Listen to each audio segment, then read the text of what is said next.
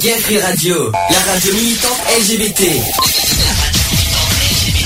Gay Free Radio, la radio militante LGBT contre les discriminations et l'homophobie. Le samedi de 15h à 18h. Le samedi 15h 18h. Retrouvez l'émission Equality. L'émission Equality sur Gay Free Radio. On ne choisit pas sa couleur de peau,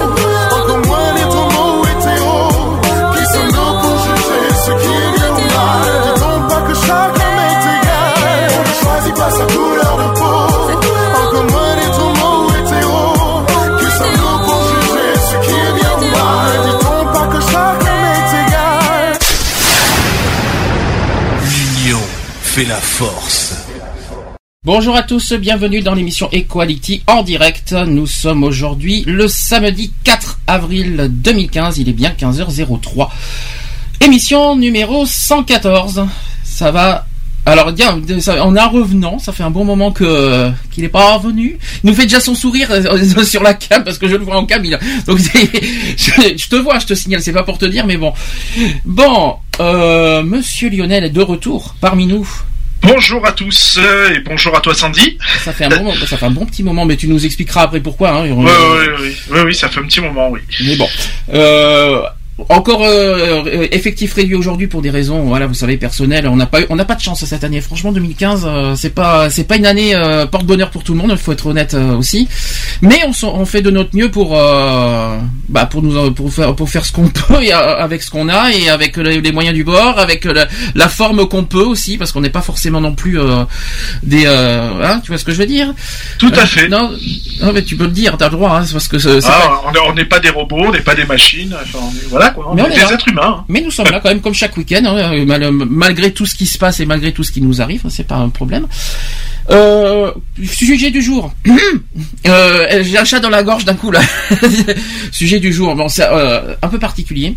Avec tout ce qu'on voit en ce moment, avec tous, avec toutes les actualités, euh, tout ce qu'on voit depuis des mois, puis les- avec les départementales, avec toutes les haines qui qu'on voit dans les rues, dans, dans, dans les, euh, même sur les réseaux sociaux, je me suis dit allez, je vais me lancer. Allez, c'est parti, euh, allons-y, par- parlons-en, c'est euh, c'est le moment. Euh, je vais parler donc de la politique. Oui, alors la politique au sens large du terme, hein, pas la politique euh, de, de ce qu'on voit aujourd'hui, mais euh, comment... ah oui? C'est pas la petite politique. non, non, c'est la grande politique. Alors dans deux, on va en parler en deux façons. Il va y avoir le, le- comment ça, comment est arrivée la politique. De- je pense que tu connais dans l'histoire comment c'est arrivé. La gauche et la droite, par exemple. Alors c'est pas le pied, c'est pas la main gauche et pas la main droite. Ça n'a rien à voir. hein. C'est ni, c'est ni le pied gauche ni le pied droit non plus, parce qu'on sait jamais. Donc je vais expliquer aussi comment euh, comment ça s'est créé, comment c'est arrivé euh, en France, comment, comment- parce que la politique, euh, voilà. Ça, pour être honnête, pour ceux qui pour ceux qui savent pas, ça vient de la Révolution française. hein.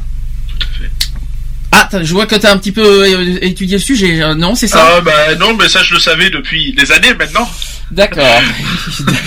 bon, on va essayer d'en parler. Et puis on va, euh, puis après on va en parler aussi euh, de manière très colérique, très très. euh, on a beaucoup de choses à dire de nos jours. Comment ça se passe Et la question finale va-t-il y avoir oui ou non peut-être une révolution à nouveau Ça sera la grande question qu'on se pose. Plein de choses à dire. Donc aussi au niveau de l'émission, je tiens à remercier aussi des plein de personnes qui nous soutiennent. Je tiens à le dire. Euh, notamment au niveau des podcasts euh, qui nous beaucoup de soutien, beaucoup d'écoute, beaucoup de euh, voilà, beaucoup aussi de, commentaires. J'ai eu pas mal de soutien aussi au niveau des personnes. Et on il vient, d'avoir un épisode, enfin oui un, des épisodes de, de notre émission qui a dépassé les 300 téléchargements déjà. On vient de dépasser un nouveau record quand même. ça, ne s'est jamais produit encore euh, dans les quatre saisons de l'émission. Euh, L'épisode record est euh, donc est détenu par le numéro 95. C'est sur mieux comprendre le handicap avec 302 téléchargements exactement. 302. Alors après, en deuxième position, c'est le numéro 105, c'est beaucoup plus récent, c'est sur les dangers sur Internet et réseaux sociaux qui a 291. Euh, après, c'est sur le numéro 106 avec Peut-on vivre sans amour? Ça, par contre, j'avoue que c'est une, surprise parce que c'est pas un sujet co- courant dans, l'émission. Euh, avec 289 téléchargements. Après, il y a le spécial Je suis Charlie en quatrième position avec 280 téléchargements.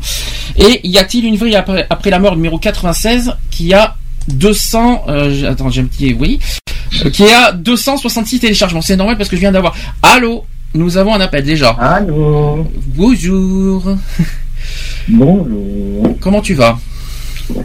Bon, ça va. Bon, sans donner des détails bien sûr, mais bon, euh, bon, tu- on sait, on va le rappeler. Tu, tu nous appelles depuis l'hôpital, tu nous entends pas en direct sauf au téléphone, Euh, mais tu essayes de peut-être nous, de nous donner des nouvelles. Comment tu vas peut-être? Parce que comme tu es absent euh, à nouveau aujourd'hui. Ben, ça va, ça va, à part que bon. Euh, y a, on devait me rendre visite et en fin de compte. Alors, pas de, alors, euh, n'en parle pas, pitié. ça, ça, ça, c'est personnel. On va essayer, de, on va essayer de pas parler de personnel, par contre, si c'est possible. Mais ça, c'est une autre, une autre histoire. Niveau santé, ça va mieux? Tu as, tu as, tu viens de, euh, on espère te revoir. Ben, euh, je, récupère, je récupère petit à petit et ouais, j'ai hâte de rentrer quand même. Voilà, euh, que tu nous reviennes en forme dans les euh, dans les week-ends qui vont suivre, parce que ça fait quand même deux week-ends que t'es pas là à cause de la santé. Mais on, a- on attend ton retour avec impatience. Et surtout un bon rétablissement. Et bonjour, Ouais, Alex. Donc, euh, on n'est pas encore, on n'a pas encore fait le sujet. Si on vient à peine de commencer, euh, j'ai pas encore lancé le, Mhm. le, le, le- le sujet du jour. Qu'est-ce que, est-ce que, je, je sais ce que, je, je sais ce qu'il va nous dire. Est-ce que tu veux nous appeler dans 10 minutes, un quart d'heure, ou est-ce que je te pose la question maintenant? Non? Euh, non, ben, je vous rappelle dans 10 minutes, un quart d'heure. Ça sera mieux en plein sujet, comme ça au moins tu nous auras. tu auras- je, sais- je, je connais d'avance les réponses parce qu'on en a parlé hier quand on, quand on s'est vu. Donc je, je, je connais ta réponse à l'avance, mais on en parlera tout à l'heure en plein sujet. Tu nous appelles dans 10 minutes, un quart d'heure, on fait comme ça? Ok, pas de soucis. À tout à l'heure. À tout à l'heure. Bisous. Alors, euh, on fait des bisous aussi justement aux, aux absents. hein. On parle de Charlotte, voilà, qui traverse un- une période difficile. euh, je lui fais plein de bisous euh, malgré tout. Une, euh, aussi un gros bisou à Elodie, euh, qui, fait, voilà, Elodie. qui, qui, qui traverse aussi hein, des périodes. On a, du- on a du mal en ce moment parce que, vous voyez, on, on a, on a, on a. C'est un peu l'hécatombe pour tout le monde. C'est, c'est vraiment une catastrophe. Et puis toi, c'est pas mieux parce que avec, tu nous en parleras dans les chroniques quand ton, ton, ton Oui, voilà, séjour, ouais. ton séjour dans les euh, au crash. euh, je peux te dire que ça, ça a été, ça a été un grand moment ça aussi. euh, mais bon, il y a quand même des bonnes nouvelles qu'on annoncera euh, tout à l'heure euh, pendant l'émission, notamment pour le chat. Ça y est, on l'a vu, on a, on a le nouveau chat depuis tout à l'heure. On va, on va pouvoir le lancer ce soir. Ça, c'est génial. Qui n'est pas encore opérationnel. hein. Il sera opérationnel à partir de ce soir, bien Alors, sûr. Pour l'émission de cet après-midi, c'est encore l'ancien chat que vous avez, hein, parce qu'on n'a pas encore lancé, voilà, de manière officielle le, le nouveau chat. Mais voilà, donc vous pouvez nous joindre quoi qu'il en soit sur le chat equaline non equal, oui c'est ça, equaline-chat tchat.fr. Euh, vous pouvez aussi nous joindre par téléphone, justement, vous voyez comme le téléphone marche bien, 05 35 004 024. Facebook, non, pas besoin, je pense, hein, vu que Elodie Oh, bah, pas- moi je suis dessus de toute façon, donc euh, D'accord. voilà. Euh, et puis sinon, euh, n'hésitez pas à nous rejoindre. Si vous avez des témoignages, notamment au niveau politique, j'imagine que ça doit, que ça doit bien donner sur ce sujet. J'imagine que ça va bien, bien chauffer. J'attends avec impatience les réactions euh, en direct, parce que sur ce sujet, euh, voilà, on a beaucoup de choses à dire, je crois. Bon, la fait. la propose d'entrée dans- dans- avant qu'on passe au sujet du jour, parce que là, j'ai du mal, à, j'ai du mal à, à- j'ai du mal encore, mais euh, ça va s'y faire. Allez, Julie, bien. Julie Zenati, d'où je viens? Moi-même, je me pose la question. je, je- des fois, je me pose la même question d'où je viens, d'où je sors, d'où je, d'où on, bon, peu importe, ça c'est de, ça c'est une histoire personnelle. Allez, à tout de suite pour. La suite. Je vais te quitter, ne sois pas étonné. Je suis une brune, un peu colorée. J'ai déjà aimé, j'ai essentiellement pleuré. On pourrait dîner, tu pourrais rester. Je suis jolie, même démaquillée. Je suis maladroite,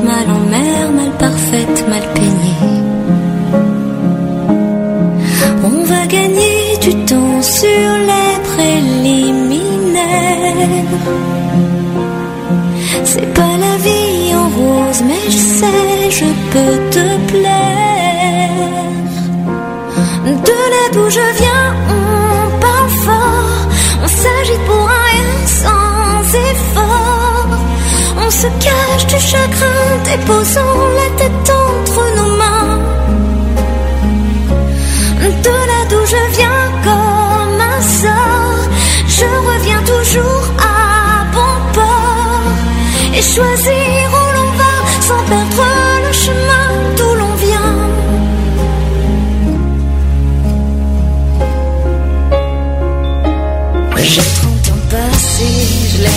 je les fais pas, je sais,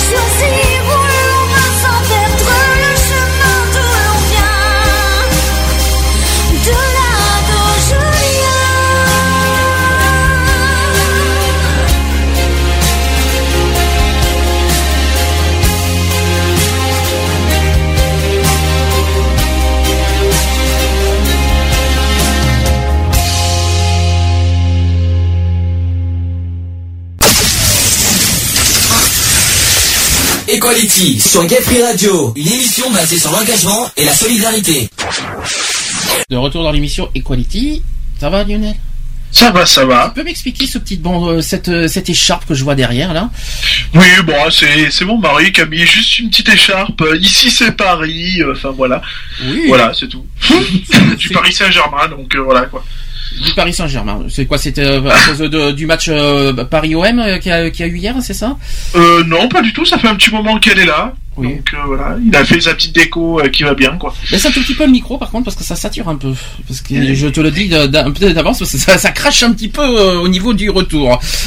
Euh, Qu'est-ce que je veux dire? J'ai oublié euh, de, de, de, de, dire pour ceux qui veulent nous rejoindre, témoigner en direct. Vous avez aussi Skype. N'hésitez pas, comme ça vous avez Lionel qui, qui vous attend, qui se sent un peu seul sur Skype. J'ai l'impression. Euh, N'hésitez pas. Donc gayfree.radio. Je répète gayfree.radio. Vous nous ajoutez, on vous rajoute et vous pouvez euh, à tout moment nous appeler en direct. Euh, voilà. On peut être 10 maximum sur Skype. Plus le téléphone, un, un petit onzième au téléphone en même temps, ça serait, euh, ça serait parfait. Allez, c'est parti. Euh, sujet du jour. Si ça se relance. Equality. C'est le sujet du jour.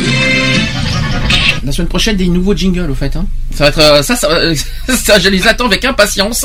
Des nouveaux jingles qui vont arriver. Ça, voilà. Je, je vous en dis pas plus. Ça sera la surprise la semaine prochaine. Normalement, la semaine prochaine, voire au pire dans deux semaines. Sujet du jour. la politique. Grand sujet qui divise et qui fâche les citoyens. de toute façon, j'ai toujours dit, j'ai toujours dit ceci euh, pendant les émissions, c'est qu'il y a dans le monde, pour moi, il y a deux sujets qui fâchent et qui divisent le plus de, de- des gens. C'est la politique et la religion. Moi, c'est toujours ce que je me. Et d'ailleurs, c'est ce qui euh, emmène la guerre et la haine. hein, de toute façon, Euh, c'est ce que. Moi, je sais pas ce que t'en penses, mais euh, Ah, il y a aussi l'argent, hein. L'argent euh, divise aussi le... les Français, enfin les Français, le monde, quoi, je veux dire. Parce que bah, il y a toujours, il y a toujours cette euh, inégalité des, de la classe moyenne et de la, la très grande classe, quoi. Donc euh, baisse, voilà. baisse le volume de ton micro, s'il te plaît. Ah, ça, ça va pas être simple parce qu'il est vraiment baissé de chez baissé. Ah ouais, ben, je sais pas pourquoi, mais c'est peut-être sur ton ordinateur qu'il faut baisser le micro. Peut-être pas sur euh, autre chose, sur les paramètres du son. Donc, euh, pendant que Monsieur Lionel règle ses soucis de micro sur euh, sur le son de Windows, je pense, je vais donc faire un petit préambule. Donc, aujourd'hui, on trouve que la démocratie est en crise. Ça, il faut le rappeler, parce qu'une majorité de, de nos concitoyens considèrent aujourd'hui qu'elle ne fonctionne pas bien. Cette crise de la démocratie euh, représentative peut laisser penser que le monde politique a parfois du mal à, à être l'expression des nouveaux clivages qui sont à l'œuvre et qui font sens euh, dans la société française. On a déjà un appel. Attention, allô? Oui, Ah, moi. monsieur Alex est de retour, tout simplement. Parce que j'ai- dix minutes- Dis donc, t'as pas, pas perdu de temps pour nous appeler. Non, non, non, mais bon, voilà, sera fait. Alors, je continue le sujet, après, je te poserai la question. Donc, la plupart des dirigeants aujourd'hui politiques nationaux s'inscrivent dans une logique de carrière et non de mission. Euh, ils minimisent en fait la prise de risque pour assurer leur réélection et abdiquent trop souvent devant les difficultés à mener les, réformes. Que ce soit au niveau national ou local, L'occupation de mandats pendant des, des- durées très longues empêche la respiration de, la- vie politique, avec deux conséquences importantes. La première, c'est qu'il y a l'absence de regard neuf sur les problèmes à résoudre, et la deuxième conséquence, c'est un risque avéré de, de clientélisme. Voilà, ça c'est euh, ce qu'il faut dire. Aujourd'hui aussi, la vie politique n'est pas le reflet de la vie de la société civile. Euh, dans- Il y a un sondage qui dit qu'actuellement 43% des députés et 48% des sénateurs sont issus de la sphère publique, alors que les fonctionnaires ne représentent que 20% de la population active française. Ça, je pense que pas beaucoup le savaient ça. Ensuite, principale conséquence de tout ça, c'est que les politiques gouvernent et légifèrent sur des problématiques qui connaissent mal. Est-ce que ça, on en parlera après. Est-ce que les députés et les sénateurs d'aujourd'hui euh, légifèrent des, euh, font des lois qui, alors qu'en fait ils s'y connaissent mal. Ça, ça sera la grande question qu'on se se posera. Les élus issus aussi de la fonction publique ont leur, pour seule euh, référence d'organisation cette dernière, avec ses modes de fonctionnement spécifiques dont certains apparaissent archaïques. Nous partons du principe que la politique n'est pas un métier, mais une mission temporaire durant laquelle un citoyen apporte ses compétences à la collectivité. Qu'est-ce que vous en pensez de ce, petit préambule? Mhm. Merci Lionel, merci Lionel de, de- merci Lionel de, te- de, de- de réfléchir à ça, c'est bien. Je vais, je vais quand même je vais quand même poser réfléchis bien Lionel, Euh, je, je le vois en train de réfléchir, en train de méditer à ce que je viens de dire. Je vais quand même poser euh, tu te rappelles tu te rappelles Alex euh, j'ai oublié de t'appeler Alex au niveau de la radio. Euh, on en a parlé hier quand on s'est vu. Je t'ai je, je t'ai dit que tu vas pas échapper à la question. de toute façon, Mhm. est-ce que tu peux nous dire ta façon de penser sur la politique aujourd'hui? Alors sans être vulgaire, sans être arrogant par contre, si c'est possible. Euh, sur ma façon de penser au niveau de la politique actuellement, euh, voilà, c'est que euh, personnellement, ils, ils parlent un peu trop et ils agissent pas assez. Alors pour toi, c'est-à-dire ils promettent, ils promettent, mais au niveau action, euh, que dalle quoi. Il a, a rien qui n'y a rien concret. tout. D'accord. Est-ce que tu as des exemples? Euh, bah, c'est comme euh, ils devaient, euh, je crois qu'ils devaient euh, augmenter les salaires au niveau des, des femmes. Et or, euh, C'est fait ça. à l'heure actuelle, Il y a une loi qui est fait- faite, hein. ça fait Ah c'est fait ça. La Oui, loi, il y a la mais loi du elle 4 n'est août pas- 2014 Elle n'est pour pas ça. mise en application. Si si, elle est faite. Ah si si. La loi du Elle- 4 la, loi du attends, Elle excuse-moi. n'a pas été mise en application. Excuse-moi, si si, il y a la- c'est une loi qui a, qui a été faite en août 2014. Si si, elle est faite. Oui. Maintenant, Oui, par, mais par contre, actuellement, non mais par actuellement, ce n'est pas le cas. Ils ont toujours, euh, les femmes sont toujours en bas de salaire. Voilà, c'est ça qu'il faut se dire, c'est que la loi existe, mais elle est mal euh, respectée par les entreprises surtout. C'est ça qu'il faut se dire. C'est pas que c'est mal. C'est pas la politique- que, c'est pas la faute de la euh, politique, ça. Forcément, il y a, il y a un manque de communication entre les, entre les lois qu'ils font et les applications. Oui, mais il y a je un pense. manque de communication. Oui, mais à qui la faute? À cause de, de ceux qui font les lois ou ce- parce qu'on ou à, ou à cause de ceux qui ne respectent pas les lois? Ah bah, euh, bah c'est ceux qui les, qui les font, qui communiquent pas les lois comme. euh, Ah, pourtant, je pense que toutes les comme, euh, entreprises le savent ça maintenant. C'est comme j'ai vu les infos aujourd'hui. Euh, au niveau de l'oreillette, au niveau de l'oreillette en voiture, c'est amendable euh, maintenant. Et l'application, l'application, elle est faite. Combien Mais déjà d'euros a- euh, Combien d'amendes Je crois que c'est soit 90, soit 135. C'est un des deux, je crois, pour le, le- le portable ou l'oreillette au volant. C'est combien Alors, a- apparemment, de ce que j'ai entendu, c'est moi, 135 il serait euros d'amende. C'est 90 ou 130 C'est ou 135 135. C'est 135, je crois, il me semble. 135. Oui, il me semble aussi. euh, il me semble. Il me semble qu'il y a deux lois euh, d'amende. C'est ça, Lionel, je crois. Alors Euh, moi, ce que j'ai été entendu à midi, en fait, c'est qu'ils ils, s'est- ils étaient pas encore d'accord sur le, le tarif de l'amende, Ouais. euh, que ça allait être, euh, on allait être informé euh, là dans les jours qui viennent, quoi. Bon, je, vais, je vais faire du mieux. Alors, je, je, je, je m'excuse aux auditeurs. Il y a des soucis de micro. euh, il y en a un qui est faible et l'autre qui est fort. Je sais pas comment je vais faire pour m'en sortir. Mais- Pourtant, mon réglage, il est au minimum, donc. euh, Mais bon, je, je, si vous entendez, euh, si vous avez, si ça vous crache dans les casques, je, je m'excuse. Ça ne vient pas de moi, malheureusement. ça vient de, de, de la personne qui parle, qui a un souci de réglage. Mais bon, c'est c'est pas grave. On va s'en sortir.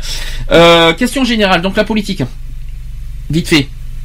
Aujourd'hui. Bah, au niveau de la politique, euh, voilà, c'est que ça serait bien que pour euh, pour euh, que tous les citoyens soient en accord avec les lois qui sont proposées, qui sont décidées, qu'ils les mettent bien en application au lieu de tourner, au lieu de faire du chat à la souris.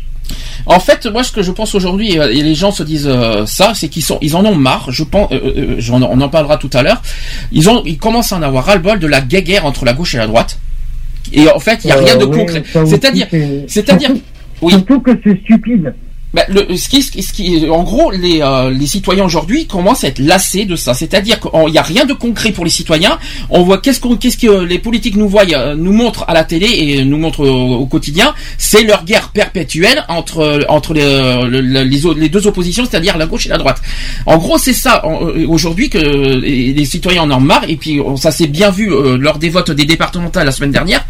Euh, les Ah bah abstentions. oui, avec un peu plus de 50% d'abstention, oui, c'est logique. Je, je pense que logique, hein. Ouais, je pense que c'est je pense que la lassitude elle est bien réelle elle est là puis il y a, il y a à la fois une euh, une part de lassitude et aussi une part de colère et puis une grosse colère de la part aussi des citoyens qui commencent à en avoir ras le bol et qui commencent à vraiment à à Ah, ben, que- Moi, le fond, le fond de ma pensée, c'est que au bout d'un moment, c'est les, les ceux qui vivent euh, les minima sociaux qui vont qui vont déclencher euh, qui vont déclencher le, pas une troisième guerre mondiale, mais Je crois pas que c'est euh, le- euh, Est-ce que les minima non, sociaux ça ce va sont Est-ce que une franchement, troisième guerre, ça va être une guerre politique. j'y crois. Ils vont crois- déclencher une, euh, une, une manifestation euh, mondiale et je crois que les politiques euh, là ils vont Ouais, mais bon, franchement, de là parler des... ça risque de les minima sociaux, est-ce Voilà. qu'ils sont bien placés pour euh, pour faire ça?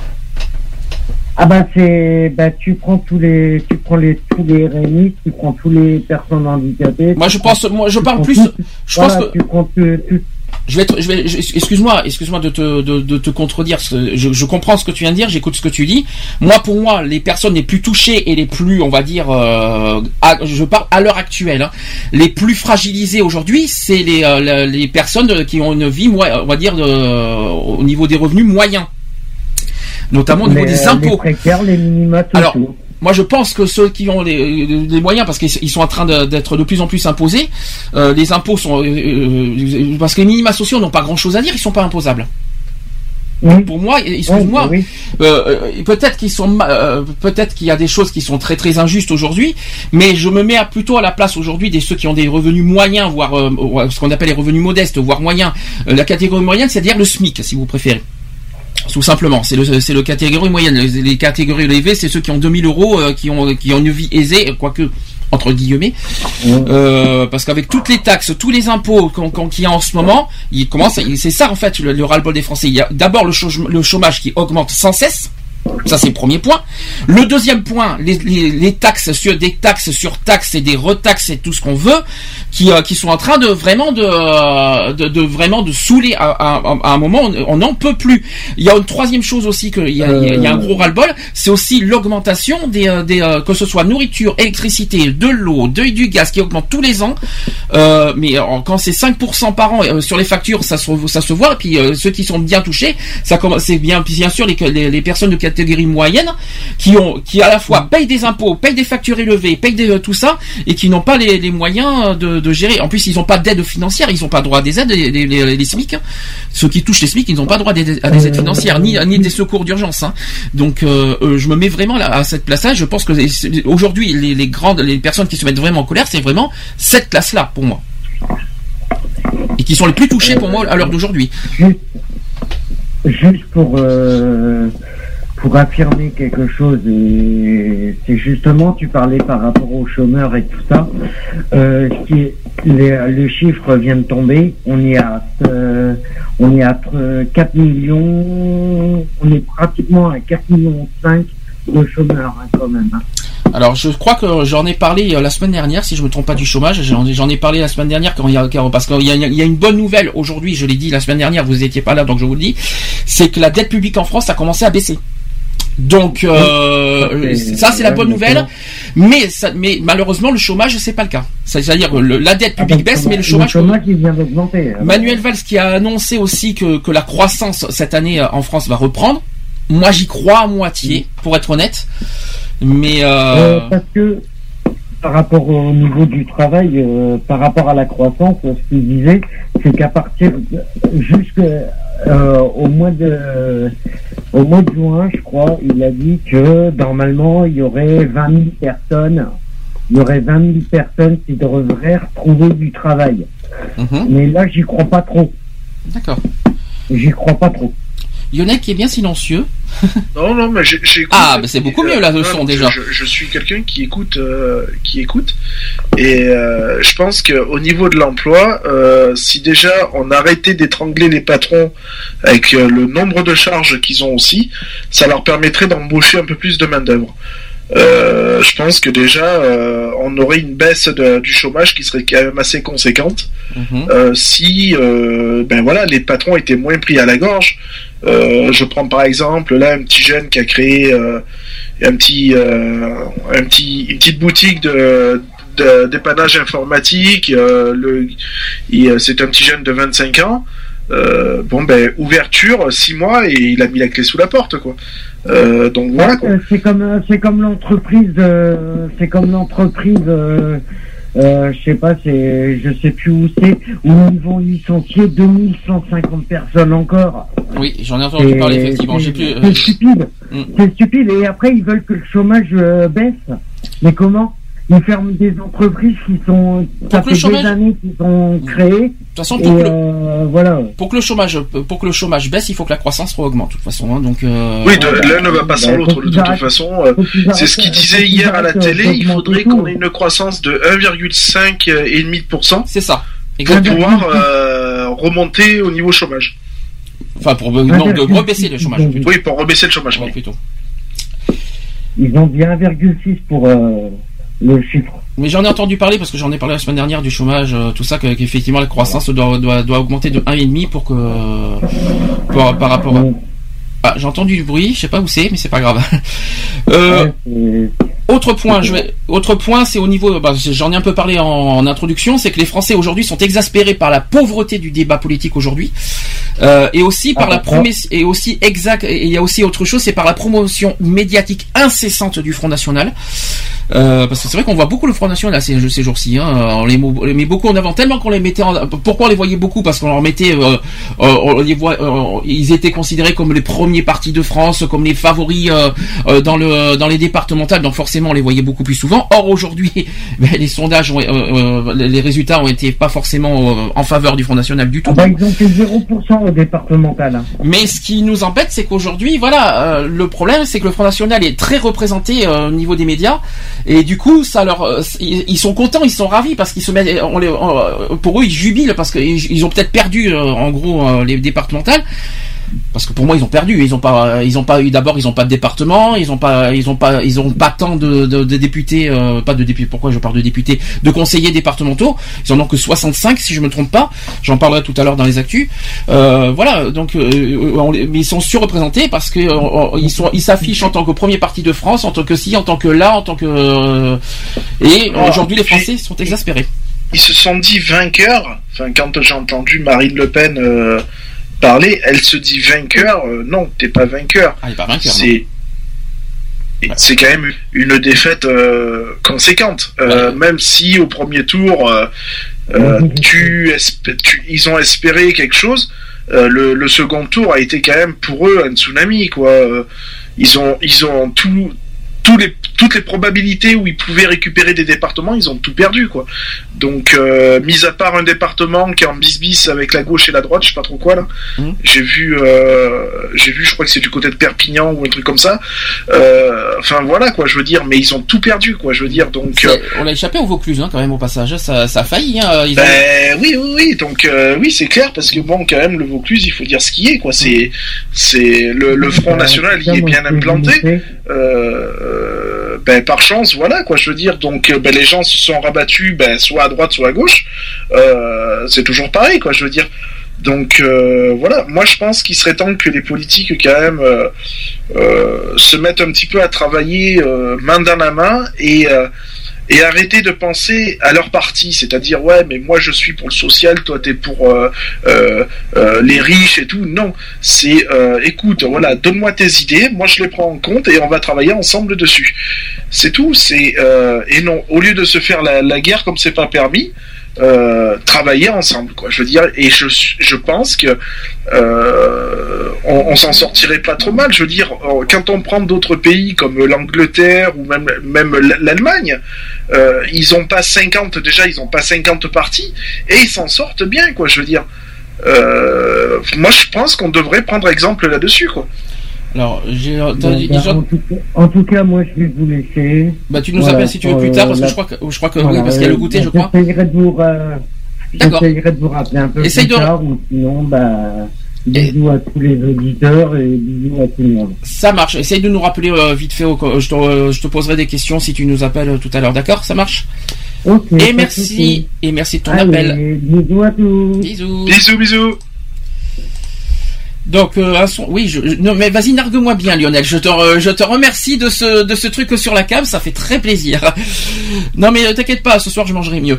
Euh, donc, il y a un sondage qui a été mis en ligne, quand même. Alors, un sondage tout frais, hein, euh, qui date du 24 mars 2015. Quand même, euh, sur le site du magazine Le Point, qui confirme l'exaspération des Français quant à la pauvreté du débat politique et, quant à la promotion médiatique incessante du Front National. Alors, il ne s'agit certes que d'un sondage en ligne, dont la formulation des questions est sujette à caution et dont la représentativité euh, de l'échantillon peut être contestée. Euh, donc voilà, j'ai le sondage. Alors, quels enseignements tirez-vous de la campagne électorale des élections départementales? Ça, c'est la question. À 52,9% des votants, ça- ils ont répondu. Elle a une fois de plus montré la pauvreté du débat politique français. On n'a parlé que, euh, que avec en, majuscule du Front National. 52,9% des sondages. Ça fait beaucoup. Euh, au niveau du sondage, 8% des, euh, des votants disent que l'UMP a redressé la tête et amorce son retour au pouvoir. La preuve, résultat aujourd'hui, c'est le cas. À 22,1% dans le sondage, le Front National s'est installé dans, no- dans notre paysage politique et il sera difficile de l'en déloger.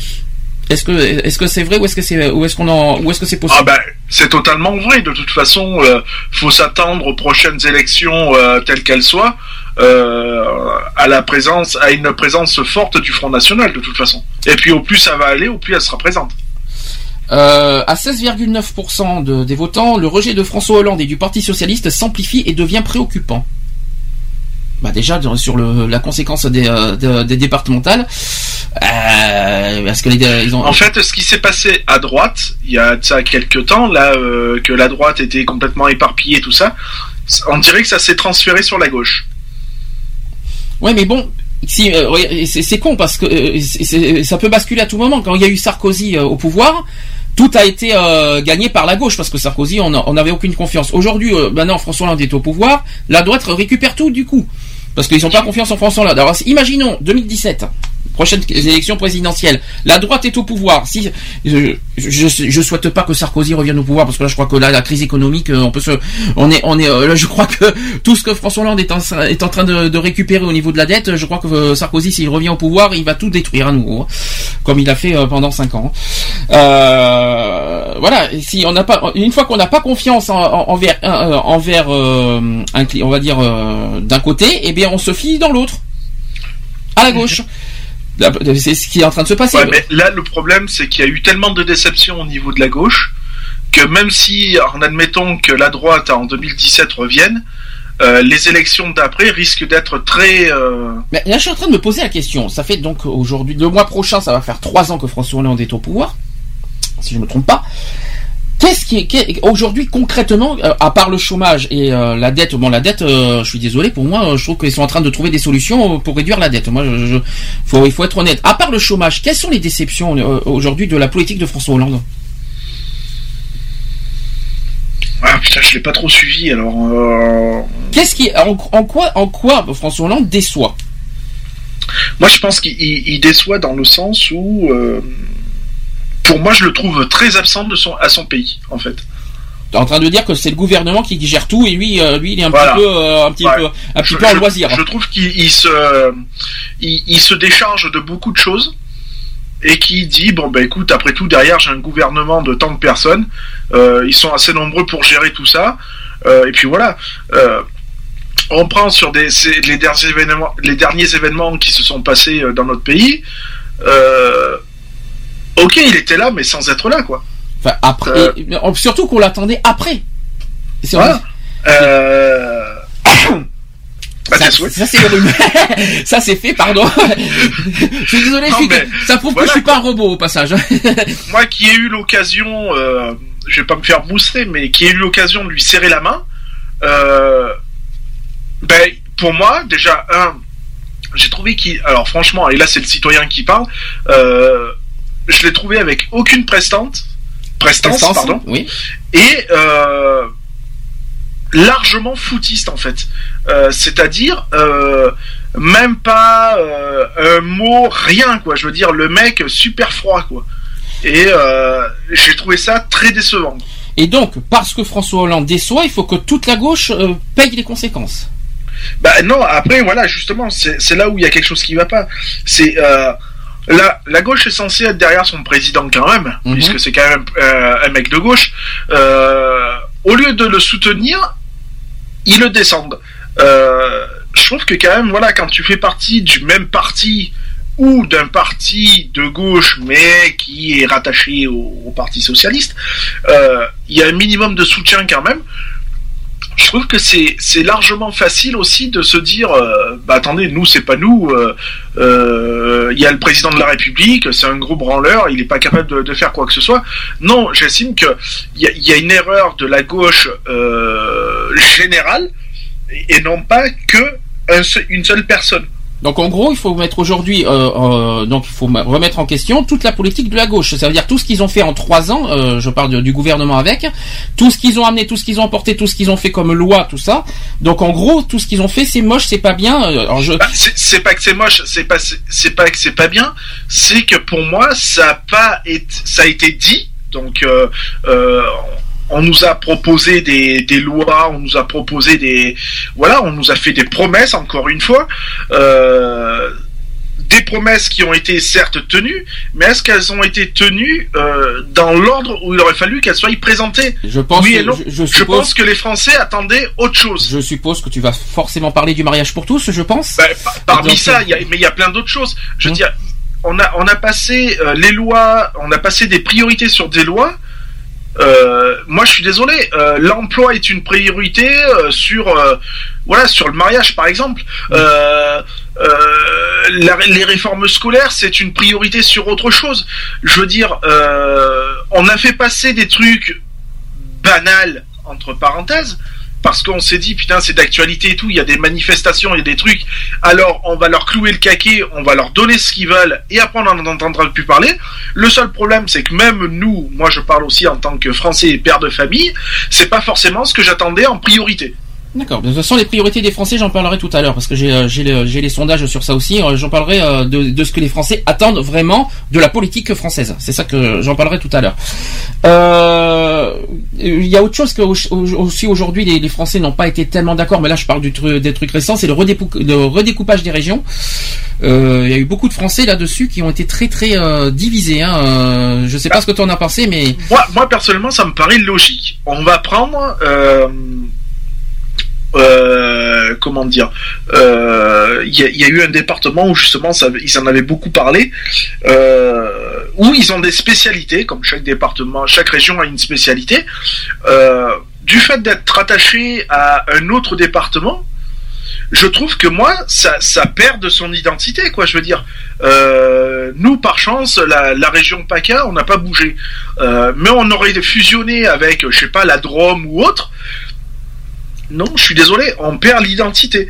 Euh, chaque région a une, a une identité, a un savoir-faire, a- et tout ça, euh, ben ça se perd quoi. Ça se perd parce que ben voilà, à Toulouse, ben on a le cassoulet toulousain. Alors du coup, ça, ça a fusionné avec un autre département. bah, chez nous, Donc- euh, Toulouse nous, nous rejoint chez nous. Hein, et ils sont Voilà. avec- Donc du coup, ben, je suis désolé que ce soit Bordeaux ou même Toulouse, Mm. ben, les deux départements perdent leur, leur identité et leur savoir-faire. Et surtout qu'il risque d'y avoir des grosses guerres entre des grosses villes aussi, parce que notamment Totalement. pour l'obtention. Ben, tu hein. prends Toulouse, Bordeaux, voilà, petite guéguerre qui va aller bien. Ça va être comique. Hein. Je vous souhaite bien du courage. Euh, Mais c'est pas mieux en Bretagne, parce que Nantes qui rejoint la Bretagne. Ah ouais, euh, non, là ça va être, voilà. euh, ça va, va être- va dire, va dire Nantais que c'est un Breton, quoi. Non, mais il faut arrêter les conneries, Surtout, quoi. a- surtout que là-dessus, les Nantais sont pas d'accord du tout. Hein, donc, euh, Bah, que ce soit les Nantais ou même les Bretons, quoi. Je veux dire, un Breton ne se sentira jamais dans, dans un Nantais, quoi.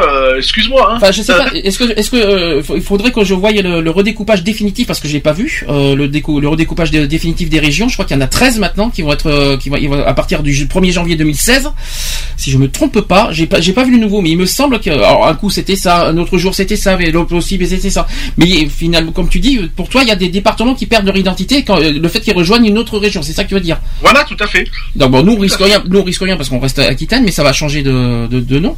Je sais qu'il y a le Poitou, enfin d'après le découpage, je crois qu'il y a le Poitou qui rejoint l'Aquitaine, si je me trompe pas.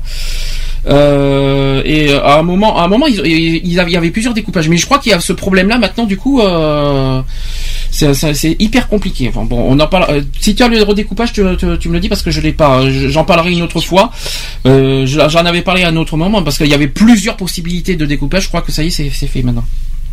Alors concernant le, les résultats du sondage que je viens de dire, si on réfléchit, Alors, d'une part, euh, ce résultat témoigne d'une indifférence générale pour le sort du Parti socialiste, parce que les Français ont compris que François Hollande et le Parti socialiste ne sont pas le vrai sujet du moment. De, deuxième possible, deuxième euh, chose, c'est que par rapport à l'impasse du, Front National, auquel ce parti continue de susciter une hostilité très majoritaire et irrémédiable. Troisième euh, point sur ce sondage, c'est qu'on parle aussi du très grand scepticisme que suscite l'UMP, avec un score de 7,9% qui est bien faible et témoigne que les Français considèrent que Sarkozy et l'UMP comme des pions du système, à l'instar de François Hollande et du Parti, socialiste. Autre point, c'est que aussi on parle de, l'énorme mécontentement des Français devant l'absence du vrai euh, débat politique que leur propose. Alors on parle, on parle souvent de, de l'UMPS. Alors maintenant on parle de FN-UMPS, tant qu'on y est, soyons fous. Euh, et les médias qui, les font mousser. Alors tout cela est parfaitement en phase avec nos analyses euh, sur les résultats du scrutin. Ce que cherchent en fait les Français, c'est en fait un parti politique nouveau aujourd'hui. Donc on cherche un nouveau, un nouveau souffle qui fera en fait échapper euh, à la malédiction du FN UMPS et qui leur dira, qui leur dira la vérité et qui leur rendra leur liberté et leur dignité. Alors ces résultats sont également conformes à tous les résultats obtenus depuis plusieurs années euh, par des sondages comparables sur les mêmes sujets. Ils expliquent pourquoi les grands médias euh, euro-atlantistes, à commencer par le Point, gardent un silence absolu sur l'existence de, de l'UPR. Donc en gros la question aujourd'hui est-ce que est-ce qu'en fait maintenant euh, l'UMP, euh, le, PS, tout ça est-ce que ça devient pas trop ancien ou est-ce qu'il faut faire un renouveau total au niveau euh, de, la gauche et de la droite? Telle est la question. Exactement. Et c'est ça en fait la question de, eh qu'on se pose. Est-ce qu'aujourd'hui c'est pas un petit peu trop, ah, on va dire trop ancien Est-ce qu'aujourd'hui il faut renouveler totalement la gauche et renouveler totalement la droite? C'est ça la question. Tout à fait. Qu'est-ce que t'en penses? Bah euh c'est assez, assez complexe parce que euh, on, arrive dans, dans, une époque où euh, euh, on continue et malheureusement on continue à bercer le français de, de plein d'illusions et le français ne sait plus où c'est qu'il en est. voilà quoi, je veux dire, c'est on sait plus à qui se fier, on sait plus voilà, il y a eu plein de reportages sur des, anciens qui eux étaient, euh, voilà, qui ont connu la France dans ses pires comme dans ses meilleurs moments. maintenant, ils, ils, se, reconnaissent plus, quoi. Alors justement, ça, me permet de dire la transition parce que François Hollande, François Hollande en juillet 2014, il a réagi sur ça. Il a dit, il, a dit ceci qu'il sait que les gens n'y croient plus parce que trop de promesses depuis des décennies n'ont pas été tenues. Parce que lui-même a promis un changement et des résultats qui ne viennent pas. Il a dit ceci, euh, François Hollande, c'est lent et c'est long jugeant d'ailleurs le, mode de décision peu compatible avec l'urgence, mais pas question pour lui de renoncer, sinon prévient-il, ce n'est pas l'abstention qui gagne, mais les extrêmes. On en parlera après. Il a dit ceci aussi, François Hollande, il faut que les Français pensent que la politique peut être efficace, qu'elle peut être juste, qu'elle peut faire grandir le pays, mais comment Soit euh, donc euh, par la réforme, par exemple, qu'il jure euh, d'ailleurs de continuer après le pacte de responsabilité qu'il a tenu depuis l'année dernière. il a tenu énormément là-dessus. Il a dit pas pour le plaisir de faire des réformes, mais pour que le pays aille mieux. Pour l'instant, c'est mal parti. Il a dissocié aussi, François Hollande, on va faire tout ce que nous avons décidé et on va en faire davantage. Donc sa recette euh, donc, pour redonner euh, confiance au pays, c'est le mouvement. C'est ce qu'a dit euh, François Hollande. Pour lui, c'est la recette, c'est le mouvement. Il n'y il a aucune excuse dans l'immobilisme, c'est le mouvement qui crée le mouvement. C'est ce qu'il a fait croire aux Français disant de ne pas atteindre de l'opposition, il est vrai mal en point, qui viennent à sa rescousse. Donc François Hollande rêve aussi de cultiver un sentiment patriotique. Il a dit ceci, être patriotique, ce n'est pas être nationaliste. En parlant, je pense, du, Front National, je pense. Euh, Qu'est-ce que tu en penses de ça? Des belles paroles ou c'est sincère d'après toi? Euh, sincère, je ne sais pas si on peut vraiment dire sincère parce que, comme je te disais, euh, on ne sait plus à quel sein se fier. Euh, à voir quoi. Mais dans, dans ses paroles, je ne, je ne défends pas euh, François Hollande, je, je, je, suis neutre au niveau de la radio, je ne vais pas donner mes, mes sentiments politiques, je ne vais pas dire de quel parti je suis. Là, il faut être neutre et objectif. Est-ce que oui ou non, comme tu as dit si bien, les personnes, les, citoyens ne savent plus où mettre les pieds parce qu'ils n'ont en quelque part plus confiance en la politique en gros. C'est ça en fait. Est-ce que franchement ne pas avoir confiance en la politique, c'est aller vers les extrêmes? Non, bah après c'est pas parce que euh, on est trahi par euh, par un, un ou autre euh, parti euh, qu'il faut aller s'orienter sur des sur des extrêmes non plus. Les extrêmes ne feront pas mieux de toute façon. Euh, voire ça sera voire Ça même sera pire. pire. Mm. Ça sera voire même pire. Donc euh, non, je pense qu'il faut pas, il faut pas aller euh, rentrer dans ce jeu-là parce que de toute façon c'est le jeu que certaines personnes cherchent. De toute façon, donc non, c'est pas dans, dans ce cadre-là qu'il faut qu'il faut rentrer quoi. Est-ce que voilà, parce qu'il faut il faut pas non plus se faire parce que le, le Front National est très très fort dans le dans le sujet de la manipulation surtout Tout parce que fait. eux euh, eux c'est clair c'est ce qu'ils veulent eux c'est euh, manipuler les citoyens en, disant que la, la politique aujourd'hui voilà c'est des en gros c'est de la merde que vous faites être gouverné par des merdes et que nous nous sommes les meilleurs non désolé euh, c'est loin d'être les meilleurs et en plus Il n'y a, pas de, y a pas de meilleur, il y a, pas de mieux, il y a pas de, il y a pas de mauvais, il y a pas de meilleur. C'est, euh, c'est euh, tout simplement, euh, on te fait confiance, tu dis des choses, applique-les.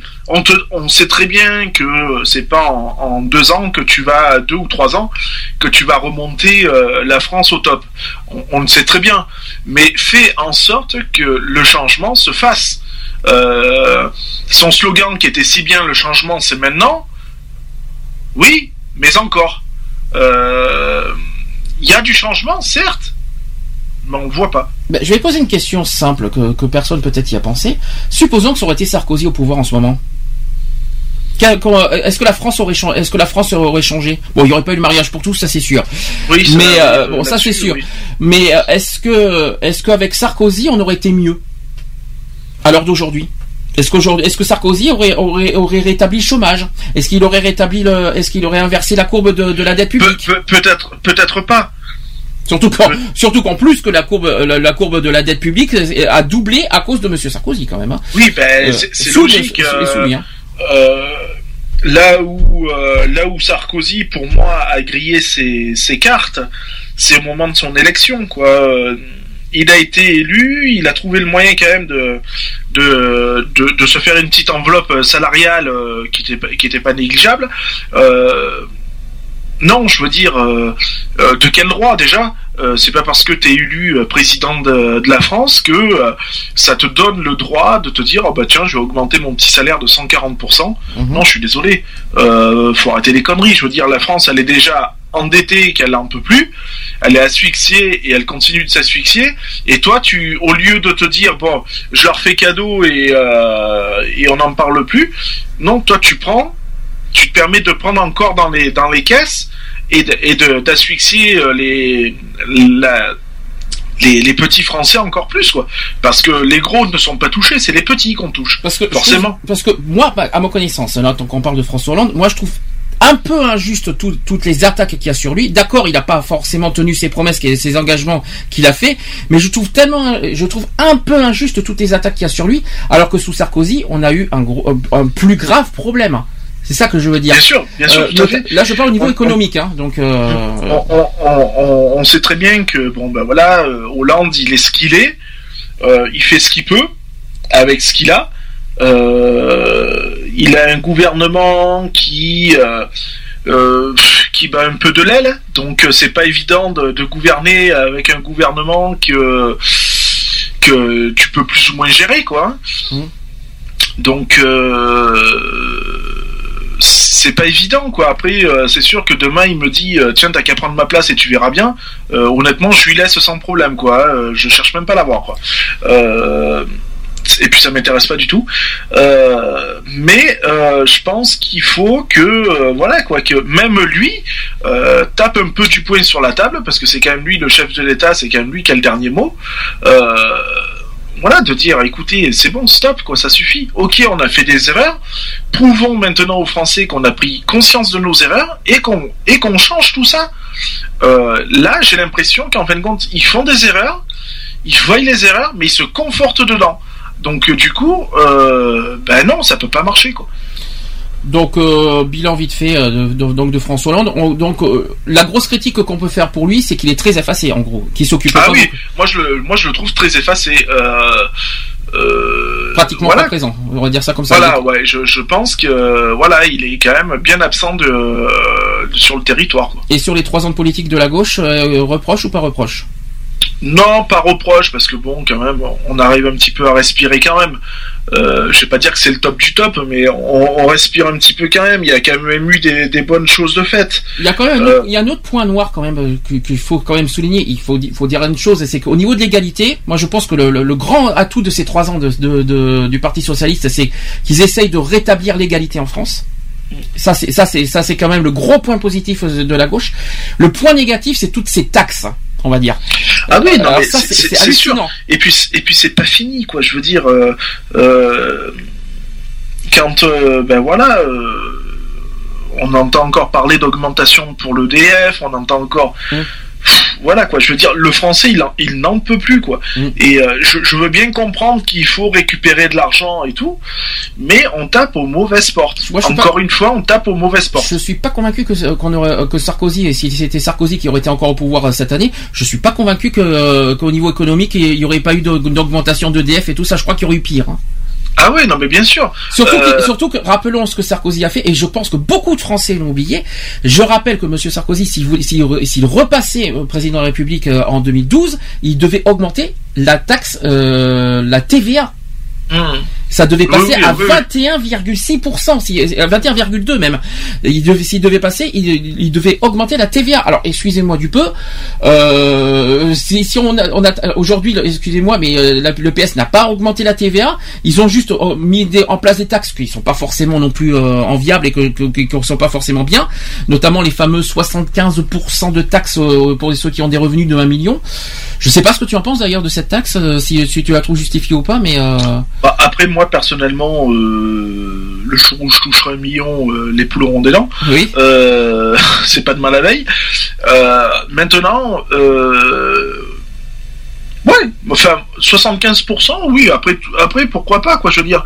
Euh, si ça tombe sur une personne euh, comme une, euh, une grande personnalité ou un truc comme ça, ouais, ok, y a pas de souci. Et les Euh, impôts et les impôts qui ont été maintenant, maintenant qui touchent les revenus modestes. Ah ben Là, oui, là, c'est pas la bienvenue, hein, de Là, toute je crois, je crois que c'est ça qui, est- je crois que c'est le gros point noir de ces dernières années. Je pense, c'est le fait que là, on va le voir parce qu'on est en mois d'avril, on va le voir pour, par rapport aux impôts. Mais ce que je veux dire par là, c'est que je crois que c'est le gros point noir de l'année dernière, c'est le fait que les, les impôts ont touché des revenus modestes. Hein. Ce que j'appelle des revenus moyens. Je pense pas que c'est modeste, euh, pas encore. Ouais, non, mais euh, voilà, il faut. Moi, je défie maintenant n'importe qui euh, de cette haute autorité ou quoi que ce soit, de vivre avec le minimum euh, requis et, et de payer ses impôts en plus. Et on verra bien si elle s'en sort. Je veux dire, c'est bien beau euh, de rouler euh, avec des voitures, avec chauffeur et tout le bordel. Euh, en attendant, c'est quand même les, impôts des Français qui vont dedans. On paye. les impôts vont dans les petits voyages aux officiels de notre président, parce que ça va dans le kérosène, ça va dans tout ce qu'on veut. hein. Donc voilà quoi, j'estime qu'il y a, y a plus urgent à s'occuper que d'aller voyager à droite à gauche et de brûler de l'argent pour rien. Tiens, en parlant de Euh, ça, ça tombe bien quand tu parles de ça parce que tu vois, il y a beau, il y a François Hollande est beaucoup pointé du doigt. Alors qu'en ce moment, bon, j'ai pas le sujet. Je sais pas si tu as entendu cette affaire que la- l'affaire Big Malion qui revient. Il y a eu encore des suspects arrêtés. Euh, C'est bizarre. Là-dessus, euh, euh, en gros, Sarkozy est quand même euh, maintenant euh, président de l'UMP et euh, tout va bien pour lui. Il, il a tous les honneurs. alors que l'affaire Big Malion est en train de lui tomber dessus et bien comme il faut. Euh, et à part ça, on- il faut qu'on fasse confiance à un parti politique qui a volé les Français, qui a volé euh, la- la- les, pas mal de choses et qui, a- et qui ont triché en plus. Et qui- il faut qu'on fasse confiance à des tricheurs et à des voleurs. C'est ça que je Tout à comprends fait. pas. Et puis quand euh, aussi euh, on se permet d'accuser une personne euh, de choses graves, euh, parce que là je reviens sur l'affaire euh, aussi euh, de, de DSK, euh, qui a qui voilà où il y a eu un, gros éclaircissement en disant que finalement c'était un, gros coup monté. Voilà quoi, je veux dire merde quoi. On avait peut-être la chance. euh, je dis pas qu'il aurait fait euh, voilà euh, mieux que n'importe qui d'autre mais on avait la chance quand même d'avoir un mec qui était quand même président au FMI donc qui avait un portefeuille à gérer qui était quand même assez conséquent qui aurait pu prendre la tête de la France et euh, avec un œil euh, un œil extérieur euh, sur les problèmes financiers de la France, où on aurait peut-être pu s'en tirer, quoi. Je veux dire. Et non, ben on a trouvé les moyens de lui casser du sucre sur le dos, quoi. Je pense que en France, en fait, c'est quand une personne a des, des solutions pour régler certains problèmes, eh ben on va la casser pour euh, on va la on va la charger pour dire écoute toi tu vas rester à ta place hein. Euh, voilà quoi nous on, aime la place euh, elle est chaude on l'aime comme elle est et tout ça alors qu'on a peut-être des personnes qui seraient potentiellement euh, notre notre sauveur entre parenthèses quoi euh, qui pense pourrait pas- nous faire respirer quoi Je, je sais pas s'il aurait sauvé le chômage, mais en tout cas, il aurait été plus présent, c'est ça que tu veux dire. Et puis il aurait été un oui, voilà, il aurait ça été plus présent et puis euh, il aurait mieux géré le portefeuille, je pense. D'accord. Ça, c'est bon à savoir. Toi, tu, toi, tu vois comme ça. Moi, je vois comme ça. Bah, il était président du FMI. euh, euh, on avait quand même, euh, quand il était au FMI, on avait quand même de bonnes relations. Il avait remonté pas mal de choses et tout, donc c'était pas mal, quoi. Je veux dire, le mec, quoi, il se défonçait, quoi. Et puis on l'a sabré, quoi. Revenons sur le sujet du mariage pour tous, vite fait. Là, ce qui a, la haine, la haine au niveau, la, la division des Français, c'est parti du point au niveau du mariage pour tous. Tout a, tout a commencé ici, hein, quand on y réfléchit bien, notamment sur la division et euh, notamment sur l'UMP qui a commencé à faire de, la, du grave la grave opposition sur la politique de François Hollande. C'était, euh, ça, s'est bas- ça a commencé ici, hein. parce qu'on parle beaucoup du chômage, tout ça, mais il faut, il faut, il faut pas être dupe. Ça a bien commencé bien avant, en 2013 quand même, le- le- le- le- la haine, euh, le- toutes les haines, tout ce qu'on voit. Bon, il y a deux choses qu'il faut que je- que- que- qu'il faut dire. C'est pas parce que le mariage pour tous a été voté qu'il faut pointer du doigt les homosexuels. C'est pas notre faute, on nous avons rien demandé. Hein. c'est pas, c'est pas nous qui avons voté les lois, c'est les, c'est les députés. Alors si vous voulez euh, vous en prendre à des gens, prenez-vous-en aux députés, mais, pas- mais pas aux homosexuels, ça serait bien. Nous, on a le droit de vivre en, en toute égalité et avoir euh, une vie euh, comme tout le monde. Je vois pas ce qu'il y a de mal là-dessus. là-dessus. mais ça, je trouve ça moche et tellement lâche, de, se- notamment dans des manifestations, de s'en prendre à des, à des homosexuels. N'est-ce pas La manif pour tous au passage. Euh, oui, une petite, une petit, un petit message que je, que je, que je me permets d'adresser, ça serait sympa. Euh, ça c'est le premier point. Le deuxième point, euh, non parce que je, on dit beaucoup aujourd'hui que on, attaque beaucoup François Hollande aujourd'hui, notamment sur son problème de chômage tout ça.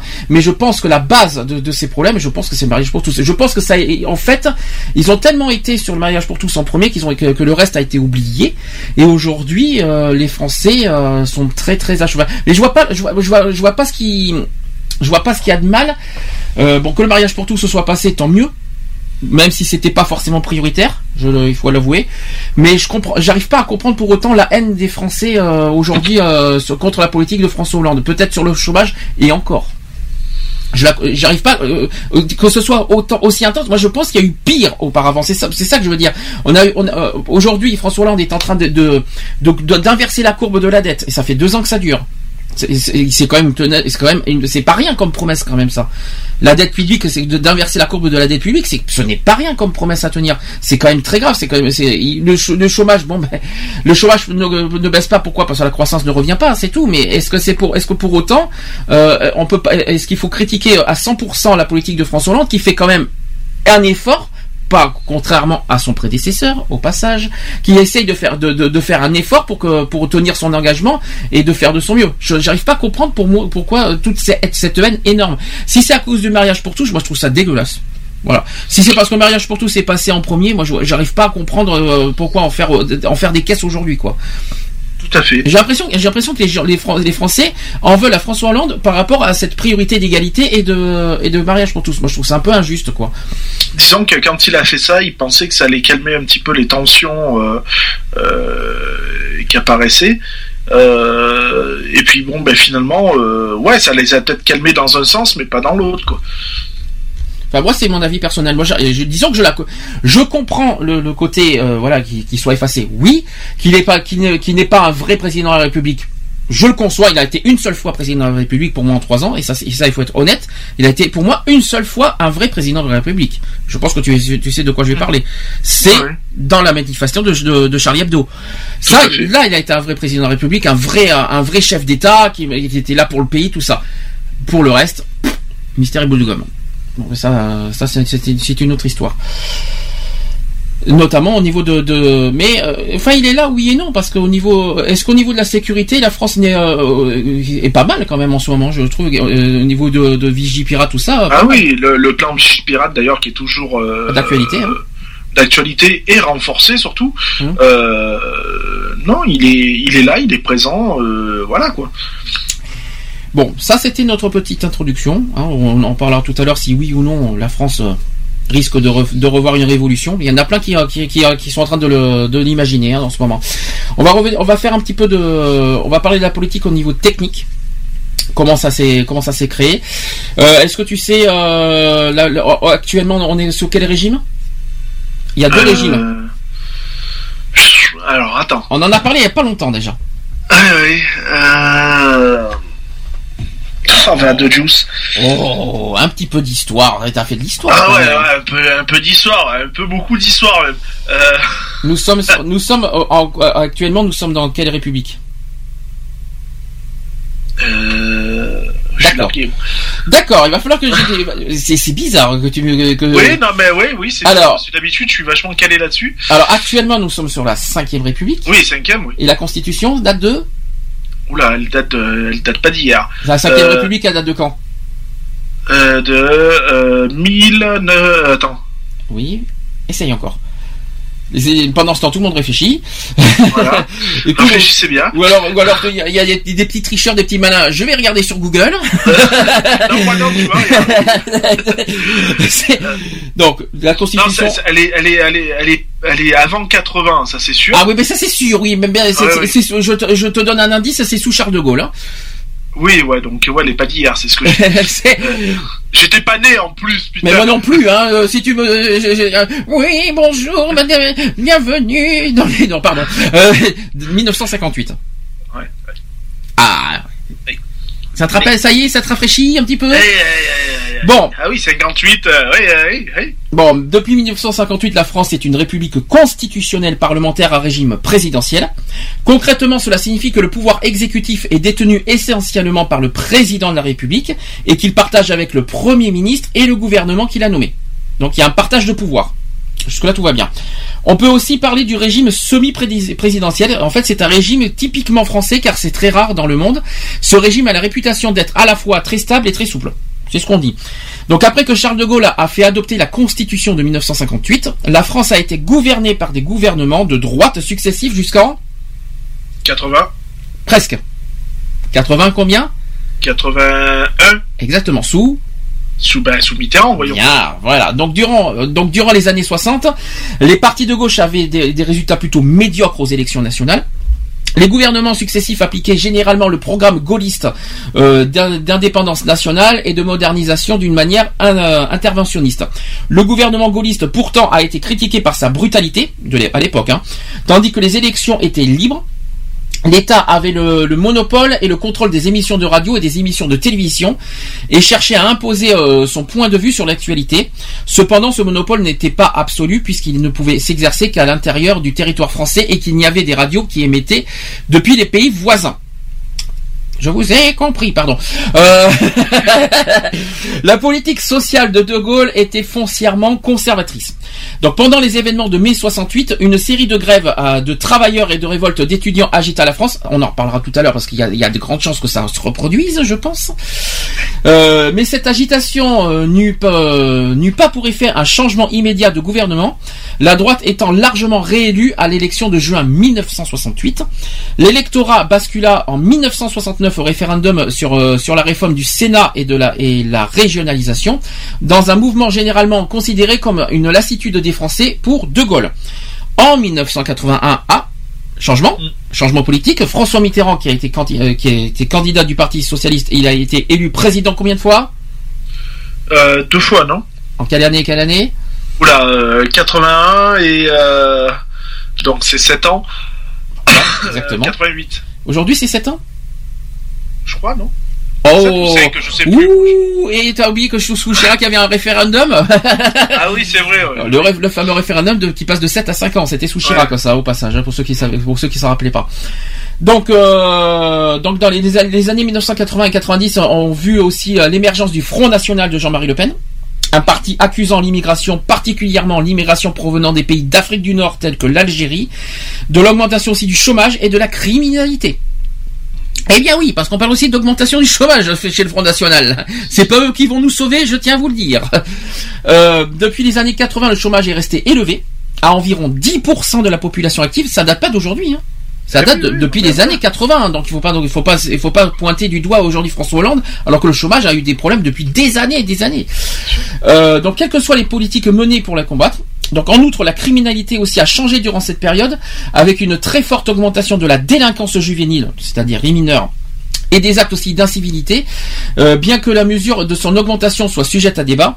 Les problèmes dans les banlieues aussi, un euphémisme décrivant euh, les zones d'habitation euh, périurbaines défavorisées, souvent à forte proportion, proportion de population issue de l'immigration, reste qui reste préoccupant.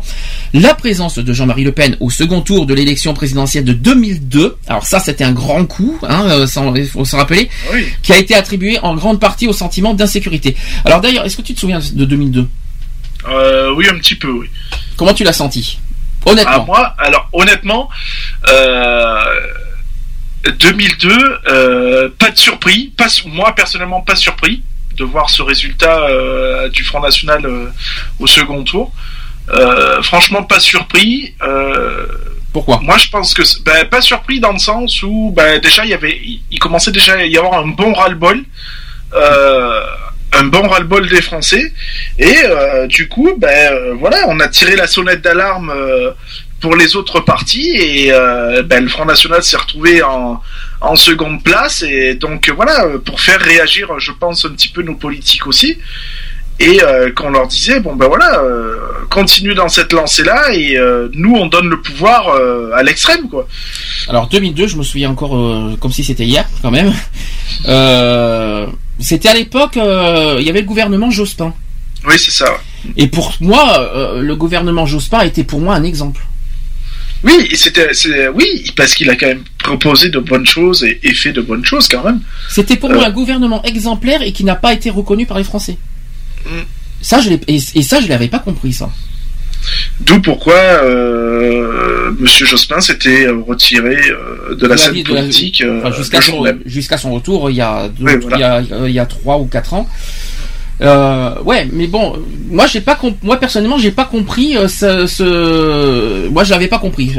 Est-ce est-ce est-ce qu'il y a eu est-ce qu'il y a eu beaucoup d'abstention ou est-ce que c'est une erreur est-ce que c'est une erreur des, des citoyens de pas au premier tour de d'avoir fait de l'abstention ou est-ce que c'est euh, ou est-ce que c'est pour euh, repousser la politique de Jospin? Je pense que c'est la faute des deux, je pense, mais bon. euh, Oui, après peut-être que Jospin s'est mal fait euh, euh, comprendre dans dans dans ce qui dans ce qu'il voulait apporter quoi. Enfin, il y a eu Dans quand même. qu'il voulait apporter et proposer surtout quoi. Il y a une, une énorme manifestation nationale à Paris. hein, euh, il y a eu un million et demi, je crois, de, ma- de manifestants contre le Front National. J'ai vu les reportages et c'était impressionnant. Là, les, les, les Français, vraiment, ils, ils avaient, ils commençaient vraiment à avoir peur. C'était d'ailleurs, euh, d'ailleurs, c'est une date politique euh, historique, hein, ce, ce, ce- ce Sûr. avril 2002, hein, ce qui s'est passé. hein. Et, est-ce que tu penses que ça va se reproduire? En À l'heure 2017? actuelle Oui. Oui. Est-ce que tu penses qu'il y a de grandes chances Oui. que ça se reproduise en 2017 Il peut y avoir de grandes chances, en sachant qu'en plus le Front National, quand même, on le, on, on l'a dit tout à l'heure, hein, euh, obtient des résultats de plus en plus conséquents. Euh, ils ont largement passé la barre des 20%. Euh, donc il faut, il y, a, il y a de quoi s'inquiéter de toute façon. Ils, ils sont là, hein, ils sont présents. euh, voilà, on l'a encore vu au premier tour des départementales. euh, ils étaient bien implantés, quoi. Je veux dire. Donc, euh, moi, je dis qu'il faut faire franchement très attention. Attention, euh, si je peux me permettre, euh, c'est qu'ils ont eu 20% des votants. Or, il y a eu 50% euh, national d'abstention. Oui. C'est-à-dire un Français sur deux n'a pas voté. C'est quand même énorme. Hein. Donc, euh, donc pour moi, si le Front Oui, National mais parce que personne n'est intéressé euh, euh, autant d'abstention. Pourquoi? Parce que voilà, la- la- l'histoire des, des, des fusions des départements n'intéresse personne. Personne veut fusionner avec X ou Y autre département. On veut garder notre identité, quoi. Enfin, je veux si. dire. euh, ce que je veux dire par là, c'est que, que le résultat du Front National, c'est le fruit des abstentions. C'est pas le fruit de leur de leur politique à eux. Hein. Euh, va dire à va dire à un Lorrain qu'il est alsacien. euh, non. Ah non, ça, Voilà, ça, parce ça, que- ça m'étonnerait, non Ça Parce que voilà, j'ai la carte, comme tu me l'as demandé tout à l'heure, euh, des, des différents euh, départements qui ont Des fusionné. régions, des régions, régions. Ah oui, des Ouais, des- départements des- qui des dans- régions. ouais. Donc, euh, on n'est plus que sur 11, euh, 11... Ça a été divisé en 11 régions. Ouh là là, oui, je sais pas ça. Je croyais que c'était 13 mois. Alors, ça, ça, j'ai- alors, parce que j'ai plusieurs cartes. Oui. Ça passe de 12 à 11. euh, À un moment c'était 13, à un moment c'était 15. euh, y a- on- Après, il y a eu plus. 14, et puis Oui. apparemment, euh, ça a été coupé en, en 11. Ça c'est le définitif. Euh, ouais, voilà. D'accord. Qui va être euh, promulgué le premier, enfin qui va être établi le 1er janvier prochain. Voilà, c'est ça. D'accord, ok. Donc, 11 régions. Ah oui, putain, ça veut dire qu'en fait, il y a, ça va Alors, diviser en deux. alors en fait, donc t'as l'Aquitaine qui fusionne avec le Poitou, forcément. C'est ce que j'ai dit. Euh, la Bretagne, bon, ben il y a Nantes qui rentre dedans. Euh... Et Toulouse est où euh, Il reste en Languedoc ou euh, Alors Tou- Tou- euh, Toulouse, euh, Toulouse, c'est quel département, aidez-moi? C'est au Midi-Pyrénées. euh, Ouais, d'accord, mais parce que j'ai pas le nom, j'ai juste les numéros de département en fait. Sud de la France. Alors c'est 31, je crois, Toulouse, si je me trompe pas. Euh, Alors, Cher ami 31. toulousain, bonjour. 31, ouais, 31. tr- Non, alors 31, ça reste dans le Ah, Languedoc-Roussillon. parce qu'à un moment, à un moment, dans une carte, il y avait Toulouse qui rejoignait euh, l'Aquitaine. hein. Donc là, c'est le Poitou, c'est uniquement le Poitou qui rejoint l'Aquitaine. En fait. Ouais. D'accord. Voilà, donc ça s'appellera Aquitaine-Poitou. Hein. Ouais. Enchanté. Euh, le Rhône qui rejoint l'Auvergne, ou l'inverse. La Corse qui rejoint la région PACA, normal. Ce qui, est, ce, qui est, ce qui est- ce qui est étonnant, c'est que euh, on, on passe de 22 à 11. Ça veut dire qu'on va couper et ça va diviser en deux. Ça veut dire, ça veut dire qu'en gros, il y a deux régions qui vont fusionner en fait. Voilà. Euh, Paris devient le Grand Paris. Ah oui, ça j'étais au courant, oui. Donc euh, la l'Alsace ben, fusionne avec la Lorraine ou l'inverse. Le Grand Paris, je crois qu'il y a la Picardie qui rejoint Paris, je crois, si je me trompe pas, hein, un truc comme ça. Je crois, ouais. Il me Après, semble. pas les, comme je te dis, j'ai pas les noms, donc. Euh, Mm. euh, la Bourgogne avec la Franche-Comté, Oui, bon, ça, encore, je pense, je pense que ça peut passer, ça. voilà. Et puis euh, Val de Loire. Alors Val de Loire, ben ça correspond à, euh, à Et- tous les autres. Et toi, t'es contre ce genre de, voilà, ce- cette fusion de. Bah ouais, de ouais, régions voilà quoi. Je, je sais pas. euh, Pour moi personnellement, euh, je vois même mal dire à, à un Auvergnat qu'il est Rhône-Alpin, quoi. Je veux dire, non. Par exemple. T'aurais du mal, t'aurais du mal à, à voir un Auvergnat, tu te sentirais mal à l'aise de voir Bah, un Auvergnat en disant, bah écoute, Voilà, la, la Corse râle déjà euh, parce que ils perdent leur identité aussi. Par Mhm. exemple, si je prends les- les- le cas des Corses, euh, les Corses de se retrouver euh, liés au, au PACA, euh, non. Enfin, euh, voilà. Enfin, moi, je les comprends totalement, quoi. Je veux dire, euh, euh, voilà, c'est comme si que j'allais dire, ouais, tiens, les euh, Bordeaux, les spécialités bordelaises, je vois pas ce qu'elles viennent foutre dans le Poitou, quoi. Par exemple. Donc voilà, quoi. Je veux dire, on a tous des, on a tous une attache, une, une identité, quoi. Je veux dire, euh, moi, par exemple, je suis fier d'être Vauclusien, par exemple. Euh, je me verrais mal le Vaucluse euh, étant rentré euh, je me serais senti mal, franchement, si le Vaucluse serait rentré dans le Rhône, par exemple. Et tu veux, et- et- et- ça ira tu veux, tu veux mon opinion sur le Vaucluse ou ça ira Non, mais je t'en- prie, non, mais voilà, je suis Vauclusien, je suis Vauclusien, j'y peux rien. Euh, je suis avignonné et fier de l'être. Euh, donc voilà. Euh, on a le Gard qui nous a rejoint, alors que le Gard avant n'était pas du tout dans, le, dans la région PACA. Euh, voilà quoi, il y a, on a un, deux, euh, si je compte pas la Corse, on a deux départements qui nous ont rejoints. C'était donc la météo de Lionel qui voulait vous expliquer euh, les départements qui rejoignent des régions. Bah, de toute façon, on en parlera, je pense, dans, dans, dans des actions. On, en- on fera un truc beaucoup Voilà. plus complet. euh. Alors, il y a, il y a marqué ajouter la Loire-Atlantique à la Bretagne. Ah oui, ça par contre, ça, ça fait du bruit. hein. Ça, je sais que ça fait beaucoup de bruit que Nantes rejoint la Bretagne. Ça, Alors. ça, ça fait, et ça, ça fait beaucoup, beaucoup, beaucoup de bruit. C'est comme la Lorraine et l'Alsace. Je crois qu'il y a eu beaucoup de bruit là-dessus voilà. aussi. Hein. Donc, Euh, euh, diviser la Picardie pour la répartir entre le Nord-Pas-de-Calais, l'île Paris. de France et la, la Champagne-Ardenne. il me semble que la Picardie rejoint Paris, hein, mais euh, il me semblait. Hein. Donc, euh, Fusionner l'Alsace et la Lorraine. Hum. Fusionner la Haute et la Basse-Normandie. Ah oui, ça, bon, ça c'est pas un problème, ça par contre. Non, ça, à la rigueur, La là. Normandie, ça me Sur dérange vois, pas. Euh, d'accord. oui. Ça fait qu'un seul et grand département, c'est parfait. Il y aura autant de, il y aura autant de vaches dans la basse et dans la haute. hein. ça, Euh, c'est sûr. Il n'y a pas de plus, problème. pareilles, donc euh, comme ça, au moins. Le y de cidre aussi de Normand, je, je m'inquiète pas pour eux non plus. je je m'inquiète pas pour la Normandie. Le fromage sera le même. Oui. Euh, fusionner la Bourgogne, la Franche-Comté et la Champagne-Ardenne, ça je l'ai dit. Euh, fusionner l'Auvergne avec la région Rhône-Alpes. Ah, ça, par contre, c'est autre chose, ça. Oula, là, ça, ça, Au secours. ça, c'est un peu, ça, c'est un peu particulier, l'Auvergne et le Rhône-Alpes. hein. Donc, c'est Lyon, hein, Rhône-Alpes. Alors, sensation. Et là, on s'accroche, amis bordelais. Euh, fusionner le Limousin, l'Aquitaine et le Poitou-Charentes. Alors le Limousin, ça nous dérange pas, je crois, pour l'Aquitaine, parce qu'on y a quand même, on a quand même euh, une belle, euh, une, une histoire en Aquitaine avec le, Pig- le Périgord et tout ça. On a une belle, une belle histoire là-dessus. Le Limousin, ça nous dérange pas. Limousin, je crois que c'est Limoges, si je me trompe pas. Oui, c'est ça. oui, Euh, et que le Poitou, je crois que ça- je crois que ça nous dérange pas en Aquitaine de, de que le, Ah, le Poitou. Le Poitou, vous avez, vous avez Ségolène Royal. Ah bah, eh, déjà on a tellement on a tellement de personnalités en Aquitaine que c'est pas plus mal euh, d'en avoir d'autres. Tu sais, on a déjà Alain Juppé, on a on a Noël Mamère, on a François Bayrou dans les Pyrénées, on a on a aussi euh, Henri Manueli dans les Landes. Ben comme ça on a Ségolène Royal qui nous rejoint. Oh, Chez nous en Aquitaine on a on a la totale. Alors euh, c'est pas c'est pas plus mal. Donc euh, Voilà. Et, et enfin, ben, la fusion euh, du centre avec une partie du pays de la Loire pour former le Val de Loire. ça y est, ça y est, t'as fait ta grande météo de, des régions. De toute façon, on en reparlera, je pense, à la fin de l'année. euh, Si jamais Ecoletti continue pour une cinquième saison, j'en parlerai, euh, on, on verra ça plus tard. On en parlera. Donc revenons sur l'histoire de du Front National 2002. Et doit- pour toi, 2017, ça- pour toi, tu, tu crois que ça va revenir? Ah, on- bah, que ça va revenir. Il y aura une bonne apparition. Tu penses qu'il y aura un bon score? Ouais, il y aura un bon score. Au, Tout au moins au premier tour. Est-ce que ça, alors je pense que tout dépend des abstentions encore une fois. Oui, c'est sûr. Mais là, je pense que il va y avoir. euh, Je pense qu'il va y avoir pas beaucoup d'abstention. 2017. sur le présidentiel, c'est le- c'est le- les élections où il y a le moins d'abstention normalement. Donc, Donc, euh, euh, va- je pense que même on risque d'a- d'arriver sur euh, sur un petit record, sur un petit record. D'accord. Donc toi, c'est ce que tu prévois. Donc rendez-vous. Ouais, dans- je, je prévois ça. Ouais. Rendez-vous dans deux ans. Rendez-vous dans deux ans pour, pour les résultats. On fera ça. On- donc tu Voilà, on fait ça. tu veux que je- Ça tu veux marche. qu'on se lance un pari de suite? Alors on lance le pari. Tu fais quoi? Tu dis quoi pour 2017 Je dis quoi pour Eh 2017 bien, les podcasts le prouveront deux ans pour- euh, dans deux ans. Hein, je te le dis d'office. Hein. Alors honnêtement, je ne vois pas la gauche. Au premier tour, je ne la vois pas. Hum. Euh, je ne vois pas du tout. Je la vois même pas du tout. Euh, je, je sens bien le petit combat. euh, ouais, euh, euh, droite extrême. Alors attends. Il y a deux choses qu'il faut rappeler parce qu'on connaît pas les candidats encore. Non, c'est sûr. Voilà. Pour les bah, c'est présidentielles.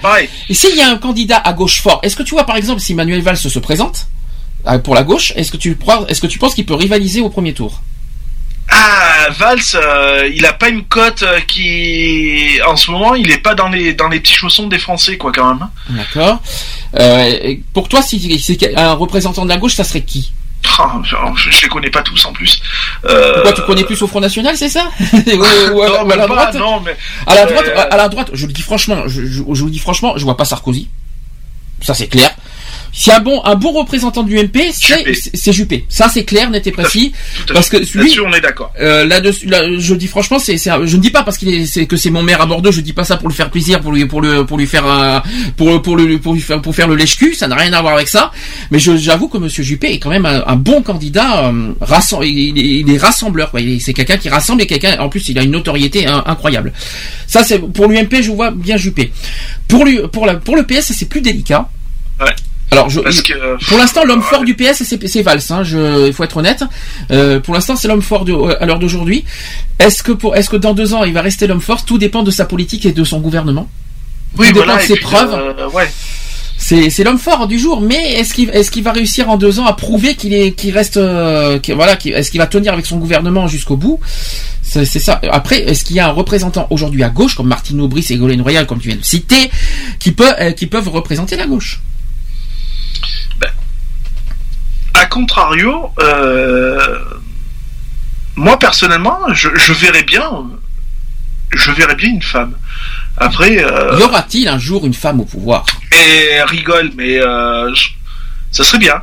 Je pense que ça serait une bonne chose. Est-ce que tu penses qu'une femme au pouvoir va Ouais, mais tu sais, il y a tellement de machos, sur... tellement de machos et tellement de, de, de, de personnes à- oui, mais- avec la- les arrières, avec les, les pensées arriérées. Oui, euh, non, mais c'est sûr. Après, il faut, euh, voilà, il faut vivre aussi avec un temps. D'ailleurs, euh, d'ailleurs, c'est bon, c'est un sujet politique. Normalement, je devais en parler dans les actus. Que je félicite quand même les départementales pour un point. Les élections départementales, pour moi, c'est exemplaire. Est-ce que tu sais pourquoi je dis ça? Alors c'est tout nouveau, tout beau hein, dans l'histoire de la France. hein. Pour moi, les élections départementales est pour moi une élection exemplaire, dans le sens où chaque candidat a un binôme. Ouais. Homme, femme. Obligatoire. Et ben je pense que ça devrait être partout pareil. Oui, Dans toutes les oui, élections. voilà. Je vois pas euh, que ce soit chez les députés, que ce soit chez les maires, que ce soit dans les conseillers municipaux, euh, et pourquoi pas à la présidence de la République. Pourquoi pas? Tout Pourquoi pas Pourquoi pas avoir euh, finalement un président de la République titulaire et avoir à côté un, un binôme Où est le mal là-dedans? Ça, ça, ça- ça serait, ça serait exemplaire les élections départementales, mais c'est magnifique. Moi, je trouve ça super. Qu'est- Qu'est-ce que t'en penses? Ah ouais, non, c'est totalement euh, une bonne parité. Il y a rien de mieux, quoi, de toute façon. Par Et puis, enfin, si on, on regarde quand même euh, nos voisins euh, frontaliers et tout ça, euh, on a quand même Angela Merkel qui est euh, chancelière en Allemagne Mhm. euh, pour euh, pour la seconde fois consécutive, je, si mes souvenirs sont bons, euh, puisqu'elle elle est repassée. Euh, en Amérique, bon, euh, il n'y a pas eu de femme, mais euh, il y en a une qui s'était quand même bien démarquée, c'était la femme à, à Clinton. En Amérique, c'est pas, pas la même constitution en Amérique. Attention, c'est Oui, très c'est compliqué. c'est pas la hein. même, mais euh, euh, voilà, on a, ça aurait pu être une femme au pouvoir.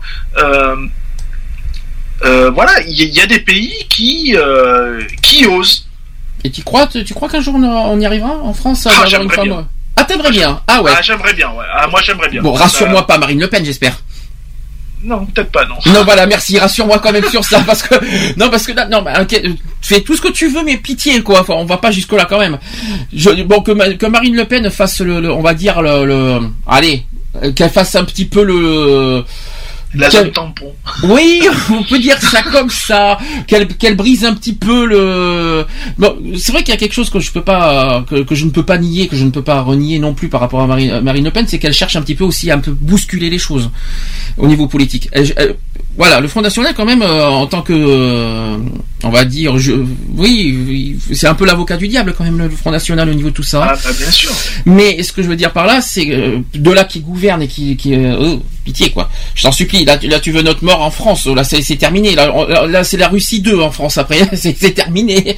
Si, si c'est ça qu'on veut, si c'est ça qu'on veut en France, non merci. Hein, ça serait quand même pas. Il faudrait quand même pas exagérer. On en parlera après. De toute façon, de ça. Tu auras le loisir d'y réfléchir. Réfléchis à la question. Pendant ce temps, on va se faire une pause. Ça te va? Ah oui. ah oui, t'attendais que ça, t'en pouvais plus. Moi, j'en peux plus. Euh, j'en- ça fait une heure et demie que je parle, que j'en peux plus, moi. Donc, euh, et puis, euh, un, deux chansons de circonstance, au passage, je- au niveau de, de- du sujet. Euh, Benabar politiquement correct et HK et les saltimbanques avec On lâche rien. Ça, c'est deux chansons de circonstance que j'adore et que, que j'avais envie de mettre en avant. Allez, c'est parti, à tout de suite. Pour Pour la suite. C'est parfait, à toutes.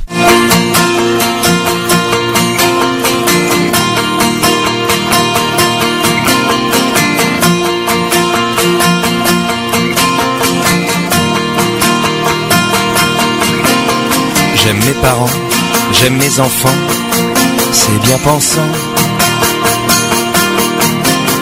J'aime pas la guerre, ni la misère, c'est énervant. Tu trouves ça peut-être politiquement correct, mais moi je t'emmerde.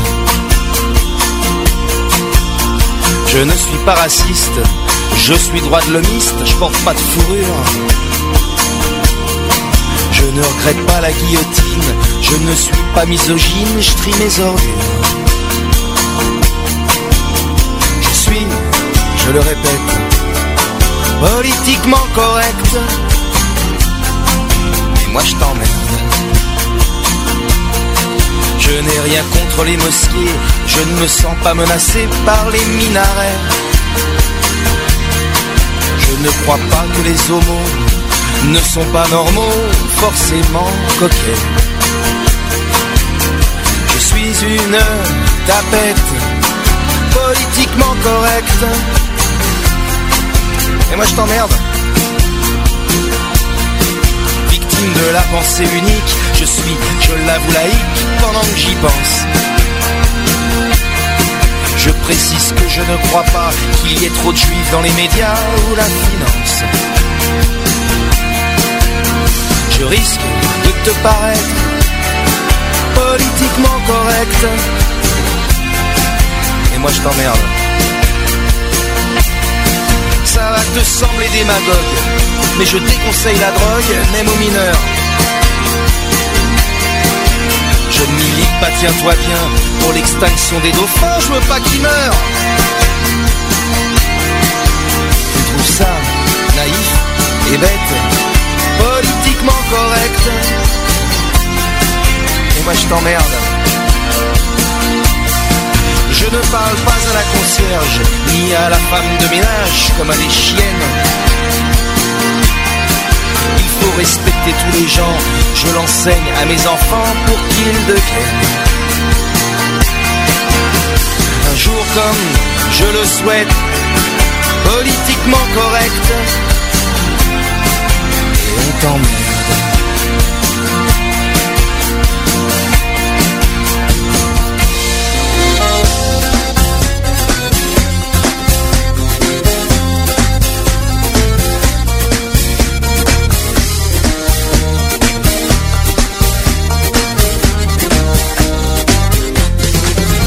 Fond de ma cité HLM, jusque dans ta campagne profonde, notre réalité est la même, et partout la révolte gronde. Dans ce monde on n'avait pas notre place, on n'avait pas la gueule de l'emploi, on n'est pas né dans un palace, on n'avait pas la CBA papa. SDF, chômeurs ouvriers, paysans immigrés sans papier, ils ont voulu nous diviser, faut dire qu'ils y sont arrivés. Tant que c'était chacun pour sa gueule, leur système pouvait prospérer, mais fallait bien qu'un jour on se réveille et que les têtes se remettent à tomber. On lâche rien, on lâche rien, on lâche rien, on lâche rien, on lâche rien, on lâche rien, on lâche rien, on lâche rien. Ils nous parlaient d'égalité, et comme des cons on les a crus. Démocratie, fais-moi marrer. Si c'était le cas, on l'aurait su. Que pèse notre bulletin de vote face à la loi du marché? C'est con, mes chers compatriotes, mais on s'est bien fait baiser. Et que pèsent les droits de l'homme face à la vente d'un Airbus? Au fond, y a qu'une seule règle en somme se vendre plus pour vendre plus. La République se prostitue sur le trottoir des dictateurs. Leurs belles paroles, on n'y croit plus. Nos dirigeants sont des menteurs. On lâche rien. On lâche rien, on lâche rien, on lâche rien,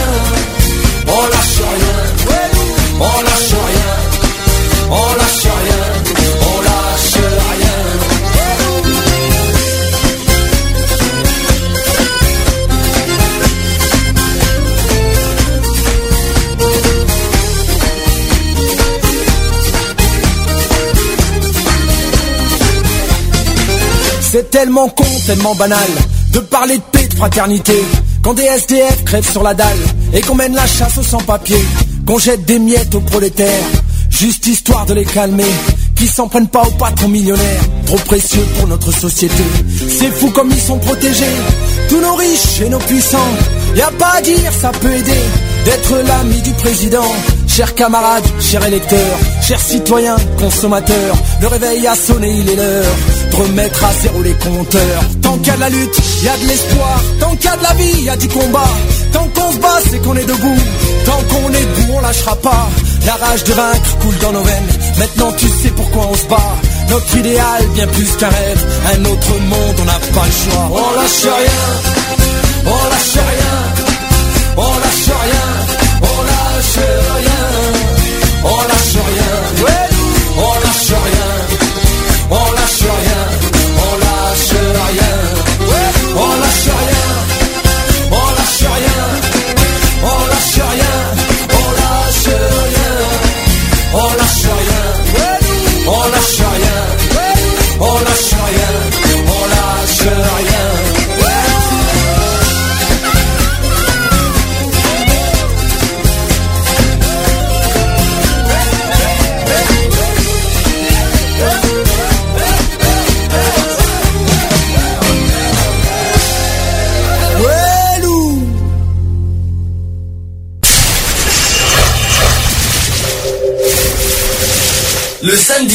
15h à 18h.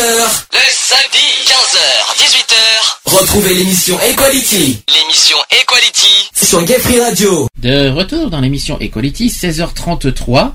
Il y en a qui, qui essayent de voir les codes de popularité des, euh, des euh, on va dire, euh, des hommes Ouais. forts politiques aujourd'hui, on va dire ça comme ça. Bon, c'est un peu bizarre, hein, les, les, les, co- les- les Oui, sondages. oui, les après, codes- je sais pas s'il faut vraiment en tenir, euh, en tenir compte. Mais pour toi, l'homme fort à droite et l'homme fort à gauche, c'est qui alors? Bah, euh, d'après ce que je viens de voir, euh, enfin, de- parce que j'ai regardé tout à l'heure, mais là, là, maintenant, euh, ouais, en effet, Valls, quoi, voilà, quoi. Valls hein, à gauche euh, et euh, Sarkozy à droite. Ouais, apparemment, ouais, c'est ce qui est bien donné, quoi. hein. Euh, Valls à 82% quand même, donc, euh, Et Sarkozy est, euh, est passé au-dessus de Juppé, c'est ça, pour l'instant? Euh, ouais, c'est ça, ouais. Mais il faut dire que Juppé n'a pas- Enfin, ils sont mi-fi, ils sont pas, ils sont pas loin de loin, loin de l'autre, hein. D'accord. Ah oui, mais ça, ça sera au résultat des primaires. Hein. Ouais, voilà, de toute façon. Bon, résultat euh, plus tard. Bon, on continue. euh, on va re- revenir un petit peu sur des euh, termes techniques. Est-ce que tu sais pourquoi aujourd'hui en politique on parle de droite et de gauche? Est-ce que tu connais l'histoire? Ah euh, comme en Amérique, on parle de. De, de républicains et de démocrates en Amérique. Voilà. Oui, mais pourquoi? Enfin, Pourquoi droite Oui, mais pourquoi droite et pourquoi gauche? C'est ça, c'est ça, c'est une question. Je pense que pas beaucoup se posent. Pourquoi gauche et pourquoi droite? Pourquoi en, en Amérique républicain et démocrate C'est joli comme nom. Mais pourquoi chez nous en France droite et gauche? C'est bizarre. Bon, ça n'a rien à par rapport à la France du haut et la France du bas, ou non? Alors c'est presque ça. La France d'en haut et la France d'en bas, quoi. Alors c'est presque ça. D'abord, ça date de quand cette histoire de droite et gauche? Oh, c'est pas, c'est, vieux. C'est, ça c'est vieux, c'est clair. Oui. Euh, ça date de- sous le, sous la, le régime de Napoléon, non? Alors ça date même de la Révolution française, puisqu'on on est passé, on est passé en République euh, depuis la Révolution française. Donc forcément, la droite et la gauche est née ici. Explication quand même, c'est que les notions de droite et de gauche renvoient à une opposition. Sudiste et nordiste. C'est presque ça. Je vais expliquer. Donc ça, ça renvoie à une opposition en politique qui, depuis la France de 1789, s'est étendue dans une grande partie des systèmes politiques d'assemblée. L'évolution et les nuances de cette bipolarisation, je vais arriver à le dire, opposent globalement, donc pre- premier point, les valeurs d'autorité, d'identité nationale, d'ordre, de sécurité, de tradition et de, euh, et de conservatisme. Ça c'est là. C'est quoi d'après toi Ça c'est la droite. Ensuite, le deuxième point, aux valeurs de progrès, d'égalité, de solidarité et d'insoumission, ça c'est qui C'est la gauche. La gauche. Et les valeurs de travail, liberté, de mérite et de justice sont-elles plus transversales, même si euh, leurs sens peuvent varier selon ceux qui utilisent. Donc en gros, avec euh, depuis 1789, les valeurs euh, sont toujours là. Euh, D'ailleurs, valeurs de sécurité. On va, on va revenons sur la politique de droite. Valeurs d'autorité. Oui. D'identité nationale. Oui. Est-ce que c'est toujours d'actualité? Bah oui, quand même. L'ordre. Ouais. C'est vrai que c'est très. euh, Ouais, c'est très carré. ouais. C'est vrai qu'il faut, il faut reconnaître quand c'était euh, sous euh, au niveau gouvernement, quand c'était sous la droite, c'était très carré les lois, Ah c'était oui, très bien sûr, euh, ouais. très strict. hein. La sécurité, Oui. Ah oui. Oui. la tradition, alors. ça- euh, est-ce qu'on- est-ce que est-ce qu'il faut que je rappelle l'histoire du mariage pour tous? Euh, Je crois pas. Oui, mais quand même, l'histoire de 1789, je veux bien, mais bon, les mœurs quand même, les mœurs sont quand même évoluées. Ah, ça a depuis. évolué, bien sûr. Euh, il serait temps que ça que ça évolue. Voilà, je comprends que ça soit très traditionnel et très conservatisme au niveau de la droite, mais nous sommes plus en 1789, chers amis. Les mœurs ont évolué. C'est ce qui serait bien, c'est que voilà, on est encore sous une cinquième république, comme on le disait tout à l'heure. Oui, Mais version Révolution française encore. Hein. Voilà. Ce qui serait bien, c'est qu'on tombe quand même sous une sixième, quoi. Ça serait pas mal, quoi. Ouais, mais alors, euh, est-ce que est-ce que même si on change de, de, de république, su- supposons que je vais euh, dans ton idée, supposons qu'on change de république, est-ce que ça va changer les mentalités?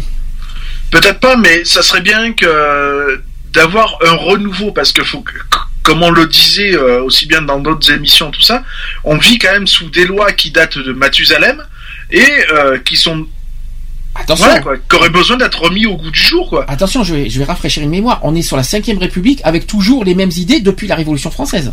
Ouais, mais voilà. La gauche et la droite existent toujours depuis la Révolution française, c'est-à-dire sous les cinq républiques. Il y a pas, il y a rien qui a changé dans- dans- pendant les cinq républiques. Donc même, même s'il y a une sixième qui, est- qui, qui est peut-être pourquoi pas une possibilité sixième république, il y aura toujours la droite et la gauche et leur mentalité, hein, et leurs idées.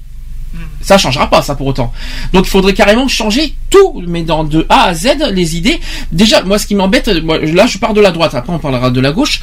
Là, au niveau de la droite, moi, c'est le côté tradition et conservatisme qui sont que, ça va. On est, nous ne sommes plus euh, au Moyen Âge euh, et à la Révolution française. C'est fini ça. Je ne sais pas quand est-ce qu'il faut que leurs mentalités vont évoluer. Le côté autorité, le côté ordre et sécurité, rien à leur reprocher. Parfait. J'ai rien à dire. Euh, Là-dessus, ils sont très très carrés. au niveau de la sécurité, on n'a rien à reprocher. Mais leur côté traditionnel et, leur, et conservatisme, je vous en supplie, pitié. Nous ne sommes plus il y a 200 ans. Évoluer un petit peu au niveau mentalité, si ça vous dérange pas. Et là, je peux vous dire que le monde s'en portera mieux. Euh, je sais pas comment expliquer, mais voilà. Les mœurs ont évolué, les choses ont évolué, la, vie a évolué. Regardez, on ne sommes plus. euh, Il y, a, y a pas mal de choses qui ont évolué, quoi. Mais il faut, il faut arrêter. Bon, ça c'est mon avis personnel. Je sais pas ce que toi tu en penses pour l'instant de la politique de droite, pour l'instant. Non, c'est clair qu'elle est très conservatrice, euh, trop même à mon goût.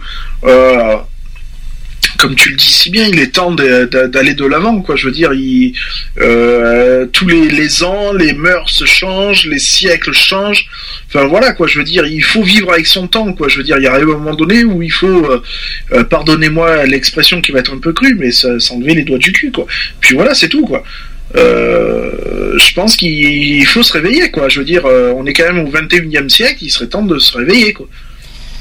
Revenons sur la politique de gauche maintenant. Alors, valeurs de progrès, d'égalité, de solidarité et d'insoumission. Égalité, solidarité, je pense que là, ils ont fait leur preuve en ce moment. Ouais. Euh, je pense qu'en termes d'égalité, ils ont vraiment fait les preuves. Il n'y a aucun problème. Solidarité, oui, je Oui. pense. Progrès, euh, on n'en est pas encore là. hein. Il y a encore du chemin. Il y a encore du chemin. Et l'insoumission? Ouais, ça va. Mais je les trouve, je les trouve un peu soumis. Oui, eux sont soumis, pas nous. Euh... Non mais la gauche aujourd'hui, je les trouve soumis, c'est-à-dire qu'en gros, la, la gauche est, un petit peu menacée. Je ils sont, ils sont normalement, je, je, je les pensais un petit peu plus autoritaires et un peu plus euh, carrés, comme tu vois, comme faire. Bah, peu- disons que c'est vrai que quand on leur fait une réflexion, comme il se passe en ce moment, quand la droite casse du sucre sur le dos de la gauche, ou même les extrêmes, etc., etc., la gauche ne répond pas à ces attaques. Mhm. Euh, donc oui, le côté soumission, il y est, quoi, de toute façon. Donc euh, c'est normalement, ils ont une valeur d'insoumission. C'est le contraire normalement. Mais là, je les trouve pas du tout dans ce dans cet euh, objectif en ce moment. Je les trouve plus dans, en retrait euh, face aux attaques de la droite et tout ça. Bah, eux, ils font leur Oui, parce qu'à l'époque où c'était euh, François Mitterrand qui, qui gouvernait, euh, ça y allait, quoi, ça envoyait, quoi. Je veux dire, quand il y avait des attaques, il était, au- il montait au créneau, quoi. Euh, là, il n'y a plus rien, quoi. Là, tu- là, euh, bof quoi. Tu veux dire que là, il y a- ils sont plus euh, bon, sauf pendant les débats politiques, mais je trouve que pour le reste, euh, ils sont pas. Ouais, très- non, mais voilà, il faut pas aboyer que quand ça nous arrange, quand ça les arrange. C'est tout le temps qu'il faut aboyer. Je trouve que ça manque. Oui, on va dire ça. Je vais dire ça comme ça. Je trouve qu'aujourd'hui, la politique de gauche manque de mordant. C'est ça. On va dire ça comme ça. C'est un petit peu ce que je vais leur reprocher à l'heure d'aujourd'hui. Ça, c'est mon, opinion personnelle. Alors, l'origine historique de ce clivage droite-gauche, qui se trouve dans la position géographique des différents partis politiques dans l'Assemblée nationale de août à septembre 1789, ça date pas d'aujourd'hui, lors d'un débat sur le poids de l'autorité royale face au pouvoir de l'Assemblée populaire dans la future constitution, les députés partisans du veto royal, majoritairement ceux de l'aristocratie et du clergé, se regroupèrent à droite du président de l'Assemblée constituante. C'est la position liée à l'habitude des places d'honneur. Au contraire, les opposants à ce veto se rassemblèrent à gauche sous l'étiquette de patriotes, majoritairement le tiers-état. Tu te souviens de cette histoire de Révolution française, le tiers-état, le clergé? Donc les Euh. aristocrates et le clergé c'est à droite et le tiers-état c'est à gauche à l'époque. Ouais. À l'ép- à l'époque de l'Assemblée euh, de l'Assemblée sous la Révolution. En gros, c'est comme ça. Et aujourd'hui, bah, avec le temps, ben, c'est un petit peu euh, l'image comme ça. Donc en, en gros, les aristocrates, tu sais où ils sont? Ah oui. C'est un petit peu. Est-ce que nous avons des aristocrates, des, aujourd'hui des aristocrates à gauche? J'aimerais bien leur poser la question. D'ailleurs, c'est le clergé. s'ils mangent du caviar tous les jours. Les cler- le clergé, c'est sûr, hein, ils sont à droite, hein, euh, ça c'est sûr, notamment au niveau des, de la religion. Euh, ça c'est du sûr et certain au vu de ce qu'on a vu au niveau de la manif pour tous, du, la- du mariage et toute la clique. Hein. Je pense que j'ai pas besoin de, j'ai pas besoin de vous en faire des preuves, euh, mais en tout cas ça date, ça date pas d'aujourd'hui. Ça date depuis quand même 200 ans tout ça. Eh ouais. C'est toute cette guerre. Quand est-ce que ça va changer ça? Bah, le plus rapidement possible, ça serait bien. Ça serait bien Ah, je pense que ça serait bien. Bon, vite fait sur l'histoire de la gauche et l'histoire de la droite. La gauche, en fait, rassemble au départ les progressistes, c'est-à-dire ceux qui veulent changer les choses et qui sont euh, pour une plus grande, euh, pour une plus grande solidarité entre citoyens grâce à l'intervention de l'État. Ils estiment que la société est divisée en classes sociales inégales, donc il y a la bourgeoisie, le prolétariat par exemple, et que la politique doit amener la société vers une plus grande, une plus grande justice et égalité. Mais la gauche évolue aussi euh, et très, elle est très diverse aujourd'hui. Elle rassemble les socialistes, les communistes, les anarchistes, etc. L'extrême gauche qui regroupe aussi des mouvements révolutionnaires militants pour l'abolition du capitalisme. Voilà aujourd'hui où est-ce que c'est la gauche. Est-ce que tu retrouves la gauche euh, dans, dans, dans le dans, dans l'explication que je fais? Est-ce que tu retrouves aujourd'hui la gauche? Ah oui, euh, euh, oui, en partie. Euh, Il y a certaines choses que tu ne retrouves pas, c'est ça? Bah oui, il y, y en a quand même quelques-uns, quoi. Je veux dire, euh, euh, voilà, le côté euh, soumis, le- voilà, quoi. Je veux dire, ça c'est où est passée la, la, la, la gauche, voilà, qui, qui avait la niaque, qui avait la qui, quand elle se faisait cingler, ben, elle répondait, et puis voilà quoi. Je veux dire, maintenant, euh, ça va pas, euh, le président baisse la tête, les autres baissent la tête, et on fait la poule, quoi. Enfin, on fait, on fait l'autruche, quoi, du moins. Alors, Donc, sûr, euh, voilà. la grande force aujourd'hui de la gauche, c'est l'égalité. hein? Ah oui, tout- totalement. Alors ça, là-dessus, je suis d'accord. Euh, L'égalité, il y a, y a franchement rien à redire là-dessus. Euh, bien au contraire. euh, voilà, mais est-ce que tu- il n'y a plus cette flamme, euh, voilà, cette belle flamme euh, Oui, qu'il y avait avant. ça manque de, de, de, de- ouais, de, une bonne défense, une belle attaque. Parce que la droite, la droite, c'est vrai qu'ils sont très autoritaires. Ils ont, ils ont, ben, ils- voilà, mais c'est leur politique à eux. Bah oui. Mais la gauche doit pas être. euh, faut Non, c'est pas une question de rentrer dans le, le jeu de la droite, mais voilà quoi, de, de, de, de c'est bien, c'est bien d'être, euh, euh, d'aller vers la nouveauté, vers le, le changement, tout ça, mais il faut quand même être un minimum autoritaire pour dire, écoute, euh, on a décidé que c'était comme ça, ça sera pas autrement, et puis c'est tout, ça s'arrête là quoi. Au lieu de dire, bon, ouais, euh, bon, c'est bon, et puis voilà, on n'en parle plus. Non, c'est pas bon, quoi. Je veux dire, dans toute faiblesse, il y a une force, et dans toute force, il y a une faiblesse. C'est comme l'histoire du yin et du yang, hein, euh, c'est la même chose. Hein. Alors revenons sur la droite, parce qu'il faut être. euh, on va essayer de faire un peu d'histoire sur la droite. La droite qui regroupe les conservateurs, ceux qui, c'est-à-dire ceux qui veulent laisser les choses en l'état aujourd'hui, c'est-à-dire un petit peu en l'état euh, de l'époque. Hein. Oui, bien sûr. C'est pas à l'heure d'aujourd'hui, c'est-à-dire qu'ils veulent garder le- l'esprit conservateur de, de l'an, on va dire quoi, de l'an 14-18, on va dire, on va dire ça comme ça, euh, au niveau social et culturel. Alors culturel, ça c'est sûr, hein. social, euh, ça sert à rien, mais qui sont favorables à une économie libérale. C'est-à-dire à une limitation de l'intervention de l'État afin de protéger les libertés individuelles. Pour eux, l'individu doit être encouragé à prendre des initiatives individuelles et ne doit pas être entravé euh, dans ses actions par l'État. La droite est également très diverse et rassemble les libéraux, les chrétiens démocrates et les conservateurs, etc. Un petit mot sur l'extrême droite quand même. L'extrême droite qui regroupe des mouvements réactionnaires, traditionnalistes, autoritaires, généralement basés sur une idéologie raciste et xénophobe. Ça c'est dit, ça c'est fait. Est-ce que la droite, est-ce que tu retrouves? Oui, alors là, la Ah oui, droite, bah, la droite à 100%. oui, euh, bien eux, ils sûr. ont, alors, eux, dans, dans leur, dans leurs idées et dans leurs valeurs, ils ont fait leurs preuves euh, pendant les Mais trois quand, dernières années. quand, parce qu'ils, ils- voilà, euh, ils sont conservateurs, tout ça. Pourquoi euh, Ah bah à ce moment-là, on n'a qu'à revenir au temps où on était en calèche et en machin, quoi. Mhm. Bah tant qu'à faire, euh, autant être conservateur, autant l'être pour de bon, quoi. Sur la culture, sur la culture, pff, certaines cultures, oui, ça me dérange pas, mais quand même, comme j'ai dit, les mœurs sont évoluées. Il y a pas mal de ceux qui ont évolué, qui ont évolué. Nous ne sommes plus au Moyen Âge, mais malheureusement, la droite, ils sont dans cet esprit-là. Notamment, notamment, euh, la, les comment dire, les chrétiens démocrates. Tout à fait. Alors eux, euh, eux c'est les plus. Mais de toute façon, on, on- on les a vus dans, leur, dans, le- dans, dans, dans toute leur splendeur ces dernières années, notamment quand ils ont rejoint la manif pour tous. C'est impressionnant. Ils ont montré vraiment leur, leur esprit, leur, leur, leur, leur- leur- leurs idées. Ben oui. Au moins, vous savez qui sont la droite. Et aujourd'hui, maintenant, aux élections, aux élections départementales, nous, il y a 66 départements qui, qui, fait, qui, en gros, qui défendent ces, ces valeurs. C'est énorme. Donc les valeurs conservateurs euh, et.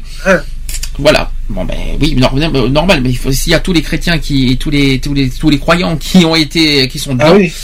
il faut pas s'étonner. Mais bon, dans ce cas, autant oui, comme tu dis, autant, euh, autant faire machine arrière, machine arrière. Voilà. Et, euh, vivons, euh, vivons à l'époque, euh, vivons à l'époque de, ouais, de, de 14-18. Alors dans ce cas, Voilà, euh, où il y avait les pouilleux, il y avait les. Voilà, les. Et puis c'est tout, quoi. Euh, voilà, on n'a qu'à vivre au temps des limites des, des royaumes euh, euh, gouvernés par des rois, gouvernés par des machins. Je veux dire, voilà, où ben, t'avais les, les riches qui étaient en hauteur et puis le, le bouseux qui était en bas, quoi. quel est le point fort et le point faible pour toi de la droite? Parce qu'il faut être, on va être, moi, et moi je les vois personnellement. Et pour toi? Le, le, le, le point faible, c'est de refuser l'évolution. D'accord, ça c'est très bien dit. Euh, et euh, le, le point fort, euh, c'est euh, il se soucie, euh, c'est le souci du, euh, c'est le côté sécurité en fait. C'est ça, le côté, euh, Voilà, le le côté, sécuritaire, ça c'est leur point le fort. côté autorité et sécurité, c'est ça qu'il faut dire aussi. Voilà. Ouais. Tout à fait. Voilà. Moi, je suis totalement d'accord avec toi. Mais c'est ce que j'aime bien, le refuser de le, le refus de l'évolution. Ça, ça a été très bien dit. Je pouvais pas faire mieux que toi, dis donc euh, sur ce point-là. C'est- très bien. Je prends, je suis preneur. Parfait. Mais il faut être honnête. Ah oui, bah c'est Je ne dis pas, vrai, hein. je ne dis pas que la droite est une mauvaise politique. Non, Mais il faut être honnête et objectif. Que si on veut, euh, euh, voilà. euh, il faut qu'ils adaptent leur politique avec l'instant T. C'est tout. C'est voilà, on est au 21e siècle, on est informatisé. euh, c'est fini, on s'éclaire avec de l'électricité, on s'éclaire plus avec une bougie ou je ne sais quoi d'autre. Euh, voilà quoi, je veux dire, il faut, ils, ils ont une bonne politique, mais il faut l'adapter. C'est-à-dire l'adapter à l'heure, euh, à, À, à à- l'heure- à à l'heure l'heure où on 2015. vit, quoi, je veux dire, c'est tout quoi. À l'époque où on vit quoi. Qu'est-ce que tu en penses de la droite qui veulent faire, euh, qui veulent euh, abroger la loi du mariage pour tous et veulent faire un, ce qu'on appelle une union civile? Euh, Joker, c'est ça? Alors Joker, oui et non. Euh, comme j'ai toujours, c'est vrai que bon, euh, je, je peux les comprendre hein, que le mot mariage, euh, ça, ça leur plaît pas. Ok, pourquoi pas. Euh, je veux dire, union civile a une condition d'avoir les mêmes conditions que des personnes qui sont mariées. Mais déjà, il y a quelque chose. Parce qu'on a créé quand même le pacte euh, de solidarité civile, euh, donc le PAX. Euh, le PAX, euh, ok, il a été créé, on va dire, pour ça, mais euh, il n'offre, à à l'heure qu'il est, aucun avantage, qu'ils soient sociaux ou autres. Euh, il offre aucun avantage. Les personnes qui s'en servent le plus, c'est- là où il y a une grosse contradiction quand même, c'est que ce sont les hétéros. Euh, les hétéros se paxent, ne se marient plus, mais se paxent. Euh, nous, nous homosexuels, on se marie, on se paxe pas. Il y a quand même une grosse contradiction quelque part quand même. N'empêche que je vais poser, on va élargir le sujet. Vite fait, euh, parce que tant qu'on y est, de toute façon, c'est aussi un, un- un de nos points forts, notamment sur les familles, tout ça. Parce que supposons qu'ils veulent abroger la loi du mariage et mettre l'union civile. Qu'est-ce que ça va changer? Parce que dans le mot union civile, il y a le mot union. Il faut pas. Et, et- est-ce que tu crois que les chrétiens, euh, tout ce qu'on veut, vont vont euh, euh, vont, vont s'adapter sur le mot union que deux homosexuels vont s'unir? Oui, c'est sûr. Après, mais est-ce que ça calmerait pas les tensions? Pourquoi? Tout ça à cause du mot mariage? Ah bah je pense. Tu crois, tu crois franchement que c'est uniquement le mot mariage qui, euh, je, qui- qui- je- je pense, ouais, je pense que c'est voilà du fait euh, qu'on se dise, euh, euh, ouais, ben voilà, on veut se marier, on veut, c'est clair qu'on on veut l'égalité de partout. D'accord. donc pour toi, donc je vais te poser la question. Au lieu de mot mariage, tu dis nous sommes unis.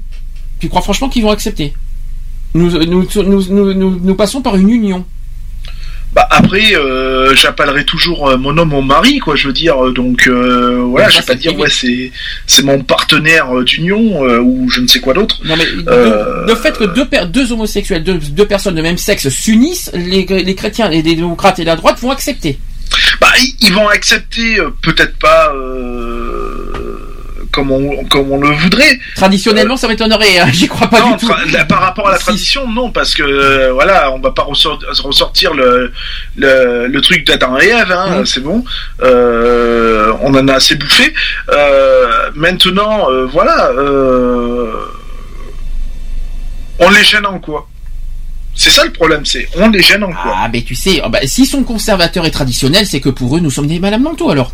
Mais oui, Oui, parce que oui, nous sommes, d'accord. nous sommes dans un truc arri- euh, nous, nous sommes dans un truc arriéré, donc forcément ils ont encore ça dans la tête.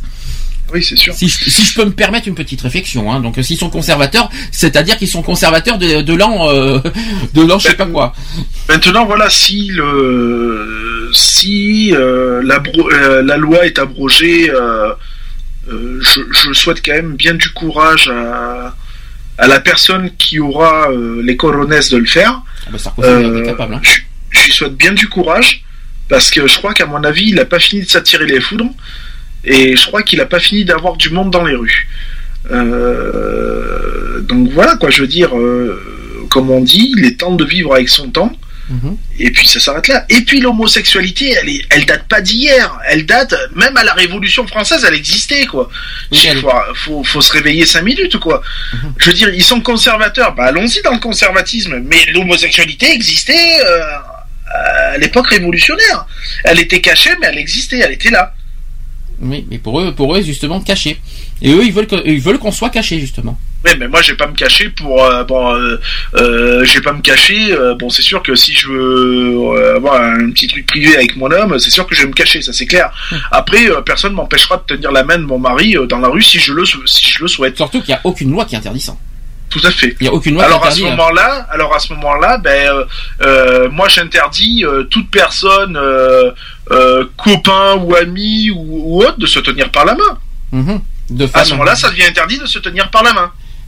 Ça serait complètement stupide. Dans ce cas, On est d'accord. Ça serait vraiment là, on est là, on serait vraiment dans, dans un Voilà. truc. euh, Bon, c'était une petite parenthèse qu'il fallait souligner parce que hein, avec tout, tout ce qu'on entend ces temps-ci, avec tout ce qu'on voit avec la manif pour tous, il fallait qu'on qu'on en parle. maintenant, si euh, nos chères têtes politiques euh, cherchent un, un second mai 68, Ça, voire un peu plus hard, euh, ils en sont pas loin. hein. Maintenant, on parle même de une deuxième révolution. Bien sûr, mais on n'en est pas loin. Euh, Je veux dire, euh, on, on l'a frôlé le deuxième mai, le, le second mai 68, on l'a frôlé il y a pas longtemps, quand les les les routiers ont commencé à faire le blocus que euh, les les, agric- les agriculteurs avaient suivi derrière.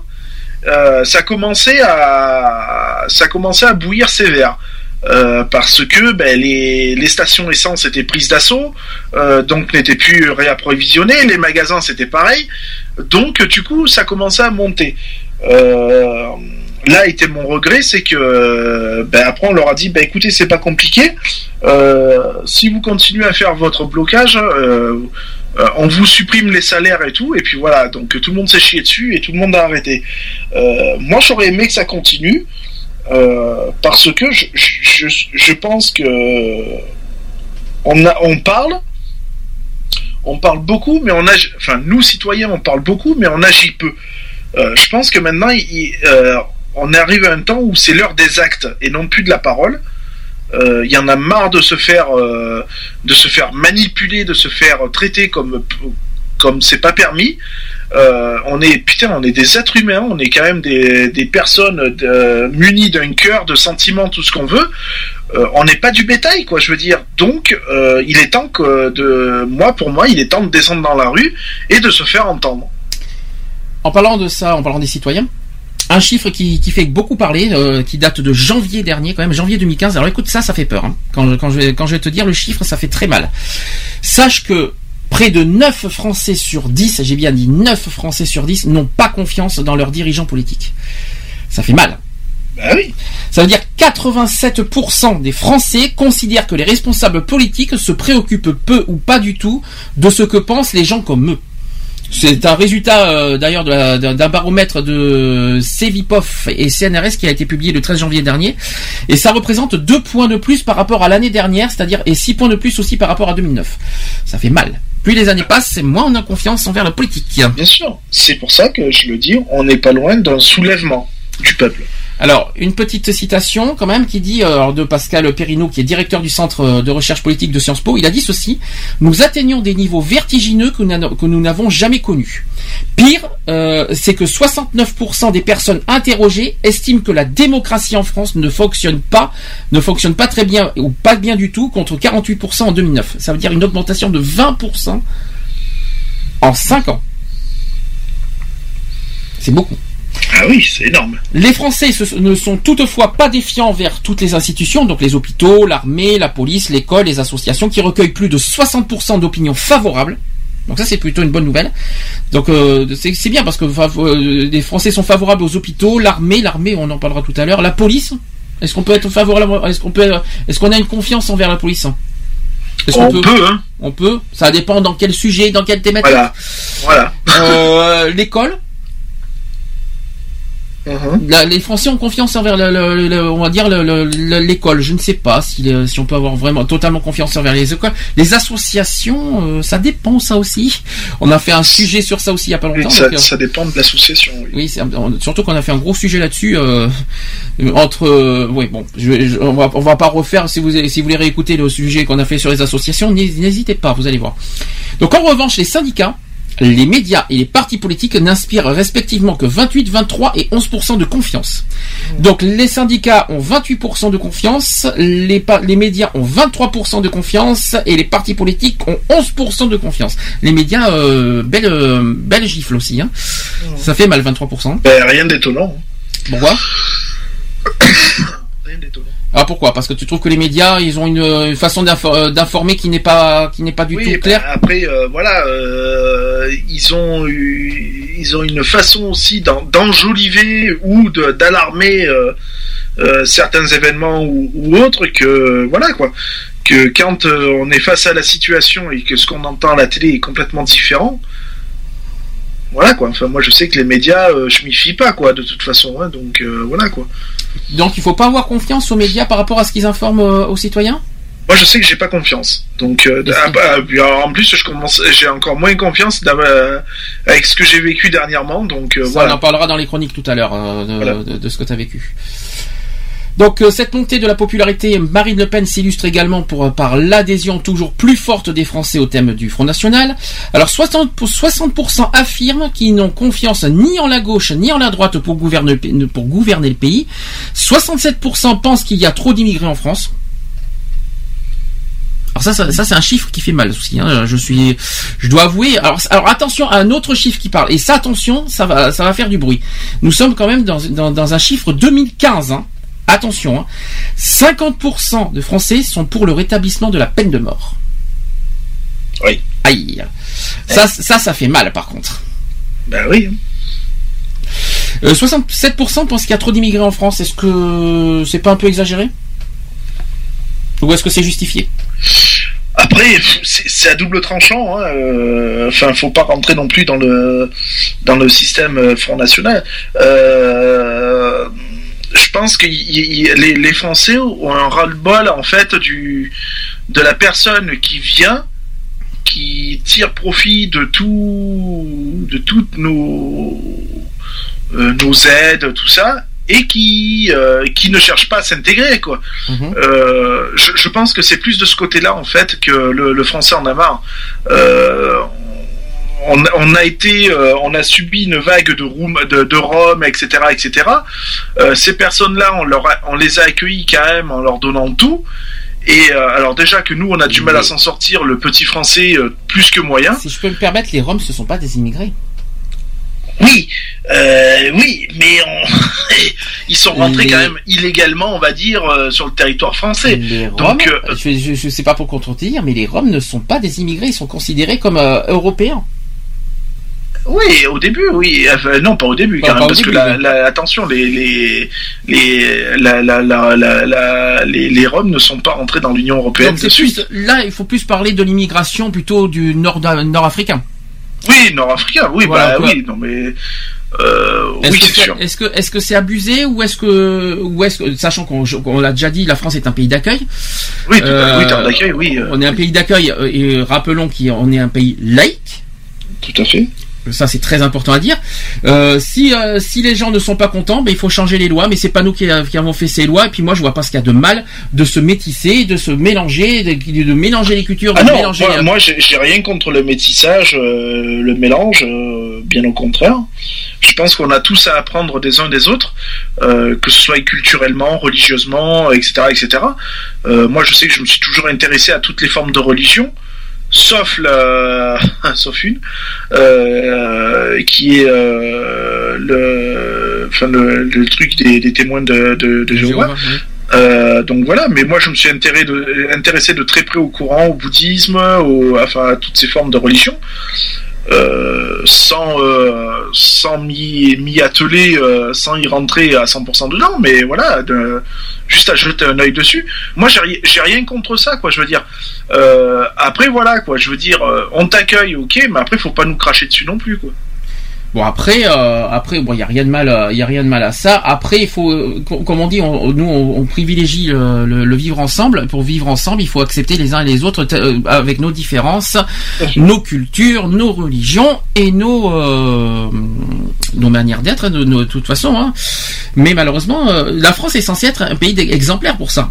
Eh ben, il faut continuer à, être un pays d'exemple parce que avec les droits de l'homme, je rappelle qu'on est un pays des droits de l'homme, c'est nous, le pays fondateur des droits de l'homme. Qu'est-ce qu'on attend pour montrer l'exemple? Eh bien, c'est pas encore gagné, notamment au niveau politique, qui sont encore conservateurs, n'est-ce pas, Monsieur Lionel? Ah oui, tout à fait. Alors, tout à fait.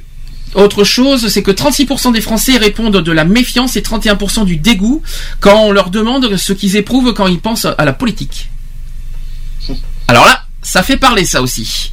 36% la méfiance, ça encore c'est normal, mais alors 31% du dégoût, ça c'est plus moche par contre. C'est du, que 31% qui sont dégoûtés de la politique, Ben, c'est compréhensif, hein. euh, c'est quand même assez compréhensif. Comme je disais tout à l'heure, euh, le français est manipulé, donc euh, un coup on te manipule de gauche, un coup on te manipule de droite, un coup euh, c'est bon quoi. le problème, je l'ai toujours dit, c'est qu'on vit politique, on parle politique, on, on, on Dort et on mange politique. On oui. mange politique, mais malheureusement, on vit politique. Malheureusement, parce que les lois, tout ça, c'est politique. Tout, toutes les, tout, euh, si on vit aujourd'hui les revenus qu'on a, les salaires, tout ça, c'est malheureusement politique. Donc euh, malheureusement, on est dégoûté de la politique, mais on est obligé de vivre avec politique. Donc comment, faire? Par contre, est-ce que c'est... Oui, vas-y.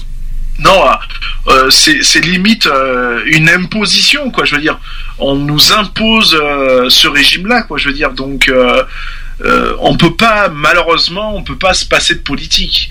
Euh, sans ça, ça serait l'anarchie complète, euh, je pense. Ça, ça, pose- ça permet de te poser une question euh, intermédiaire de ce que tu viens de dire. S'il n'y avait pas de politique, Ah, Ça serait le bordel. voilà, c'est vrai qu'il faut ça se poser serait le cette bordel question. parce que tout le monde voudrait gouverner, tout le monde voudrait être le chef d'eux, et voilà quoi. Donc, on- Euh, S'il n'y avait pas de politique en France, ça aurait été quoi la guerre civile la- la- la- de- Oui, euh, on, serait libre, ça c'est sûr. On, serait, Oui, on, aurait- voilà. on aurait une totale mais liberté. on vivrait avec quelle économie C'est ça le truc. Bah, et qui c'est qui, qui, qui, euh, s'il n'y avait pas les politiques, qui pourrait diriger, qui pourrait, euh, oui, qui pourrait, euh, Eh oui, mais personne. C'est ça quoi. Personne, puisque déjà on n'aurait aucune économie, euh, puisque euh, on Aucune est tous loi. des paniers percés de toute façon. Aucune loi. Donc euh, voilà quoi, je veux dire, euh, euh, on vivrait comment quoi? Je veux dire, on n'arriverait même pas à, à, à mettre euh, un copec de côté quoi. Donc euh, voilà quoi. Donc en gros, la politique nous dégoûte, mais on est obligé de vivre avec. Ben oui. C'est ça, c'est ça on n'a pas le choix quoi. Je veux dire, et ça depuis 1789 quoi. Maintenant, j'ai une autre question, euh, une autre question intermédiaire. À qui la faute des, des diri- euh, que- Il y a des dirigeants en France, on est d'accord. Mais Oui. c'est qui les fautifs? Ah ben c'est nous. hein. Qui c'est qui votons? Qui c'est qui vote. Qui qui vote euh, On est fautif, on est, on est fautif, on creuse notre propre tombe, donc euh, de toute façon, euh, voilà quoi. Nous sommes Euh. déçus. D'accord. Mais pour Ouais, autant, mais à ce moment-là, faut, voilà quoi, c'est, euh, on est déçu de manière, on est tout le temps déçu. Euh, Qu'une personne vote pour la droite, va être déçue par son parti. Euh, un mec de gauche va être déçu par son parti. Donc de, de, de, toute façon, le, fran le français, faut dire ce qui est, est un insatisfait. Donc, enfin moi je le vois comme ça. hein. On n'est jamais satisfait de ce qu'on a et on trouve toujours à redire. Euh, après, euh, voilà quoi, je veux dire, on est, euh, on est euh, victime de nos choix. On a voulu, voilà, on a voulu la gauche au pouvoir, on l'a. On a des déboires avec la gauche, ben on s'en prend qu'à nous-mêmes, quoi, je veux dire. c'est un peu ça. Nous sommes les seuls fautifs, quoi, je veux dire. C'est que, que ce soit tous les dirigeants politiques, que ce soit législatif, municipal, Tout régional. fait. Non, régional, c'est plus compliqué, c'est pas nous les régions. Les Sénats. Alors, il y a deux, deux choses qu'on ne vote pas, c'est les Sénats. Le Sénat, c'est pas les citoyens, et aussi les conseillers régionaux. Voilà, c'est, ça, ce ne sont pas nous. Nous, les, nous, on vote les députés, le président de la République, le, Les législatives, les maires. les maires, euh, les, les- les, euh, alors on vote les députés. Je vais, y- je vais essayer de m'en souvenir. Les maires, les conseillers municipaux, les conseillers généraux qui sont aujourd'hui départementaux et le président de la République. Et donc en gros aujourd'hui, si on a si on a du mal à À 90%, on est fautif de tout. on est- donc du coup si on a du mal à être satisfait des politiques qu'on a, et, et faire faut- nous Français faisons attention à qui on vote.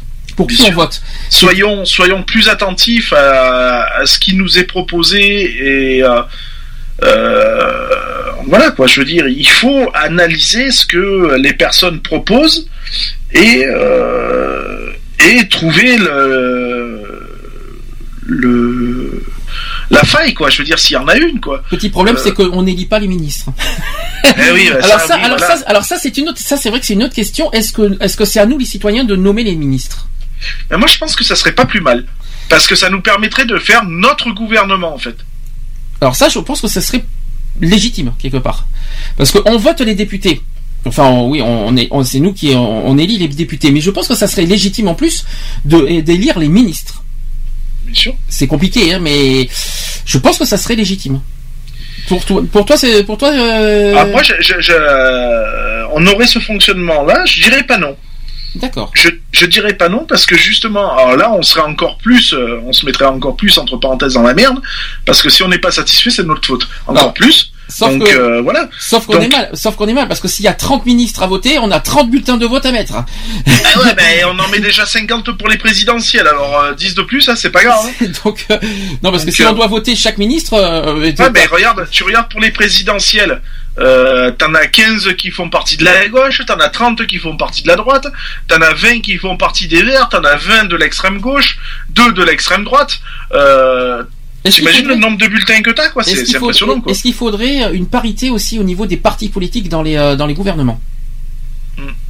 Ça, Telle est la question. Est-ce qu'il faudrait que ça soit que de gauche ou est-ce qu'il faudrait euh, un moi, je mélange? pense que voilà, euh, ouais, euh, on a une extrême droite, on a une droite, on, on a, euh, on a une gauche, on a une extrême gauche. Bon, on a les verts, on a le centre. Les Verts, euh, ils ont été un petit peu éca- écartés hein, depuis. Mais depuis c'est compliqué parce qu'on a trop de partis politiques. On devrait s'en tenir à droite, à gauche, point. Mhm. On va en Amérique, ils ont les, les conservateurs, les machins, point. Ah non, Tu non, vois, alors, a- ils ont pas les conservateurs les- euh, en Amérique. Non, mais en Amérique, ils ont les démocrates et les, et les républicains. et les républicains. Euh, tu vas en, en- que je dise pas de conneries parce que après les autres c'est des c'est des royautés. Euh, euh, je sais plus dans, En dans quelles autres. Je crois qu'en Hein Allemagne, c'est pareil, je crois aussi. euh, il me Ouais, voilà. En Allemagne, c'est pareil. T'as une chancelière, t'as les, euh, t'as les je sais plus quoi et les je sais plus quoi. Mm. C'est divisé en deux. Il n'y a pas 40 000 euh, euh, partis. Ah, je veux dire, pour toi, il faudrait qu'il y ait que deux partis politiques, la droite et la gauche. mais oui. Ben oui. Comme ça, euh, déjà un, le français, c'est plus simple pour le français. Mhm. Euh, je veux dire, euh, voilà quoi. Je veux dire, ben c'est soit blanc, soit noir quoi. Je veux dire, et puis c'est tout quoi. Mhm. Euh, on va pas te proposer du café au lait si t'as du noir et du blanc quoi. C'est tout. Ça s'arrête là quoi. D'accord. Non, mais ça, c'est bien à débattre. Tu penses qu'il y a plein de personnes qui pensent ça aussi? Euh, je, je sais pas, après je vais pas parler au nom de tous les Français, ça, ça ne reste que mon, mon opinion. Moi je pense que ça serait pas plus mal.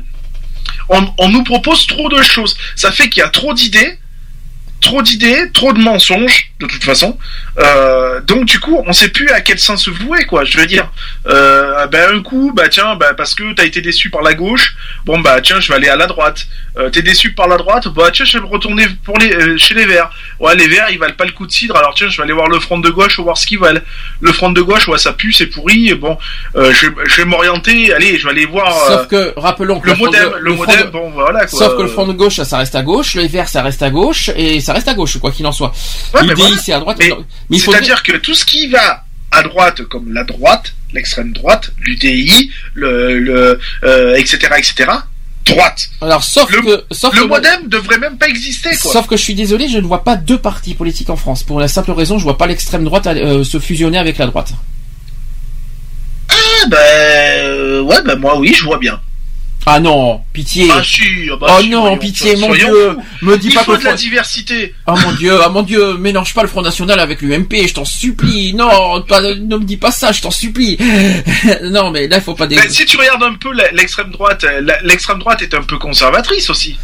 Oui, mais là, non, mais attends, euh, le Front National, c'est pas l'UMP non plus, hein. Non mais je suis d'accord avec toi. Euh, ils ont pas les mêmes Et, euh, idées. elle est, elle est quand même conservatrice. Oui, mais bon, ils sont pas non plus à ce niveau. Ah L'UMP ils n'est pas au niveau au du Front National quand même. Donc, euh, je, je vois peut-être quatre, euh, quatre partis maximum en France, c'est-à-dire les deux extrêmes. Et Ouais. les deux euh, La gauche, droite et. Euh, donc, donc, en, en gros, mais quand on- il faut il faut se rappeler un détail, c'est que bon, le Front National existe à cause des deux guerres mondiales. Il faut pas oublier tout ça. hein. Euh, ce qui se passe, c'est que, en plus, c'est quand, il- quand on y réfléchit, à la base, en 1789, il y avait que deux partis. La gauche et la droite. Il n'y avait pas, euh, il y avait pas des super partis, des, euh, euh, la partie d'un tel, le parti machin, les partis ici. Bon, il y avait le clergé, tout ça, d'accord. Mais il y avait la gauche et la droite. Aujourd'hui, c'est parti dans un truc où je crois qu'il y a au moins 12 ou 13 partis politiques. euh, En plus, surtout On est que un des seuls pays en France à avoir autant de, de trucs. et, et attends, il y a pire, c'est pire, c'est que maintenant il y a 10 vers gauche et 10 vers droite. Maintenant, on sait plus on ça devient du n'importe quoi. Euh, euh, ils ont ils ont la même politique et ils créent encore des non mais c'est du n'importe quoi. Euh, qu'est-ce que qu'est-ce qui qu'est-ce qui est- qu'est-ce qui différencie l'UDI de la de l'UMP Rien. Pas grand chose. Le modem est différent parce que c'est le centre. Mais euh, l'UDI, oui, il s'approche beaucoup de l'UMP, ça c'est sûr. Ça, Donc voilà, mais c'est débile verts. d'avoir c'est débile d'avoir créé un parti UDI alors que c'est exactement la même chose que l'UMP. C'est un peu pareil pour les Verts qui se rapprochent beaucoup du PS, mais bon, euh, Voilà. sauf que Je les veux Verts- dire, il y a des partis qui servent et je suis désolé qui servent à rien. Les idées par contre sont les idées sont différentes. Mais à ce moment-là, euh, à ce moment-là, à eux d'unir, euh, voilà, des verts. Les verts, ils ont les, ils ont des idées. Tu fais partie de la gauche. Propose à la gauche. S'ils se parlent pas entre eux, tu, il peut pas y avoir de communication. Oui. Donc voilà, les, les, les autres, bah, l'autre il est enfermé dans sa bulle, il a son idée à lui. Toi, t'arrives avec une idée qui peut être révolutionnaire, tout ce que tu veux, qui peut changer beaucoup de choses.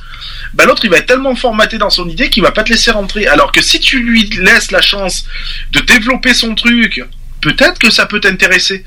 Donc, du coup, tu l'intègres dans ton parti. Tu vois ce que je veux dire? Mhm. Sauf que un parti politique, ça fonctionne comme une association. Hein. C'est-à-dire que si euh, non mais euh, il faut pas non il y a des idées de l'un de l'autre. Euh, bon tu vas me dire il y a il y a 4 milliards d'associations. Je, dis un chiffre qui est, exagéré. Mais bon un parti politique ça commence ça fonctionne comme une association. Donc excuse-moi mais ça doit pas les idées c'est censé être des idées d'un groupe. Pas les idées d'une personne. Donc la droite, la gauche ont leurs idées conservatrices, tout ce qu'on veut, mais une personne euh, est censée amener les idées d'un groupe politique. Bien sûr. Donc euh, euh, je sais pas comment expliquer, mais euh, s'il y a un tel qui se dévie, oh mais écoute c'est pas mes idées, donc je vais créer un autre parti politique parce que c'est pas les mêmes idées. Puis ah non mais finalement moi je vais, je vais, euh, si ça se divise sans ça, on va avoir, je sais pas combien de partis politiques à euh, dans 10 ans si ça continue. Je sais pas, je sais pas combien de partis politiques on en est aujourd'hui, je sais pas, mais euh, je crois qu'il y a une quinzaine non à peu près non aujourd'hui? Euh, Je crois, ouais, on est, ouais, on doit pas être loin. Ouais. Parce que- ouais, UMP. Je crois qu'il y en a une quinzaine, hein, tout confondu, hein, tout. Euh, UDI. UDI, Modem, euh, les, bon les divers gauche et divers droite c'est autre chose, c'est pas un parti. Hein. Divers gauche et divers droite ce sont, c'est pas considéré comme des partis. Hein. euh, Ça, ça, c'est juste, ça veut dire qu'ils qu'ils font ils ne font pas partie de, ils sont dans aucun parti. C'est ça que ça veut dire. Mais par contre ils ont les idées de gauche ou les idées de droite. C'est un peu Ouais, bizarre. mais c'est débile, ça sert à rien. c'est vrai que c'est, c'est vrai que c'est un peu bizarre les divers. Hein. euh, Ça sert à rien, c'est débile, c'est, c'est perdre de l'énergie pour rien. Mhm. Parce que tu sais de toute façon que tu seras pas entendu. Oui. Donc euh, tu, tu es pas entendu par les par les citoyens puisque tu ne sers à rien. On peut même on, on peut même pas t'intégrer euh, au présidentiel ou des trucs comme ça. Tu Alors, sers à rien quoi. Je veux 5%, dire. et quand, quand, par exemple, les Verts qui ont 5% de vote, c'est quand même 5% de tous les Français. Quand- et donc ils sont quand même un petit peu entendus quand même avec 5%. Ça Ouais, fait quand même, mais- ça fait quand même 2 ouais, ou 3 mais millions. C'est pas lourd quoi. Oui, c'est pas, oui, c'est pas un poids lourd dans tous les Français, mais après 2 ou 3 millions de Français qui écoutent, c'est quand même pas mal, c'est quand même un poids. Après, si c'est 0,1% de vote, ça se posait des questions. Par contre, hein, euh, les choses qui s'est, qui ça s'est produit dans les présidentielles. Hein. Dans les présidentielles, il y a eu des suffrages qui ont été en dessous de 1%. Ouais, non, mais voilà, euh, je veux dire, quand tu vois, enfin, moi, je sais pas, hein, euh, je ferais partie d'un parti où, euh, au présidentiel, ah ouais, bah, t'es à 0,2, euh, je vais te dire, bah, moi, mon truc, je l'explose, quoi, je veux dire, ça, parce que tu sais que tu sers à rien, quoi. Tu vas pas te faire chier à créer un parti qui te sert à rien, quand même. Comment expliquer quelqu'un qui peut être de gauche sans faire partie d'un parti politique de gauche? C'est un exemple. Ou alors le contraire. Pourquoi faire Je, je pars des divers. Hein. Pour, euh, comment avoir des idées de gauche ou de droite si on fait de- fait- si on fait pas partie d'un parti euh, de gauche ou de droite? C'est idiot. Comment on peut Ah savoir qu'on est de gauche ou comment on peut savoir qu'on est de droite? C'est déjà alors en plus tu, parce que tu crées un parti donc euh, tu dépenses de l'argent pour créer pour faire connaître ce parti faut faire de la publicité faut machin donc tu tu gaspilles de l'argent le pognon qui est foutu en l'air pour créer des merdes pareilles c'est impressionnant Je rappelle que les divers, tu fais pas partie d'un parti. Hein. oui mais tu- ta campagne faut que tu la fasses Ah oui, Faut que la tu te fasses publicité. connaître. Ah oui, donc tu gaspilles de l'argent c'est de l'argent qui est foutu en l'air pour rien euh, mhm, puisque tu rejoins soit tes idées de gauche soit de droite mhm.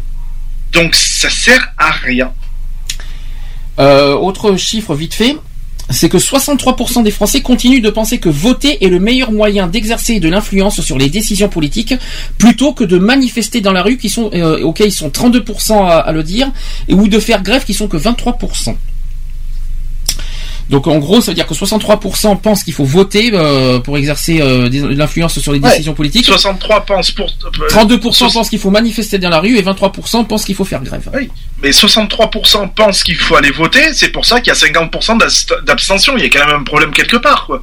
Je veux dire, euh, il y arrive un moment donné où il faut réfléchir deux secondes. Euh, si euh, sur les bulletins de vote euh, tu n'es pas entendu, eh ben descends dans la rue, quoi. hein, c'est tout. hein. Et en plus, je viens de faire un rime. C'est bien, ça c'est pas, pas mal ça. Faire grève, ça sert à rien. Non, ça, c'est- alors la grève, c'est c'est le truc, le genre débile que. alors ça, C'est un droit, effectivement, c'est un Oui, droit, démo- c'est un droit, tout à fait. mais complètement inutile. Mais ça, ça pèse, ça pèse rien du tout, quoi. Manifester dans la rue, si, je trouve que ça pas Ah oui, manifester bah dans la oui, rue, parce que ça. tu fais chier tout le monde, donc euh, du coup, on est obligé de t'entendre. Donc euh, voilà. Faire grève, euh, c'est pas parce que tu fais grève que tu seras forcément entendu, surtout que si les idées sont sont pas sont mauvaises et que ça sert à rien, euh, Oui, que ça n'apporte rien. Manifester, moi je trouve que c'est bien. Moi je trouve que c'est un droit, et, et de manifestation bon, qu'on avait fait pour le mariage pour tous. Je reviens là-dessus, mais c'est vrai, ça c'était beau, bah c'était très beau. Maintenant voter, bah oui, mais euh, d'abord c'est pas- voter, c'est pas une, c'est pas un devoir, c'est un droit civique. Euh, voter, c'est pas un devoir. Est-ce que tu, alors je te pose la question parce que tu n'étais pas là la semaine dernière. Est-ce que pour toi, ça devrait être obligatoire de voter? Bon, Euh... Alors, être obligatoire dans le sens. Alors moi, je le verrais obligatoire dans le sens où euh, tu es libre de voter ou pas. Euh, tu mets ce que tu veux. Mais moi, ce que là où je n'admets pas un truc, c'est euh, les bulletins blancs, par exemple. Tu votes blanc. donc ça veut dire que tu n'es ni d'accord avec l'un ni d'accord avec l'autre. À ce moment-là, qui que ce soit comptabilisé, mais que ça ne rentre pas en compte pour un parti ou l'autre. Alors, Chose attends, qui est faite actuellement. Tu imagines si le vote blanc est au-dessus des, euh, des deux candidats? Et ben à ce moment-là, on garde la politique actuelle. Donc euh, ça serait ni l'un ni l'autre en fait. Voilà.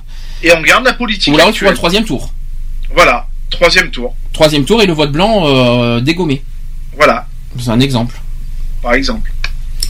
Donc toi, tu es, favorable au, au vote obligatoire euh, et euh, euh, avec le- un vote avec Ouais, le- alors à ce moment-là, oui, voilà, obligatoire, mais sous condition, quoi. Je veux dire hein, euh, que euh, que tout que tout soit entendu, quoi. Je veux dire aussi bien euh, les les euh, voilà que que tout soit entendu avec le vote blanc. Mhm.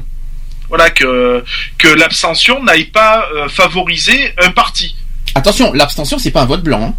Non, mais d'accord, on est d'accord. J'en Et parlerai que, tout à l'heure. et mais, que euh, l'abstention aussi soit entendue. Hmm. Parce que celui qui, qui s'abstient, parce que bon, euh, bah, euh, moi je vais voter, je donne une enveloppe vide, c'est une abstention. C'est Mhm. pas un vote blanc, c'est une abstention. D'accord. Enfin, moi je le vois comme ça. Après, voilà. Du moment où j'ai rien mis dans l'enveloppe, je reste, euh, je m'abstiens, quoi. Je veux dire, euh, voilà, quoi. Euh, maintenant, si, eh ben, y a l'abstention ou le blanc qui prend une ampleur au-delà de 50%, eh ben, on envoie un troisième tour. Alors autre autre point très important au niveau des citoyens, est-ce que tu connais les sujets prioritaires des Français? Alors sachant que ce sont des chiffres de décembre 2014, ce sont des chiffres très récents. Est-ce que tu connais les sujets prioritaires des Français? Est-ce que tu- bon, en numéro un, tu penses que tu dois t'en souvenir Oui, bah c'est l'emploi forcément. C'est le chômage, c'est-à-dire la lutte contre le chômage, euh, avec 72% des, euh, des citoyens hein, qui, qui, euh, qui, qui mettent ça en première position, euh, 72% hein, des Français hein, qui, qui trouvent que la lutte contre le chômage est, prioritaire quand même. Par contre, il y a l'école. Eh bien non. Là, il y a une surprise juste après. En deuxième position, les- en les- deuxième L'école position. arrive en troisième ou quatrième position. T'as dit, euh, dit quoi là? Non, l'école n'est pas en deuxième ni en troisième. Euh, Il y avait quoi? Euh... Ça va, il y a des surprises hein, sur le classement. hein. Donc en première position, lutte contre le chômage. En deuxième position, ça va te surprendre, c'est la santé. Ouais. Avec 62% de, de des, en tant que voilà euh, des votants, 62% pour la santé. La troisième position, d'après toi, alors ça tu aurais dû y penser avec ce qui s'est passé récemment. La... la sécurité. Alors la sécurité, c'est plus la lutte contre la délinquance. Oui, oui. ouais. Euh, la lutte contre la délinquance en troisième position avec 56%. Quatrième position, c'est l'école, l'éducation, Ouais. avec 54%. Après, c'est le relèvement des salaires et du pouvoir d'achat avec 53%. Moi, j'aurais pensé que ça était dans les priorités, moi. Mais c'est Bah oui. uniquement en cinquième position. Je dois avouer que c'est une surprise. Parce que on dit oui euh, en première position, mais le chômage, mais la seconde position, c'est logique que ce soit la, Le pouvoir d'achat. Ah le oui. pouvoir d'achat, bien sûr, parce que qui dit moins de chômage, j'ai plus de pouvoir d'achat. Donc euh, voilà. Mais il y a une autre surprise, c'est quand c'est sur la septième position. En sixième position, il y a la maîtrise au du niveau des impôts, avec 51%. Et la septième, et ça, alors ça c'est une surprise aussi, c'est la réduction de la dette publique, qui n'est qu'en septième position, avec 51%. Et ça, je dois avouer, je dois avouer que c'était une surprise, ça aussi. Donc j'ai pas, j'arrive pas à comprendre les- les- les- le- en gros pourquoi les Français sont aujourd'hui fâchés s'ils mettent qu'en septième position la dette publique. Bah ouais. Le chômage, oui, d'accord, pas de problème, c'est normal. Mais de la, de la dette publique, c'est uniquement 51%. Là, j'ai pas compris personnellement. Après, en huitième, c'est la lutte contre l'immigration clandestine, avec 50%. Après, euh, vient juste après la lutte contre la précarité avec 47%. Ça, c'est une surprise. La lutte contre la pauvreté, la précarité, seulement 47%. Ça, je dois avouer que je, suis très déçu, ça, par contre. Après, euh, sur la sauvegarde des services publics, 34%. L'amélioration de la situation dans les banlieues, banlieues, 33%. Bon, ça c'est normal. euh, le score norm- est normal. Et enfin, la protection de l'environnement, quand même 33% quand même. Hein. C'est quand même pas mal. Ouais. Qu'est-ce que t'en penses Il y a, il y a- il y a des surprises quand même dans le classement. euh, Ah oui, il y a des surprises, euh, notamment pour euh, bah, bon, la santé, euh, on peut comprendre, mais je l'aurais pas vu en seconde position. Moi, ce qui me, là où je suis surpris, c'est quand même sur le hum, La dette publique déjà. hein. la dette, ouais. Et, Voilà, et quoi, le pouvoir d'achat aussi. la- C'est bizarre. Quoi. le pouvoir d'achat qui était, il me semble, en deuxième position il y a, il y a Bah ans, oui, ça me paraissait plus logique, quoi. Mais bon. Donc la dette publique et, et la- le pouvoir d'achat qui sont si bas, euh, pff, je dois avouer que euh, la santé, oui, pourquoi pas, mais après euh, la sécurité en troisième, c'est normal. L'école en quatrième, je pense pas que c'était, je pense pas que c'est si important que ça dans la priorité. hein. Est-ce que l'école doit être si prioritaire que ça? Pour les Ah, enfants oui et non, parce que bon, t'as quand même l'éducation de ton enfant, donc euh, pas peut-être pas aussi proche, mais oui, quand même dans, dans- peut-être dans le top 5, oui, quand même. D'accord, mais c'est dans le top 5, c'est, ils sont quatri- Oui. c'est quatrième l'école. Donc, euh, bon. il y a des surprises. Mais je suis, euh, donc, en gros, la question que je me pose, c'est qu'est-ce qu'aujourd'hui, euh, qu'est-ce qui justifie la haine des Français aujourd'hui? Avec le classement que je viens de, de- de dire. Qu'est-ce qui justifie? Le chômage uniquement? Euh, bah non, il n'y a pas que ça. euh, hein. Bah oui, Après, mais- ça reste quand même une des grosses, des, des grosses préoccupations. Euh, C'est compliqué, quoi. Ah, c'est dur, hein ah, je, suis, ah, je, suis, je suis dur aujourd'hui, hein, mais mais il faut y, y a beaucoup de choses qui préoccupent le français, faut faut pas se leurrer. Mais alors après, de là à, à mettre euh, bon la santé, oui, je veux bien croire parce que euh, Bah, sans la santé, on n'est rien de toute façon. non, de, de toute façon, oui, c'est clair. Euh, mais je la voyais pas en deuxième, quoi. Je l'aurais plutôt mis en troisième, quoi. Au moins en troisième, facile. D'accord. Donc tu voyais plus la dette ou l'économie en numéro 2, quoi. C'est ça que tu veux Ouais, dire voilà. ouais. Bah, forcément, dit qui se préoccupe du chômage, donc tu te préoccupes de, de ton salaire, enfin de voilà de du pouvoir d'achat quoi. euh, moi ça me paraît logique quoi. D'accord. Ben ça, des- un thème à réfléchir parce que quand j'ai vu ça, j'ai été très surpris. Et ça date de, c'est quand même des chiffres de décembre 2014. Et je dois avouer que moi, je suis choqué parce que j'essaie de trouver la, la- la- j'essaie de, de, de, de trouver des réponses de qu'est-ce qui justifie la haine des Français aujourd'hui, en fait, avec les, les chiffres que j'ai devant moi. C'est ça que je ne comprends pas, en fait. Parce que euh, les- la haine des Français ne correspond pas aux chiffres que j'ai devant moi, fi- finalement, quand on y réfléchit. Le chômage, oui, bien sûr. Évidemment, le chômage c'est la grosse la grosse colère noire des Français. Mais il n'y a pas que ça. Et, le- et le- le- la dette publique c'est quand même la dette publique c'est ce qui nous empêche d'avoir de la croissance. Bien sûr. Euh, donc je ne je n'arrive pas à comprendre. Euh, Donc mystère et boule de gomme à suivre dans dans, dans dans les mois à suivre parce que je ne comprends pas et il va falloir qu'on se pose des les, les, vrais- les- les vraies questions là- là-dedans aussi. Et bien en parlant de, de- des élections. Donc le débat sur l'abstention, euh, d'abord le, le pays qui vit une véritable crise d'éthique et de confiance politique. Toutefois, il faut cesser de culpabiliser les Français sur l'abstention ou de voir partout une crise du système politique, parce qu'il est normal qu'une bonne partie des électeurs ne soient pas vraiment intéressés par un scrutin dont l'enjeu est à la fois très limité et passablement incompréhensible, c'est ce qu'on a dit un peu tout à l'heure. Lors d'une élection, d'un référendum ou plus généralement d'une délibération, le comportement d'abstention marque le refus d'une personne de participer au vote. Les personnes qui s'abstiennent sont qualifiées d'abstentionnistes, tout simplement. Et l'abstentionnisme est un acte politique pour des personnes considérant que le régime représentatif et parlementaire actuel n'est pas suffisant pour répondre aux voix de chaque individu composant la société et propose cet acte politique de refus du vote pour ne pas cautionner ce, sy- ce système considéré injuste. Donc les motivations des abstentionnistes sont multiples et variées. En cas de fort niveau d'abstention, la, légitimité des décisions euh, ou des résultats d'élections, bien qu'étant prises dans les formes euh, légales, peut être fragilisée. Euh, sinon, lorsque l'abstention atteint des taux importants, euh, mis en doute par, euh, par l'idée que la majorité silencieuse ne se serait pas exprimée par le vote. En France, le vote est obligatoire uniquement aux élections sénatoriales pour les grands électeurs. Donc, je rappelle que c'est pas les citoyens qui votent les, euh, sénateurs. Euh, donc, on parle des conseils municipaux, généraux, régionaux et députés qui se voient en cas d'abstention infliger une amende de combien d'après toi? L'abstention, l'amende d'abstention. Oh putain, je me rappelle plus, ils en ont parlé. C'est.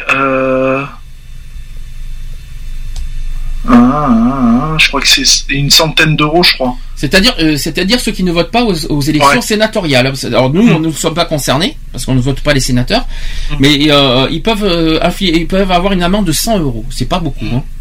Ouais, non, c'est pas. Nous, on paye plus cher que ça, hein, pour euh, trop fort rien. Donc en France, le vote n'est pas obligatoire au sens juridique, mais il est considéré comme un devoir nor- comme un devoir moral. Alors ne doivent pas être considérés comme abstentionnistes les personnes qui votent blanc. Le vote blanc, c'est pas abstention, hein, euh, c'est un vote. Parce que comme tu vas dans les urnes, c'est considéré comme un vote. Euh, c'est pas non plus un vote nul. Oui, parce qu'on parle aussi des votes nuls.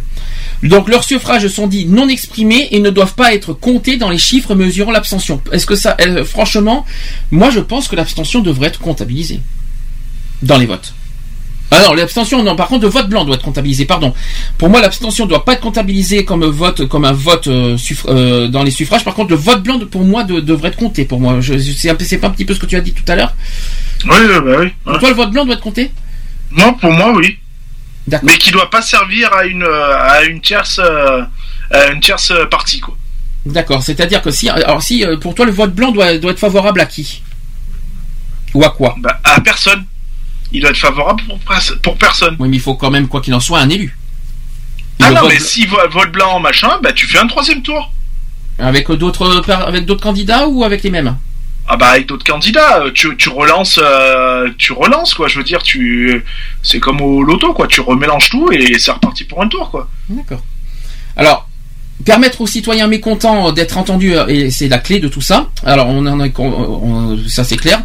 Le vote blanc reconnu comme un suffrage exprimé semble être un, un canal de confiance et de communication possible entre les citoyens et les politiques, qui pourrait non seulement construire demain, mais aussi canaliser certains désenchantements de façon intelligente.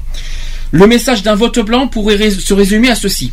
Alors c'est un exemple de, on, se met à l'esprit d'un citoyen qui se met euh, qui, vote blanc, qui se dit ceci je ne me reconnais pas dans l'offre politique, je ne veux ne donc pas voter pour un de ces partis.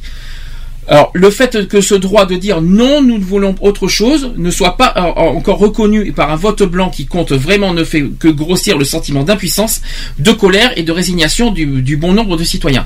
Alors, en fait, ce vote blanc devrait être un suffrage, c'est un petit peu ce que tu viens de dire finalement, euh, quand, il- quand- quand- c'est un petit peu ce que tu viens de dire, c'est un vote blanc exprimé, je veux aucun. Voilà. C'est en, gros c'est ça. Donc en gros on est obligé de refaire euh, les élections avec d'au- avec d'autres euh, personnes. Voilà. Mhm. C'est un petit peu ça. Mais de toute façon c'est un c'est un droit et le vote blanc est un droit qui est possible et qu'on a le droit de faire. Mais il faut que ça soit compté. C'est pour que c'est si vraiment si- parce que sinon après il faut pas s'étonner qu'il y ait de l'abstention. Hein. Si le vote blanc n'est pas compté. euh, Bah oui, voilà. Ici en plus le en plus ça m'étonnerait. En plus on peut pas ordonner un comment te dire, on ne peut pas ordonner un, un votant de élire quoi qu'il en soit quelqu'un. C'est pas un droit dans ce cas. Ah oui, Si, si on est ni pour l'un ni pour l'autre, on va pas obliger la personne de voter l'un ou l'autre. tout à C'est fait. pas un droit dans ce cas. Enfin c'est un, c'est un exemple. Donc, aussi étrange que cela puisse paraître de prime abord, c'est bien euh, par ce droit d'exprimer notre désaccord que le dialogue entre les citoyens et les politiques pourrait s'établir. Le vote blanc incarne la démocratie participative. En effet, face à l'expression euh, critique du peuple, les gouvernants devraient euh, alors s'efforcer de modifier leur offre politique en fonction de la demande de la population. Donc ici, le vote blanc serait l'expression d'un contre-pouvoir démocratique ainsi qu'un moyen de pression constructif euh, puisque obligeant les gouvernants à entendre les citoyens.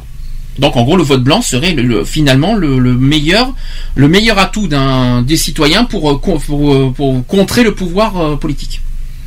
L'abstention serait l'abstention ne sert à rien mais le vote blanc pourrait euh, pourrait effectivement influencer le le, le pouvoir et le- le- les dirigeants euh, ça pourrait euh, voilà ça, ça serait peut-être la, la, le meilleure manière la meilleure manière de- d'exprimer notre justement que ce soit le mécontentement le, dégoût envers la politique ça serait le meilleur moyen de passer par le vote blanc. Finalement. Bah oui. alors est-ce que tu sais pourquoi les Français sont en colère? Là, on arrive crescendo à, à- à quelque chose de plus, de plus haut. hein. Est-ce que tu sais pourquoi? Bah parce qu'ils ont marre d'être pris pour des pour des imbéciles, c'est tout. hein. Bah, Enfin, déjà, premier point, c'est que beaucoup de Français ne comprennent pas pourquoi la politique actuelle ne donne pas de résultats plus vite. Mhm. Est-ce que tu es d'accord sur ce principe? Ouais. Beaucoup de contribuables sont estomaqués par la somme qu'ils doivent verser au trésor public ces dernières années. Mhm. Une nouvelle fois, ils ont l'impression que leur, que leur pouvoir d'achat a nettement diminué. C'est pour ça que j'ai été, très étonné tout à l'heure sur les résultats du pouvoir d'achat. Alors la crise, l'austérité, euh, ce sont des gros mots. Euh, malgré tout, euh, malgré tout, les Français ont le sentiment qu'on les prend pour des billes. Je pense que tu es d'accord. Déjà, vu ta réaction, j'imagine, j'imagine que tu es d'accord largement là.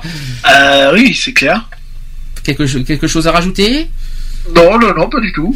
Alors, on parle des impôts, de la délinquance, le sentiment d'abandon. En fait, c'est un rapport confidentiel des préfets qui tire la sonnette d'alarme, soulignant l'exaspération grandissante des Français. Mhm. Alors, question simple, faut-il craindre le pire dans les mois à venir? Telle est Bah la oui. question. Toi, tu dis oui. Ah bah oui. Alors, explication, c'est que certains dirigeants craignent ou s'attendent à une révolte, voire à une révolution. Certains Français qui, dit de- qui sont dits de souche, alors tu sais ce qu'on appelle des Français dits de souche? C'est des euh... Français, Français, pur Français. Oui, le, le- le euh, pur, le pur voilà. français, ouais. qu'il n'y a, il n'y a pas d'origine euh, ailleurs. Donc les Français qui sont dits de souche ont lancé un appel à la révolte. Nous allons, en- on, va en débattre tout ça. Alors point numéro un, tu vas me dire ce que tu en penses. Il y a plusieurs points.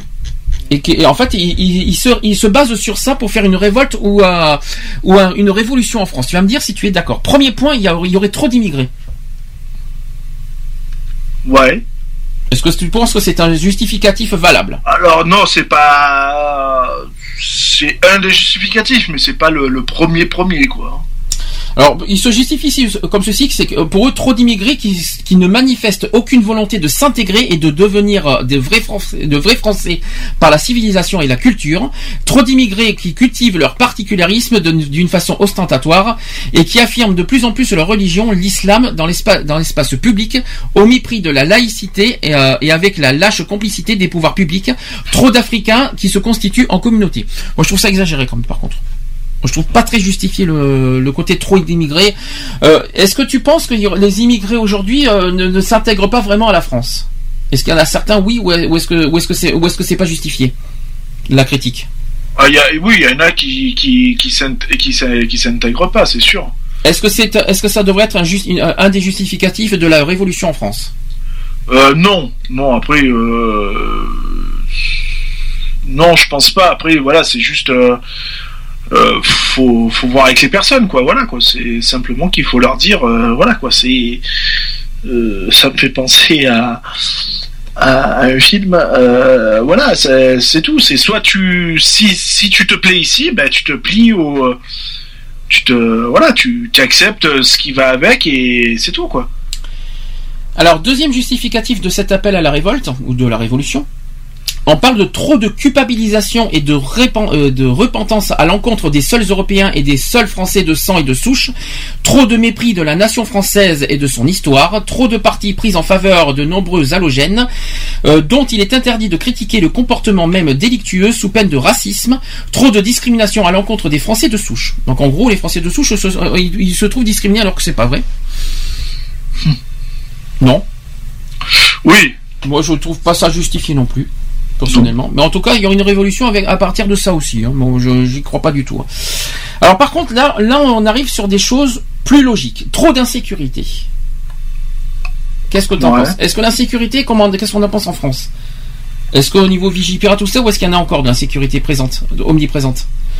Bah, il- il- il- euh, à l'heure actuelle, il y en a pas, quoi. hein, euh, Alors, je vais, expliquer quand même le, justificatif qui n'est pas forcément faux, je tiens à te le dire quand même. Euh, trop d'insécurité pour les honnêtes gens, trop de bienveillance pour les criminels et délinquants récidivistes, trop de délinquants d'origine immigrée, ça par contre j'enlève ça, trop de zones de non-droit, trop de corruption dans la classe politique, trop de police, trop de radars et trop de juges, mais pas assez de, de sécurité et de moins en moins de liberté pour le citoyen. C'est pas, c'est pas tellement faux hum. notamment euh, quand on a parlé d'insécurité, notamment pour les personnes âgées qui sont euh, voilà avec l'abus de faiblesse et les abus de confiance, euh, a- il y a là-dessus les cambriolages, voilà les vols, les, Oui, voilà. les vols, les braquages, le- tout ça. Moi je suis désolé, quelque part c'est pas faux, mais est-ce que c'est un justificatif de révolte? Non, c'est pas. Non, il y a plus important. Le plus important?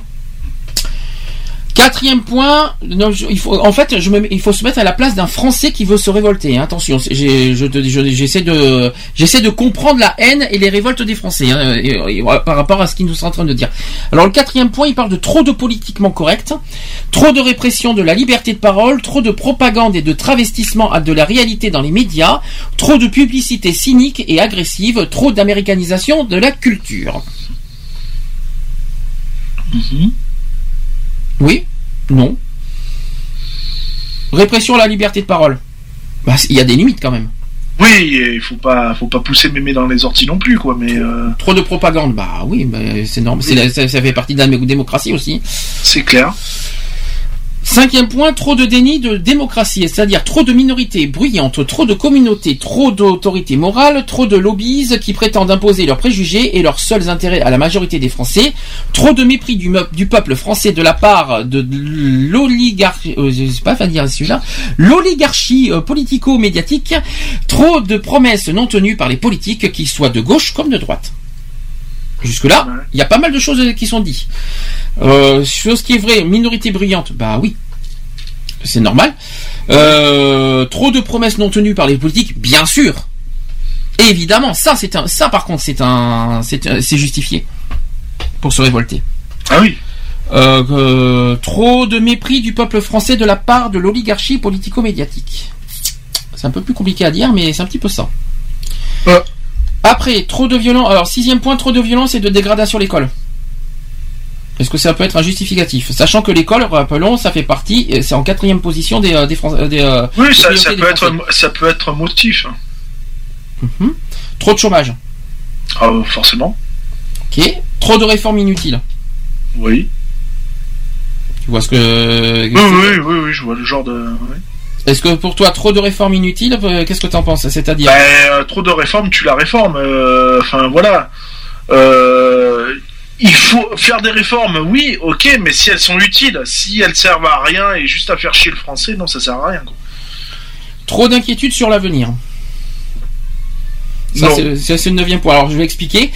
Euh, sur ce thème-là, c'est trop de dépenses sociales que les actifs ne peuvent plus financer, trop de menaces sur les économies et les retraites, trop de dettes publiques et privées. Bah oui, finalement, si. Dans l'avenir, euh, non? Bah oui, c'est clair. Après, l'avenir, euh, ouais, voilà, l'avenir est incertain, hein, de toute façon. Et enfin, dixième, euh, dixième euh, justificatif de la, de, la, de la possible révolte des Français, c'est qu'il y a trop de diabolisation.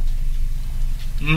Alors en fait, c'est trop de diabolisation des Français qui respectent les lois, qui demandent que cesse cette situation qui les révolte, qui ne sont ni racistes, ni fascistes, ni d'extrême droite, mais qui veulent enfin d'être entendus de la classe politique et voir leur opinion représentée dans les médias.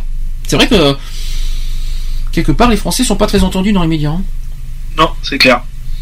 C'est vrai que les Français sont très des pions, on dirait quelque part. Oui, bah oui, bah, bien sûr, c'est on te met là et tu bouges plus, et puis quand j'ai besoin de toi, bah, je te déplacerai, et puis voilà, quoi. Alors qu'est-ce que tu en penses de tout ce que je viens de dire? On a fini le sujet.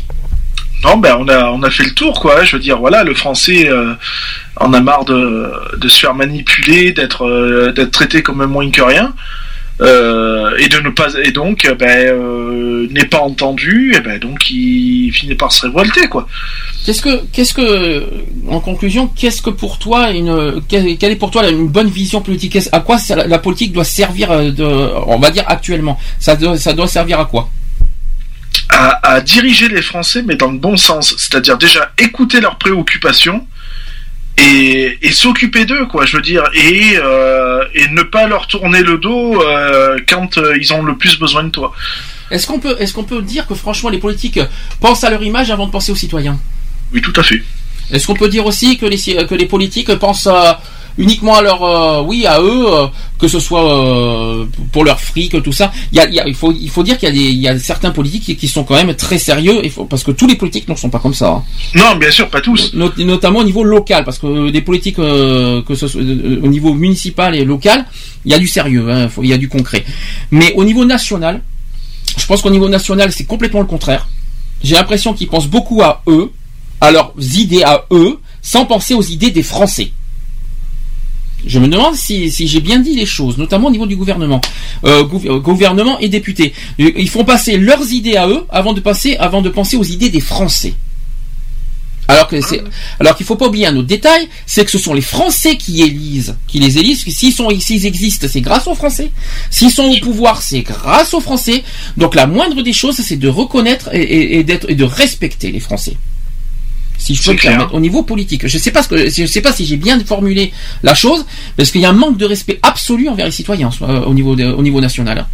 Alors qu'en fait, s'ils existent, s'ils existent et s'ils ont cette notoriété, c'est grâce aux citoyens. Si, si, euh, euh, sans vote, ben, ils, ils seraient où les politiques? Ah, il serait loin, hein. Ils existeraient même pas. C'est clair. T'es ailleurs, c'est ça? Non, non, non, non, c'est parce qu'en même temps, je, je discute avec avec une personne qui est euh, bon, qui, qui a rien à voir avec l'émission et tout. Oui. Donc euh, voilà. D'accord, mais sinon, est-ce que tu as vite fait, euh, t'inquiète pas, je vais faire une pause après, est-ce que tu as, une petite conclusion à faire sur ta vision de, de la politique? Bah, la vision de la politique, voilà, il, est- il est temps que je, on le dit et on le redit quoi. Il est vraiment temps que euh, les politiques euh, se penchent un peu plus sur les problèmes de leurs citoyens que sur leur euh, que c'est un peu égoïste hein, que sur les problèmes qui se passent à côté quoi. Je veux dire euh, avant de s'occuper de ce qui se passe dans un autre pays, regarde déjà ce qui se passe chez toi quoi. Euh, t'es proche t'es proche du quand même du d'un soulèvement du euh, du peuple et tu te permets de partir ailleurs quoi. Je veux dire. J'ai retenu une chose de, de- dans tout ce que tu as dit aujourd'hui, c'est que pour toi, il faut, il faut reprendre à zéro la politique. Mm. Mais dans tous les sens du terme, c'est-à-dire à la fois dans les partis et à la fois dans la manière, c'est-à-dire dans, la, dans, la, dans le fonctionnement de la politique. J'ai entendu, de ta part, j'ai entendu ça aujourd'hui. Toi, il faut repartir de zéro. Ah oui, moi pour moi il faut voilà il faut faut changer, faut faut faut passer sur une autre page et, et tout reprendre de A à Z quoi. Je veux dire. Qu'est-ce que tu appelles repartir à zéro? Détruire tous les partis de politique et repartir à zéro? Ouais voilà ouais. ouais. Et, Il y a, trop, il y a trop de parties, il y a trop. Du, du coup, on sait, on sait même plus où aller, quoi. Je veux dire, euh, moi à l'heure actuelle, euh, euh, j'ai du mal à me, à me retrouver dans, dans, dans, dans certains partis politiques, quoi. et changer la constitution aussi. Oui. Alors tout en gardant bien sûr les fondamentaux, hein, quand même, faut pas abuser non plus. En, en sachant, euh, et en gardant l'esprit que les citoyens euh, sont les seuls, sont les décideurs de la République. Oui, voilà. Et pas les politiques qui, euh, c'est-à-dire que les citoyens restent en, au haut niveau et que, et que la politique ne sont pas au-dessus des citoyens. C'est ça que ça veut dire. Mm. C'est ça qu'il faut, euh, c'est ça l'esprit politique pour toi. Oui, je, bah oui, je, oui. On est quand même, euh, voilà, c'est, c'est quand même le peuple qui, qui dit ce qui va et ce qui va pas. Euh, euh, si tu n'es pas capable d'entendre ce que, ce qu'on te dit, voilà quoi. D'accord, ça marche. Bon, ben, au moins, tu as fait ta conclusion. Moi, je dis ce que je pensais. Moi, je, je vais pas en faire tout un, tout un speech et tout un débat là-dessus, parce que dans deux ans, on y est encore. Euh, moi, ce que je pense, c'est en tout cas que la politique, ben, la seule chose qu'il faut se dire, c'est que sans les citoyens, la politique n'est rien. Donc, en gros, il faut, qu'ils respectent les citoyens et ne pas les, tra- les traiter en sous-fifre ou en, ou en pion ou en, ou en merde, quoi que ce soit. La politique n'existerait pas sans les citoyens, quoi qu'il en soit. Donc, euh, merci de respecter les citoyens dans leurs idées, dans leur, euh, dans leur volonté, et euh, respecter aussi, euh, de respecter les citoyens dans leur, euh, dans- par rapport aux priorités qu'ils veulent, euh, qui, euh, voilà, ils, ils ont des priorités, ils ont des, dans la tête et dans leur vie, notamment le chômage, tout ça. Ben, il faut s'engager. Les politiques doivent suivre les priorités des citoyens et de s'engager euh, vis-à-vis des, des, des, des priorités des Français. Je sais pas si je me suis bien dit. Et en plus respecter les Français et non pas les traiter comme des des chiffres. Des moins que rien, quoi, Voilà. voilà. C'est, ce sont pas des sous-fifres non plus. Hein. Voilà, ça c'est dit, ça c'est fait. C'est une petite conclusion euh, qu'il fallait euh, qu'il fallait dire. Bon, euh, petite pause, hein, tranquille. Petite pause, enfin, je me comprends.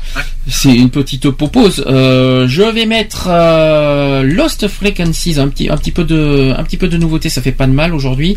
Avec Are You With Me? Est-ce que vous êtes avec moi? C'est ça la question. Et Marina Kaye avec Homeless. Voilà, deux petites nouveautés 2015. Et on se dit à tout de suite. Pour Pour la suite Et après, il y a les chroniques. Et après, il y a les chroniques. Je vais te poser plein de questions après, Yonette. T'as beaucoup de choses à dire sur, ton, sur tes absences. Eh oui. À tout de suite, c'est parti.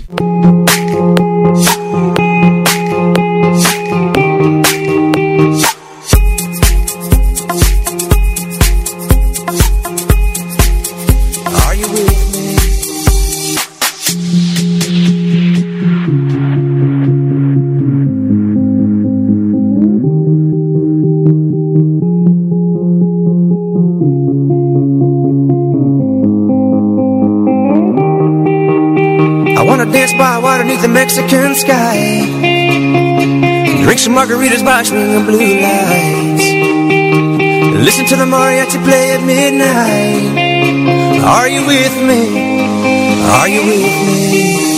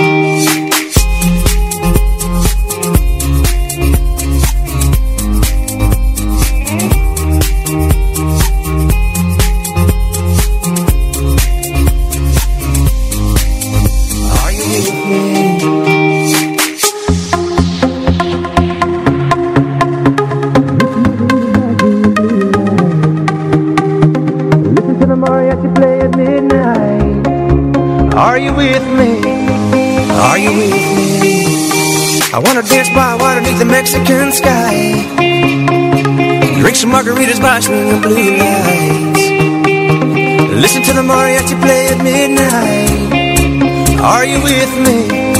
Are you with me?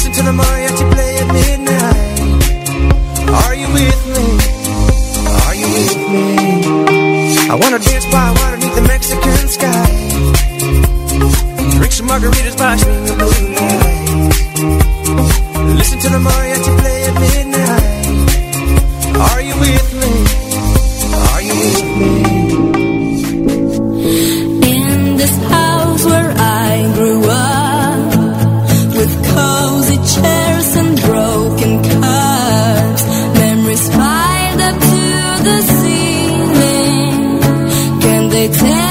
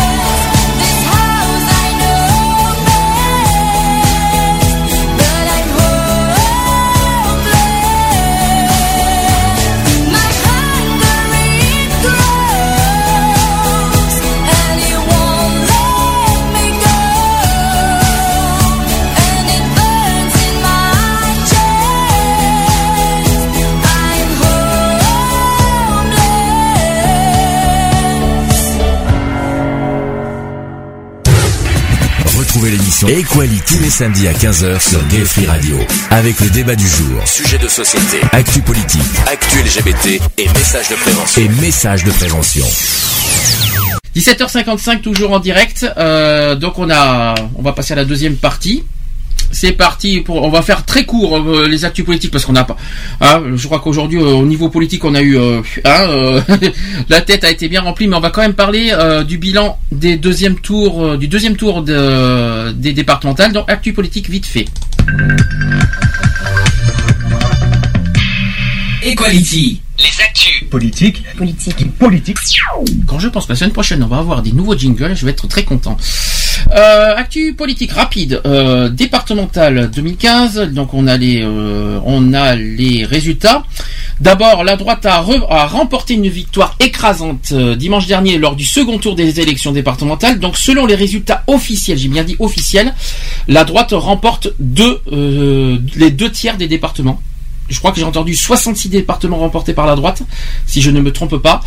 Euh, la, forte absten- euh, la forte abstention qui représente 50,02% sans atteindre le record des cantonales de 2011 a pesé dans ce scrutin.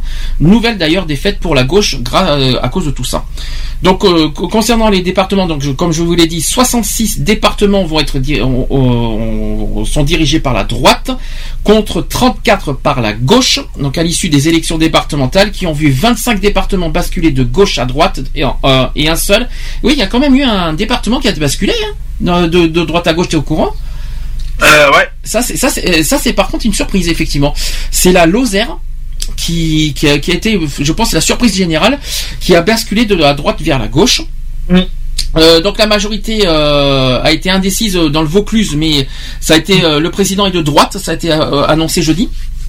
Euh, le président de- de- du conseil départemental est à droite, notamment soi-disant que ça serait sur le critère de l'âge. Je sais pas si tu as entendu parler. Ah non. Alors je c'est ce que j'ai c'est ce que j'ai vu avant-hier. hein. Donc euh, ça serait euh, sur le critère de l'âge que le, le président est à droite. Donc le le Vaucluse, je le confirme, est à droite.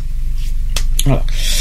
Euh, concernant la répartition en nombre de cantons, la droite a obtenu 2418 sièges. La gauche a obtenu 1592 sièges et le Front National a obtenu 62 sièges au premier et second tour des, des- des élections départementales. Est-ce que tu euh, 62 au niveau de- du Front National beaucoup ou, ou ça aurait pu être pire? Ah, ça aurait pu être pire, mais c'est déjà pas mal. Beaucoup, un petit peu trop pour toi? Euh, oui, je pense, oui. Tu penses ou tu es sûr? Non, j'en suis sûr. Ah si tu penses, euh, c'est pas tout, c'est pas très, euh, c'est pas très euh, affirmatif tout ça. Donc, donc c'est un décompte selon l'AFP qui porte sur tous les résultats définitifs publiés lundi dernier par le ministre de l'Intérieur. Donc, dans le détail.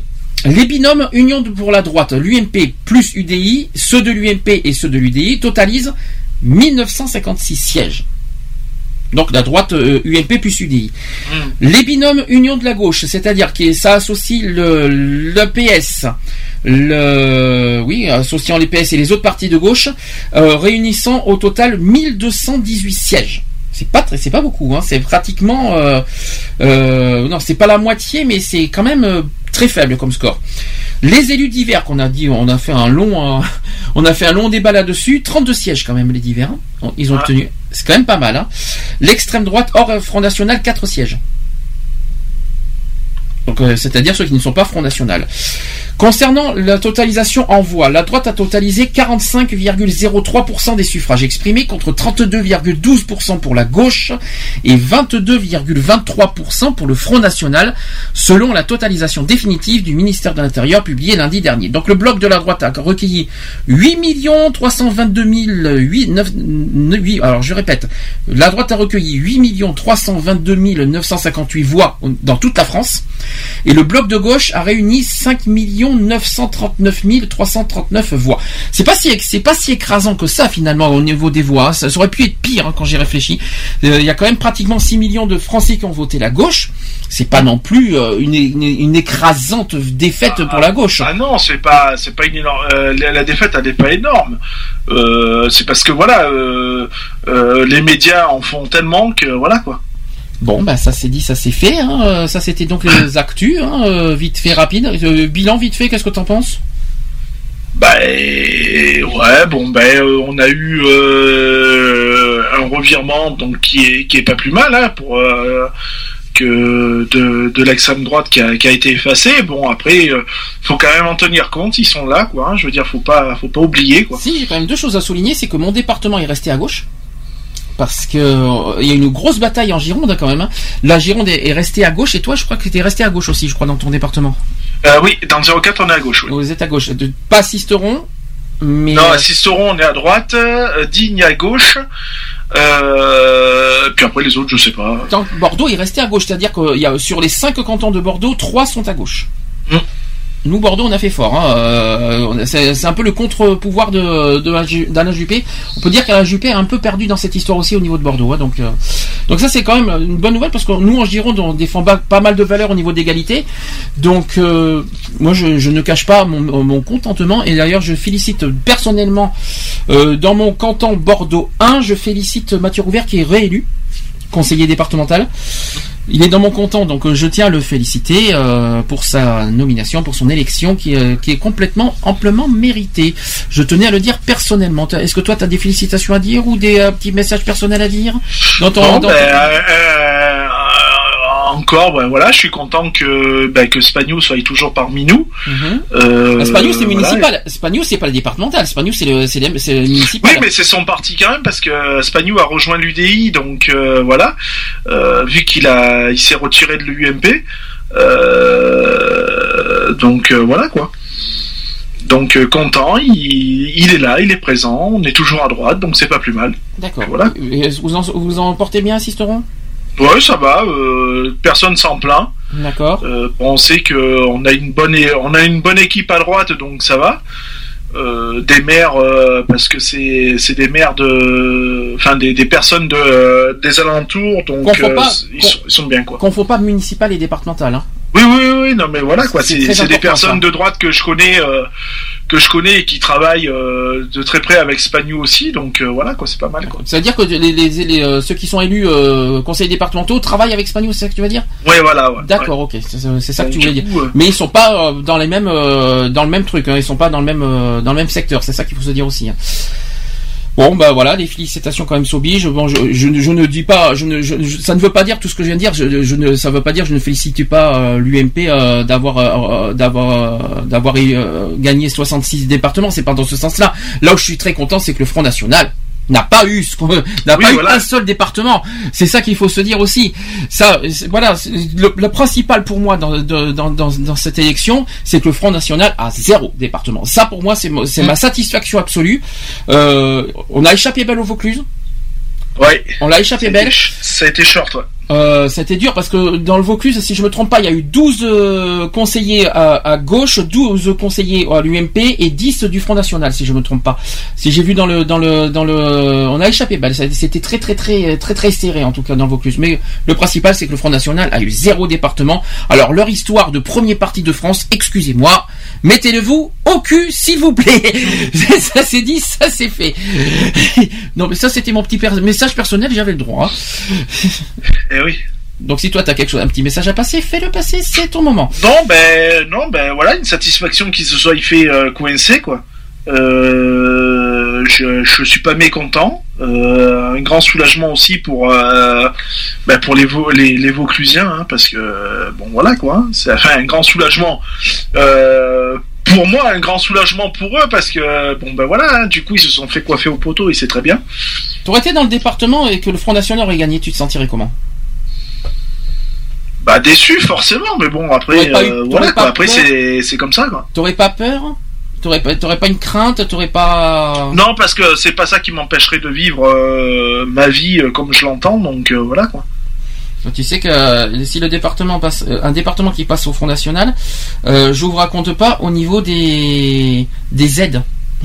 Ah bah oui, c'est au, sûr. au niveau de pas mal de points, on va dire. hein. donc, euh, parce que vous savez que la semaine dernière, je- donc, comme tu l'as pas entendu, j'ai donné les, euh, les rôles des, conseils euh, des conseils départementaux, enfin anciennement conseil général. J'ai donné les rôles. Euh, franchement, si le Front National gérait ça, il y avait de quoi avoir peur. hein. Franchement, notamment au niveau territorial, quoi. C'était vraiment au pire. Donc ça, c'était rapidement les actus politiques. On va pouvoir passer aux chroniques. J'ai pas, j'ai pas encore les- le, le jingle chronique, hein, ça, euh, donc je suis désolé. Cher Lionel. Oui. Là, cette fois, euh, je vais pouvoir te, te- te laisser la parole parce que ça fait quand même euh, quoi deux week-ends que tu n'étais pas avec nous pour des raisons légitimes.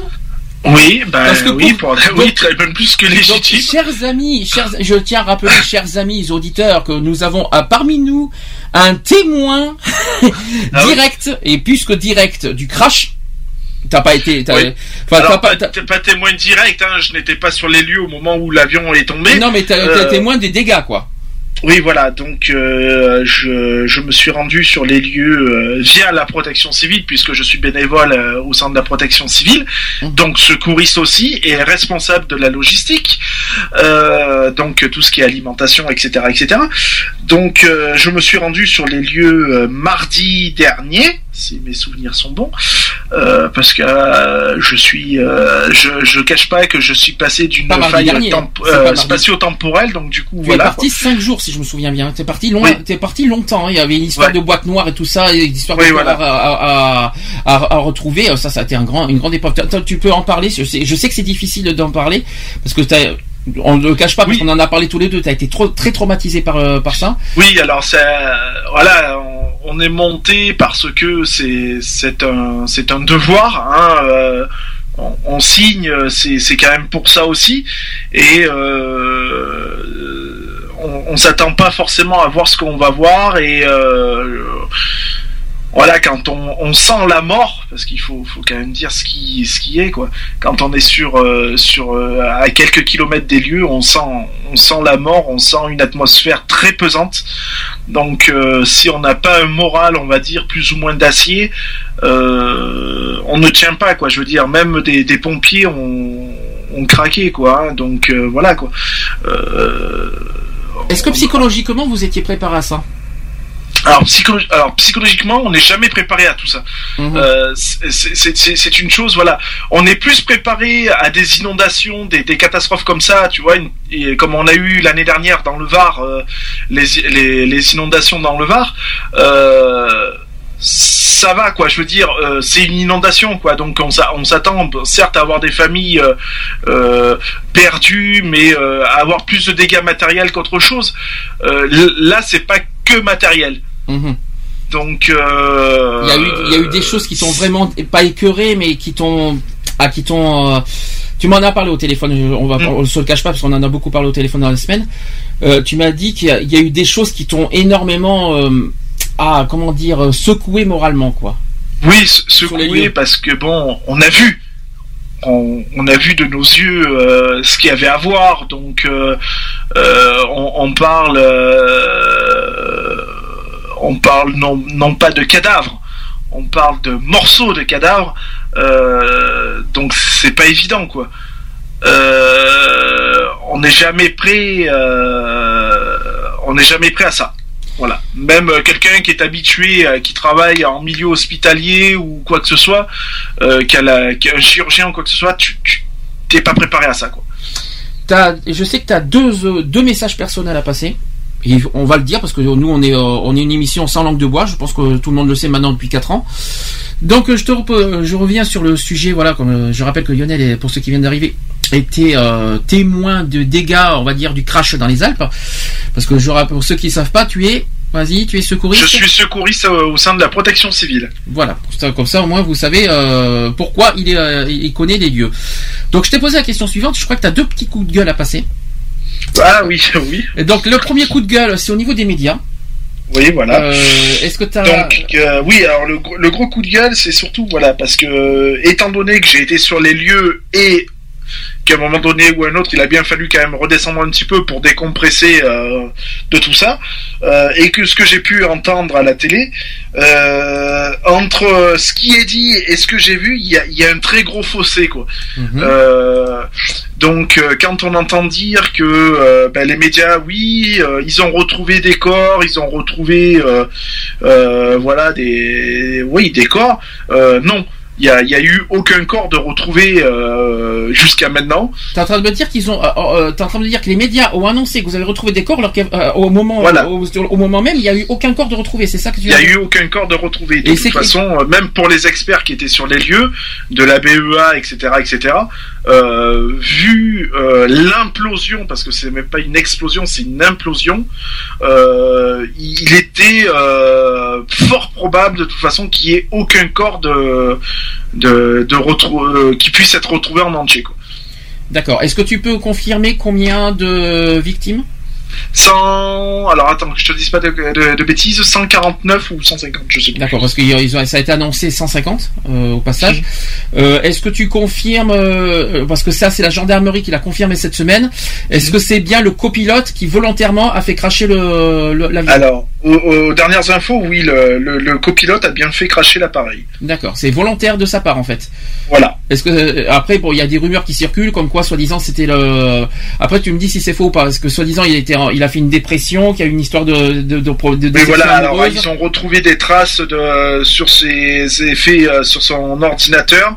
Il a fait des recherches euh, sur les différents moyens de se suicider en fait euh, euh, avec un appareil de vol. Ça, c'est la version officielle. Donc là, euh, ce qui a été dit cette semaine, diffusé dans les médias cette semaine, donc ça, c'est vrai par contre. Voilà, ça oui, ça c'est la diffusion euh, vraie. D'accord, ok. Non, parce qu'il faut qu'on soit bien clair là-dessus, qu'il n'y ait pas de malentendu là-dessus.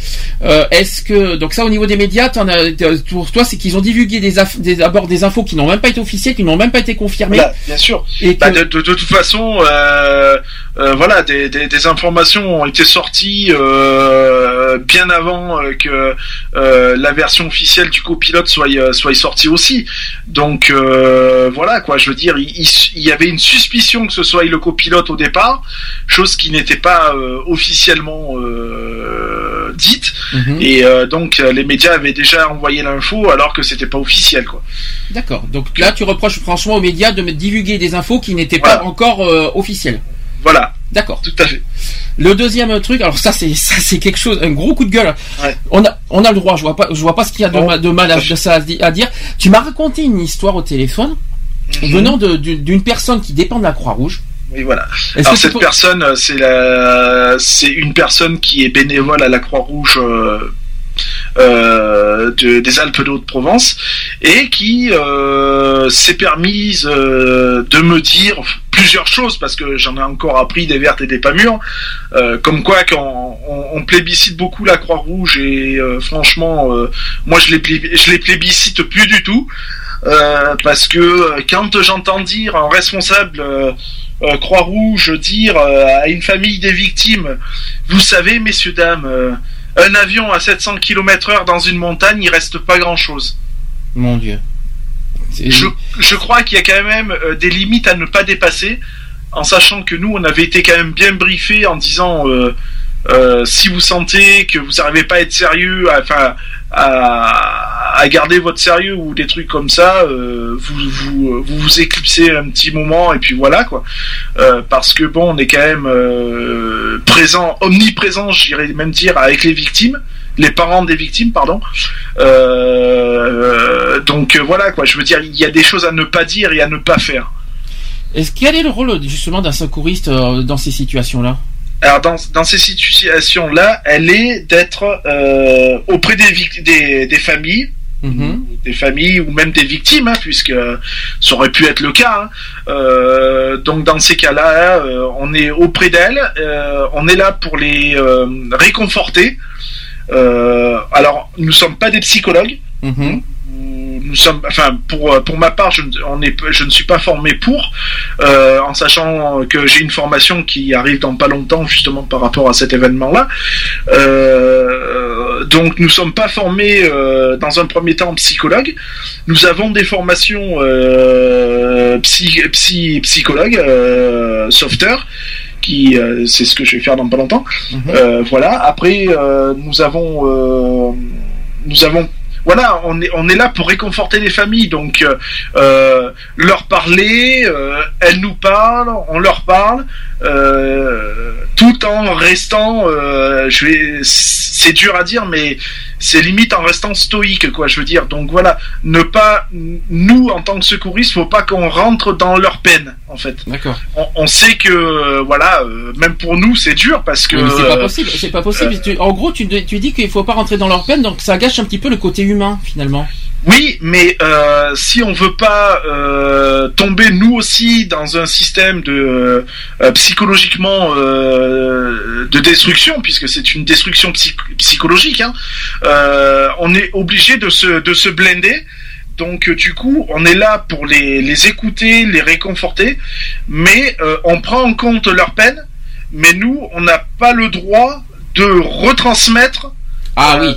Oui, notre, notre peine, quoi. Je veux dire, euh, voilà, on, on, on va pas être là, euh, Oui, mais problème, bah, bah, enfin attends. voilà quoi. Non, on faut- peut pas se permettre de pleurer devant eux, par exemple. Euh, Ouais, mais ça, quelque part, ça, euh, ouais, mais ça, désamu- ça déshumanise quelque chose. Alors ça, ça, ça le fait pas puisque nous après, euh, on va prendre la peine des personnes et nous après, on a un relais qui se fait avec euh, des psychologues, par contre. Euh, qui eux sont là aussi eux euh, pour nous euh, nous libérer de tout ça quoi. Alors justement, question. J'imagine que en tant que secouriste, tu subis intérieurement, voilà, le- le- les souffrances, les peines, tout ce que tu vois, tout ça. Tu, tu m'en as parlé un petit peu. Bien sûr. Comment vous fait, comment faire, comment faire pour supporter toute une journée, voilà, les souffrances des, des familles, les, des victimes, tout, de subir, de cumuler, parce que parce que t'as passé combien de jours cumul, oui, t'as passé combien de jours là-bas Euh, entre 4 et 5 jours à peu près. Entre 4 et 5 jours. Comment t'as fait pendant 5 jours pour tenir? Alors en fait, euh, donc la journée, on est tellement pris dans le feu de l'action qu'on a beaucoup de choses à faire. Euh, on a la logistique à préparer, donc à, à, don- à donner à boire et à manger aux, aux personnes, euh, aux familles des victimes. Euh, des collègues sont là pour discuter avec eux, euh, pour les orienter vers les psychologues. Euh, donc après, euh, nous, il nous reste le soir, en fait. Le soir où on se retrouve entre nous, on a un débrief qui se fait, on parle de la journée. Et après, on a, euh, on se permet d'extérioriser tout ça, donc en déconnant, en, Ah, ça c'est bien ça. voilà quoi. Mm. Euh, là, le, le quatrième jour, donc le dernier jour que moi j'ai passé en haut, euh, euh, on a failli euh, parce que on, s'est retrouvé dans un gymnase, dans un gymnase où était où était érigée la, chapelle ardente, et euh, il y a une piscine et on a failli finir à la piscine. Donc on s'amusait avec des ballons et tout ça, plus ou moins à s'arroser sans tomber dans la piscine bien sûr, puisqu'on n'avait pas prévu de rechange à cet effet. Donc voilà, donc on se permettait de déconner entre nous, de discuter. on s'est même fait des courses de duvet le soir. Donc euh, voilà quoi, je veux dire, euh, on, on a toujours un moyen de décompresser quoi. D'accord. Et quand t'es revenu euh, chez toi au bout du cinquième jour, euh, que- tu t'es senti comment? Alors, euh, je suis rentré fatigué, Mhm. moralement, euh, physiquement aussi, usé. Et euh, quand je, je parlais à ma mère et à mon mari, euh, j'ai eu des vagues, euh, des vagues d'émotions en fait. Mhm. Euh, donc euh, voilà quoi. Euh, m'as J'ai des dit- collègues qui ont carrément craqué. Moi, ça a été des vagues. Tu m'as même dit que ça peut, euh, ça peut, au niveau de l'humeur aussi, que ça peut te Oui. faire des sauts d'humeur tellement. Voilà, alors de- comme j'ai- prévenu direct mon entourage, hein, quand je suis rentré, j'ai dit voilà, si pendant une semaine, pendant une semaine, voire un petit peu plus, je risque d'être très à fleur de peau, très énervé. Et, à côté- et c'est dû à donc quoi voilà, de- dû à quoi ça? C'est le cumul? C'est le, c'est Voilà. la- la phase de décompression? C'est la phase. Alors c'est un peu tout parce que c'est euh, un- là-haut c'est un stress permanent. mhm. Euh, même si on se permet de décompresser le soir, on ne décompresse pas à 100%. Euh, donc du coup, parce que le lendemain on se retrouve encore sur les lieux, hein, donc du coup on a toujours ce stress permanent. Et donc ouais, c'est un relâchement de tout quoi. C'est le moral, c'est les nerfs, c'est tout quoi. C'est un relâchement total quoi. D'accord. Bon, quoi qu'il en soit, hein, euh, une grande pensée pour les familles d'abord. Ouais, bah, une soit. grande pensée pour les familles, aussi pour tout, euh, pour toutes les équipes, euh, que ce soit les, les pompiers, les gendarmes, les, les secouristes en montagne, les gendarmes mon- euh, de montagne. euh, Il y, a, y a- y a un paquet. Il y a aussi, euh, je tiens à saluer aussi la, la Croix Rouge, mais espagnole. Euh, D'accord, ok, je vois ce que tu veux dire. euh, mais espagnol parce qu'ils ont ils ont fait un très gros travail euh, sur place, que ce soit au Vernet ou à Seine-les-Alpes. Euh, voilà. Après un, grand merci à Madame euh, Merkel, euh, qui, a eu de, très bonnes paroles, très réconfortantes envers nous, que ce soit la, la protection civile, la sécurité civile ou les pompiers, etc., etc. Euh, voilà, un grand merci à, et puis aussi aux bénévoles, donc euh, surtout aux habitants Mhm. qui qui ont donné, euh, qui ont plus que donné de leur temps, qui ont ouvert leur euh, leur maison euh, pour les familles. euh, qui ont, euh, je parle, je, je tiens à remercier surtout aussi un restaurateur qui est euh, qui s'occupe de la restauration donc scolaire et qui a œuvré pendant euh, pendant tout ce temps à, préparer les repas pour les pour les secouristes, euh, pour les pompiers, les gendarmes, les militaires, tout ça. Euh, donc alors qu'il est en train de préparer son mariage, donc encore un, grand merci à lui. C'est une personne très sympathique avec qui on a on a lié des, de, de très bons liens. Euh, bon, il n'y a pas qu'avec cette personne, hein, avec tous les corps, les corps d'armes qu'on a pu rencontrer, on a, on a pu créer un gros lien euh, tous ensemble. Et puis aussi, voilà, comme je le disais, à tous ces, ces habitants qui qui ont su ouvrir leurs portes et à garder une discrétion euh, euh, constante parce que pour, préserver aussi les familles des victimes Ça, euh, loin des loin des paparazzis, loin des de, de tous ces vautours Ah, de, que de les, médias. habit- les habitants, euh, donc tu es en train de dire que les habitants du lieu ont contribué à, au soutien et euh, on va dire. on Oui, va dire voilà, parce qu'il y en a quelques-uns qui ont logé, euh, qui ont logé, qui ont pu loger des, des familles, parce que bon, euh, bien ça. on a quand même eu des familles qui venaient du Japon, euh, de- du Venezuela, enfin de- un peu de partout. Il y a quand même 14 na- nations qui ont été représentées, donc ce qui, n'est pas rien. Ça, ça a eu une ampleur non pas nationale mais internationale, faut Oui. pas l'oublier. Ouais, ça c'est sûr. hein. Euh, donc voilà quoi, je veux dire, euh, on, on a fait preuve de d'humanisme et de, de sympathie pour pour, pour pour toutes ces familles. Quoi. Tu peux rappeler les- la, les- la ville où sont les habitants, qu'on puisse les saluer? Alors c'est les, les gens de Seine-les-Alpes et du Vernet. Voilà. Ben, on salue les habitants qui ont eu euh, la, la- la grande gentillesse aussi de vous euh, de vous aider à contribuer à- au soutien des familles parce que franchement euh, chapeau euh, en plus leur discrétion très franchement euh, Voilà. chapeau bas à ces personnes si tout le monde pouvait être comme ça le monde s'en porte très bien par contre Oui, c'est sûr. Donc euh, tu soulignes en gros la solidarité de tout de, voilà de toutes les forces euh, sur place et euh, Oui, voilà, il y a, eu qu'un seul et même corps d'armes en fait. Il y a eu un respect de l'uniforme parce qu'il faut quand même le souligner. la protection civile, ce n'est pas que du secourisme, c'est c'est c'est aussi des missions humanitaires hein, que, que Mhm. l'on fait. Donc voilà, on, on porte un, un uniforme comme les pompiers, comme les gendarmes, etc., etc. Donc là, il y, a- il y avait pas plus on était tous sur une, une seule et même hauteur, quoi. Donc euh, il n'y avait pas plus haut que l'un que l'autre, quoi. Donc voilà. Waouh ça, doit, ça doit te faire euh, ça doit, ça doit te faire quelque chose de parler ça d'un coup Ah, c'est ouais, une petite émotion qui euh, qui doit ouais, ouais, quand même. ouais, ouais, la petite vague qui monte, quoi. Donc euh, voilà, quoi. bon Parce que euh, on a passé certes des moments durs, mais on a aussi passé des moments de de partage.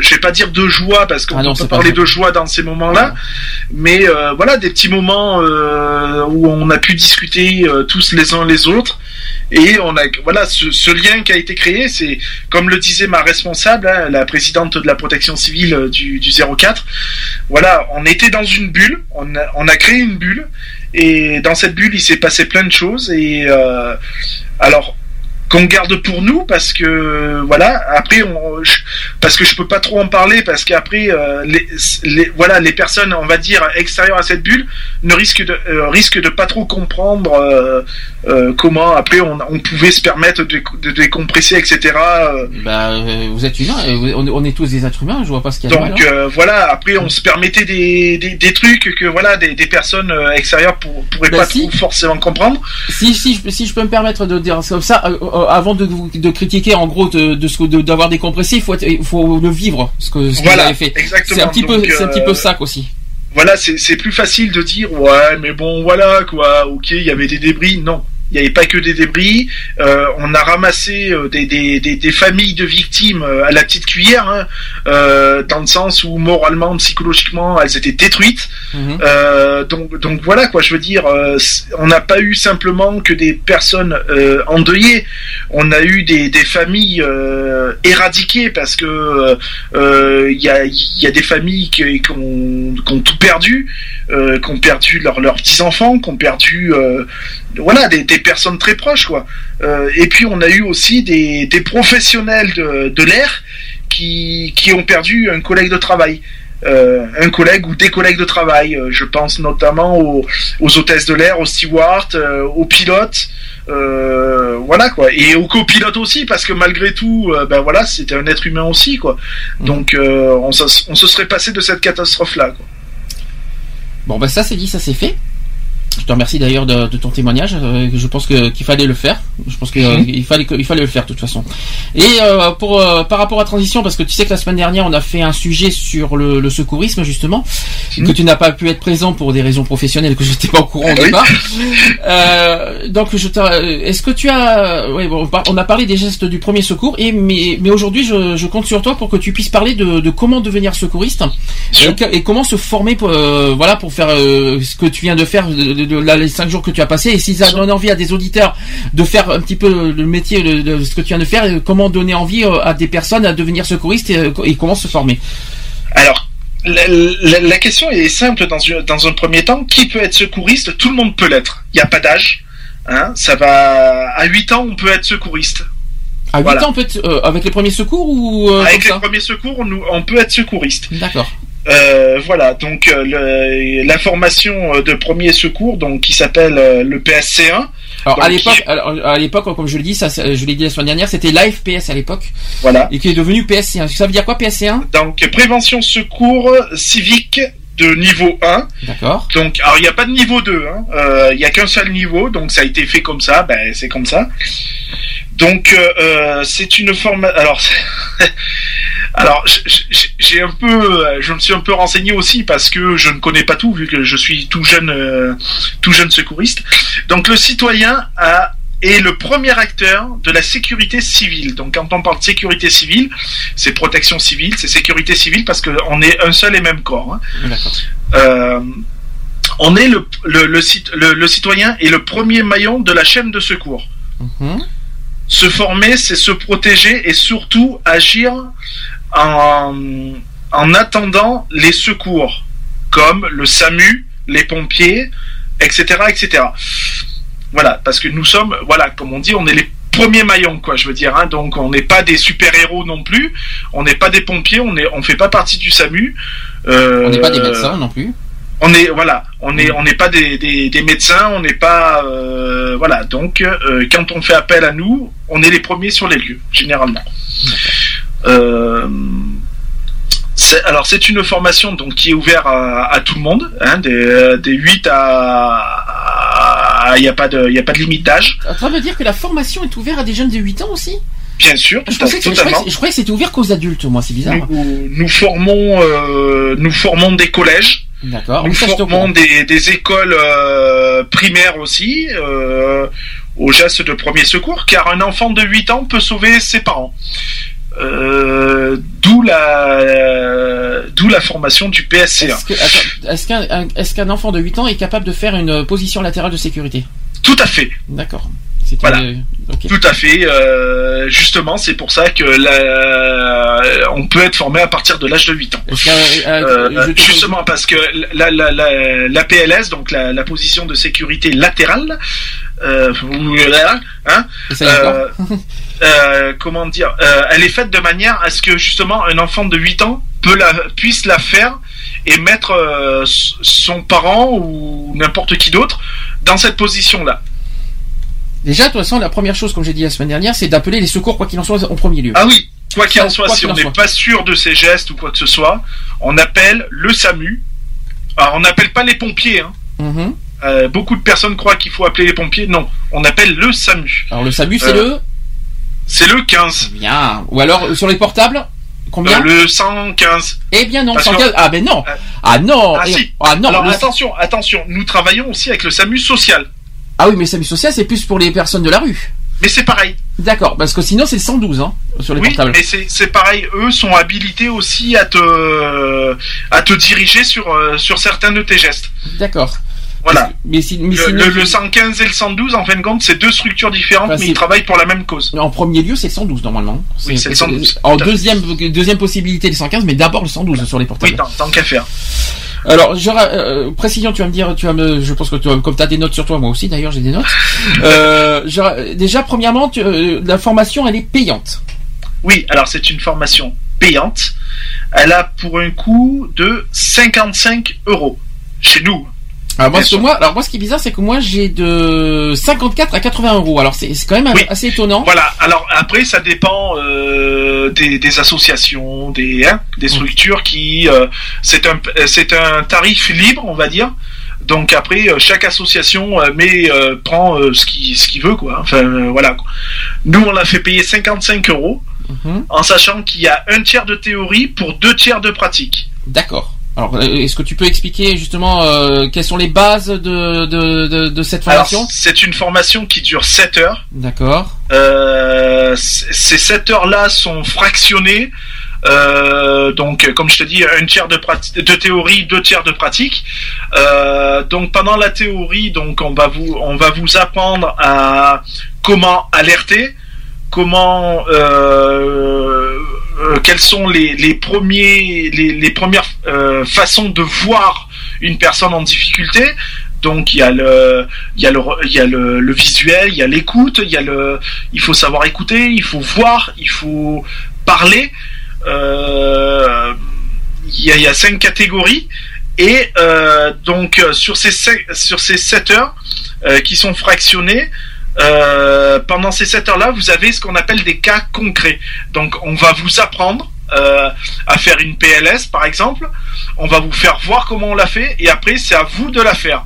Et on va vous créer un cas. euh, donc, on va dire, tiens, euh, euh, voilà, une personne a, est tombée par terre, il faut la mettre en PLS. Débrouille-toi. Voilà, débrouille-toi, mettre- débrouille-toi, non, parce que c'est c'est pas évident de dire débrouille-toi, parce que. Alors, Alors c'est- oui, non, on va pas dire débrouille-toi, mais euh, on va créer la situation. Donc une personne qui sait, euh, euh, on va retrouver un sèche-cheveux par terre euh, à proximité. La personne est, est, est par terre. Euh, vous lui parlez, elle ne répond pas. Euh, vous lui demandez de serrer la main, elle ne la serre pas. Ah oui. Le- la, la, la première, la première chose à faire, C'est savoir si elle est consciente, quoi, déjà. voilà. Mm. Si la personne n'est pas consciente, c'est PLS. D'accord. Et après, il faut bien sûr libérer les voies respiratoires, les voies, les voies aériennes aussi. Totalement, C'est toi, c'est tout à fait ça. totalement. Est-ce que, euh, est-ce que tu peux me confirmer quelque chose parce que j'en ai parlé la semaine dernière des, des premiers secours. Est-ce que ce, ce, ce PSC1, alors parce que normalement il y a plusieurs euh, catégories de, de, de situations. Mhm. Alors tu me dis, il y a les, alors, il y a les plaies, les saignements, il y a les malaises cardiaques, oui. euh, il y a euh, les hémorragies, mais ça je crois que je l'ai dit, les brûlures, alors les brûlures j'ai vu aussi, Oui, les brûlures. oui. euh, les arrêts cardiaques j'ai dit. Je, alors est-ce que est-ce que ça marche pour les accidents? Alors oui, ça, ça marche pour les accidents. Un PSC1 peut être appelé à venir sur un accident de la route ou autre. et, et comment, et comment ça marche face à un suicide? Alors, alors euh, il faut savoir qu'on n'est pas tout seul. Hein Oui, Euh, un PSC1 ne se retrouvera jamais tout seul. oui. Euh, si une personne lambda étant titulaire d'un PSC1 et témoin d'un suicide, on appelle le SAMU. D'accord. Ah, quoi qu'il en soit. Quoi qu'il en soit, on appelle le SAMU. On ne touche pas la victime. On s'approche de la victime. On ne touche pas la victime et on Mhm. appelle le SAMU. Faudrait, en plus, il faut faire attention. En plus, euh, il y, a, il y a- il y a un cas particulier, c'est qu'en plus, ça dépend de la personne, comment il est tombé, parce qu'il faut faire attention au dos aussi. Bien sûr. Parce que. euh, Mais, mais quoi qu'il quoi qu'il en soit, une personne qui saute d'un mètre ou de 10 mètres ou de 20 mètres, bon, il reste pas grand chose après, mais on ne touche pas la personne. oui, mais on La pas- victime, on ne la touche pas. Mais t'as pensé qu'on peut pas mettre toutes les situations en PLS parce qu'on peut, euh, par rapport au cervical, par rapport à Tout pas à mal fait. de choses, euh, euh, et, par rapport à ce moment-là, c'est directement SAMU, quoi qu'il en soit, il faut pas toucher. Voilà. Quand, quand on ne sait pas, on ne touche pas. D'accord. Donc quoi qu'il en soit, faut d'abord vérifier qu'elle soit en priorité consciente. Voilà. Si Euh, la personne, elle est tombée, euh, si elle bouge, qu'elle gémit ou quoi que ce soit, euh, on s'approche d'elle, on va lui demander où est-ce que tu as mal. Oui, mais si elle parle, si elle peut pas parler. Alors là, je parle dans le cas si elle parle. D'accord, parce que si si la parle personne mal. hein. arrive à, à- à sortir quatre mots, euh, c'est où est-ce que vous avez mal. Selon où la personne va le dire, si elle parle au niveau de la nuque ou des reins, Ah, Là, il faut pas toucher, par contre. hein. on ne touche pas. Ouais. Parce Ça, que là, ce n'est pas de votre, de- des compétences d'un PSC1. Mais ça, il Euh, faut le savoir. Mais ça, oui, mais ça, il faut que les gens le sachent parce que le problème, c'est qu'il y en a qui feront peut-être des PLS parce Bien que sûr. c'est- parce que c'est le geste qu'ils font. Mais il faut. il faut Est-ce que, est-ce que dans cette formation, ils, ils- t'apprennent à, à ce qui est, dans quelle situation faut pas faire de PLS, faut pas faire ci. Est-ce que Ah oui, tout à fait, tout à fait. Euh, si tu as un, traumatisme cervical, euh, tu ne fais pas une PLS. D'accord. Non, parce que ça, c'est très important parce pour pas qu'il y ait confusion, que les gens ne. fassent- Voilà. euh, D'accord. Euh, une victime accidentée de la route euh, va avoir le coup du lapin, va, va avoir euh, peut-être les cervicales de sectionner. On va pas la mettre en position de sécurité latérale. D'accord. Et pour les arrêts, les cardiaques, comment ça marche? Alors pour les, les, les arrêts cardiaques, un PSC1 est habilité à utiliser le défibrillateur. D'accord. Alors, il y a une formation qui est faite, hein, bien sûr, puisqu'elle est, elle est, elle est, elle est comprise dedans. hein. Donc, on va vous apprendre euh, comment faire le massage, comment pratiquer le massage cardiaque. Il faut savoir que le massage cardiaque, c'est 30 compressions pour deux insufflations. Alors, insufflation, c'est le bouche à bouche. Je- Voilà. J'en ai parlé la semaine dernière de ça. Et- alors, c'est 30, euh, euh, euh, au bout de combien? 5 fois après, euh, si- s'il y a rien, s'il y a rien qui bouge, Alors, c'est c'est 30 massages Oui. euh, intenses. Hein. Je Oui. veux dire que c'est pas euh, 1, 2, 3. Non, c'est Ah non, 1, c'est- 2, 3, Je 4. crois- il, me semble, il me semble avoir, avoir dit c'est deux massages euh, par seconde. Ouais, voilà. Alors, il faut savoir qu'il faut enfoncer la cage thoracique de Mhm. 4 à 5 cm. Mhm. Donc, euh, voilà. Ah, euh, Pour ceux qui pour ceux qui viennent découvrir l'histoire aujourd'hui, euh, je vous ai expliqué tout ça euh, dans l'émission de dimanche dernier. Je vous ai expliqué tous les détails de, de- des premiers secours. Mais euh, en en moi, ce que je voulais savoir, c'est la formation. Elle, elle explique bien en détail ce qu'il faut faire et pas faire. C'est ça? Oui, oui, tout à fait, oui, oui. Et il y a des Alors, on va, on va vous faire, on va vous faire voir ce qu'il faut faire, et on va aussi vous faire voir ce qu'il ne faut pas faire. D'accord, c'est ça qui est important parce que euh, Voilà. parce qu'on Moi, a j'ai- parlé. j'ai fait voir à des collégiens parce que euh, certains collégiens ou euh, parce que quand on montre le défibrillateur, on le fait voir sur un mannequin. Euh, Ah oui, tant qu'à faire, oui. D'accord. Euh, c'est un défibrillateur euh, qui est pas factice mais qui n'est pas opérationnel. Mhm. D'accord Moi, j'ai fait voir, j'ai fait voir avec un défibrillateur opérationnel, ce qu'il ne faut pas faire. Du style, tiens, est-ce que le défibrillateur il marche Je me le colle sur moi et j'envoie la décharge. D'accord. Ah Ça, je l'ai fait. Il ne faut pas le faire. Ah oui, ah, tu l'as, t'as, t'as fait des erreurs alors en plus. Oui, bah oui, je me permets de, de faire des erreurs aussi. Euh. L'erreur est humaine. Hein Euh, Ah, bien, et puis bien. ça permet de faire voir aux gens qu'un défibrillateur, ce n'est pas simplement une pile électrique. C'est Ouais, un c'est un c'est un matériel qui envoie quand même une décharge électrique et, euh, qui n'est pas anodine hein, et que si la personne a le cœur qui bat, on ne lui met pas le défibrillateur. J'ai une question à te poser parce que j'en ai parlé dimanche dernier. J'ai posé la question à Charlotte parce qu'on était que tous les deux. Est-ce que le PSC1 devrait être obligatoire? Alors, le PSC1 est obligatoire. Quoi Il qu'il en soit. Il n'est pas, il, c'est pas, il devrait, c'est, il est obligatoire. Donc toute Euh, personne, toute personne vivante euh, est obligée d'apprendre le PSC1. Alors, euh, obligé, pas à 100%, euh, il est conseillé, il va devenir euh, officiellement obligatoire dans les jours, les mois à venir. D'accord. Euh, parce que, alors notamment pour les jeunes conducteurs qui vont avoir leur permis, il va être obligatoire. Maintenant, il est obligatoire dans les collèges à partir de la classe de troisième. Mhm. Voilà, il devient, alors il devient pas obligatoire en classe de primaire, il est conseillé.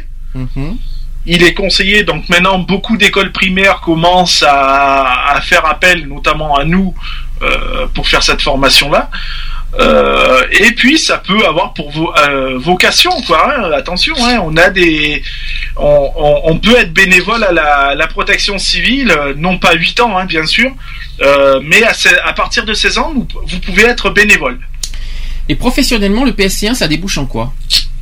Alors, le, professionnellement, le PSC1 débouche sur d'autres formations si vous êtes intéressé par le métier du secourisme, qui, dé- qui débouche sur la formation donc PSE1, qui est la prévention en secours en équipe de niveau 1. Donc là, vous n'êtes plus seul, mais vous êtes avec un, avec un équipier. Donc là, vous allez apprendre, à- euh, c'est ce que je vais apprendre dans pas longtemps parce que je ne le suis pas. Donc euh, vous allez apprendre à utiliser l'oxygène. Euh, Ça, c'est ce allez- qu'en font les pompiers, ça par exemple. Voilà. Euh, mhm. vous allez apprendre à utiliser un, un oxymètre de pouls. Euh, vous allez apprendre à utiliser un.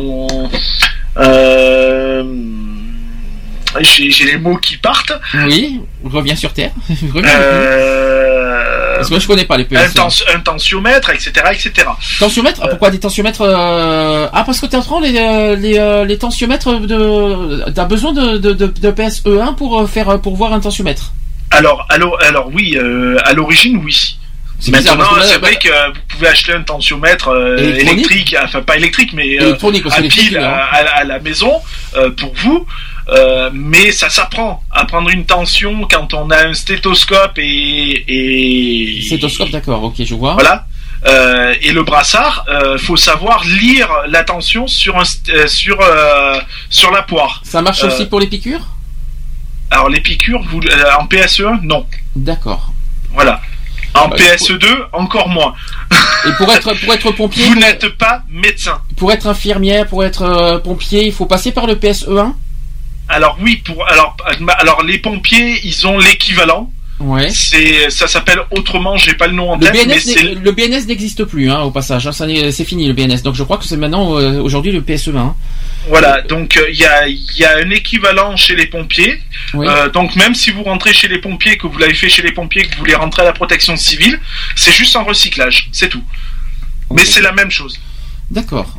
Euh, euh, en tout cas, c'est en équipe. Donc, en plus, on Voilà. dit équipe, surtout qu'en pompier, tu fonctionnes en équipe.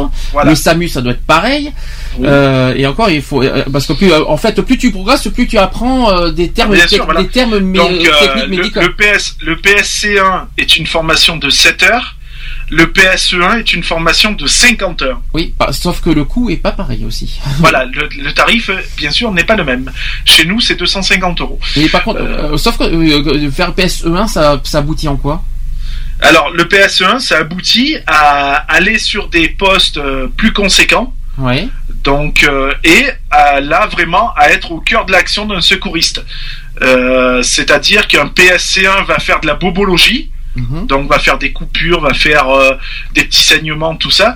Un PSE1 va aller au-delà de ça, va pouvoir euh, faire euh, euh, placer un max, un max à oxygène, va pouvoir oxygéner une personne, hein, puisque c'est ce qu'on fait principalement Mhm. euh, va pouvoir pou- va pouvoir prendre des va pouvoir pratiquer des gestes plus importants qu'un PSC1 euh, en sachant que si vous voulez être secouriste et que c'est vraiment ce que vous voulez faire euh, vous n'êtes pas obligé de passer le PSC1 Euh, secouriste, c'est un métier ou c'est ou, ou bénévole?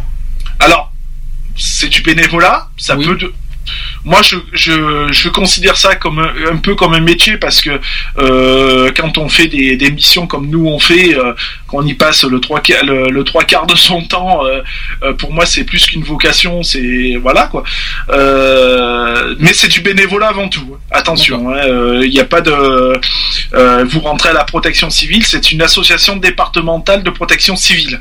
Ce n'est pas, ce n'est pas une entreprise. C'est une association avant tout. C'est comme la Croix-Rouge, c'est comme euh, euh, il y en a d'autres, euh, le croissant, le croissant rouge, etc., etc. Euh, voilà, c'est une association, donc ce n'est, on peut dire que ce n'est pas un métier, c'est plus du bénévolat quand même. D'accord, mais il faut quand même apprendre des bases, quoi qu'il en soit, euh, il- obligatoire. Ça s'apprend, hein, c'est oui. c'est pas inné hein, chez une personne, donc il y a des, euh, voilà, hein, euh, on vient sauver une personne ou des personnes, donc euh, euh, en PSC, en PSE1. euh, on part dans, la, dans sa tête qu'on a la vie de la personne dans ses mains. D'accord. Voilà. En PS. Alors après, il y a le PSE2, Alors ça c'est encore autre chose, ça doit être qui est, plus ben, élevé. qui est le niveau, qui est le niveau au-dessus du PSE1, donc qui est la prévention de secours en équipe niveau 2. Et là, vous apprenez à faire du brancardage. Ah là c'est carrément. Euh, voilà. ouais, là Donc c'est là, vous utilisez le brancard. La coquille, toute peut-être forme de, de brancard. hein. la coquille peut-être aussi non? La, euh, oui, la coquille. Bah, après, après, je suis. Alors, moi, j'ai vu tout ça parce que euh, j'ai été, euh, je me suis occupé de la logistique pour ceux qui passaient le PSE2. Donc, j'ai vu beaucoup de choses. Normalement, je suis pas habilité à en parler parce que je suis censé ne pas savoir. Oui mais, Mais bon. vu, vu qu'on m'a dit que j'avais tout oublié et que j'ai rien oublié, donc ça va être compliqué. Non mais le eux. but aussi c'est de donner envie à des personnes qui nous écoutent peut-être à faire Voilà. à, à faire ce métier. Donc quoi. euh, voilà, euh, secouriste, c'est c'est bien.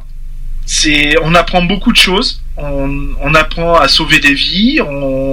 Euh, parce que euh, se dire euh, ouais euh, ah putain il y a, une personne qui a fait un malaise, je l'ai amené à l'hôpital. Ouais c'est bien, c'est bien, mais c'est infime dans tout ce que tu peux faire. Euh, en tant que secouriste.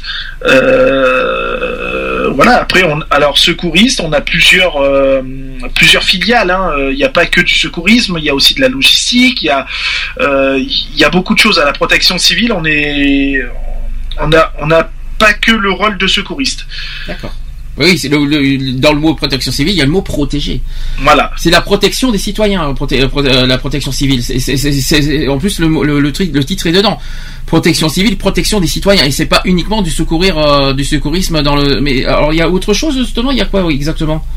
Alors, euh, bah, il y, a, il y a tout ce qui est logistique, donc euh, euh, amener le matériel sur place, euh, faire les repas sur place s'il y a lieu d'en faire. Est-ce que par exemple, vous, par- quand j'entends protection civile, est-ce que vous vous occupez de protéger les manifestations, par exemple? Alors nous nous nous font face de- sur de l'aide à la population. Ouais.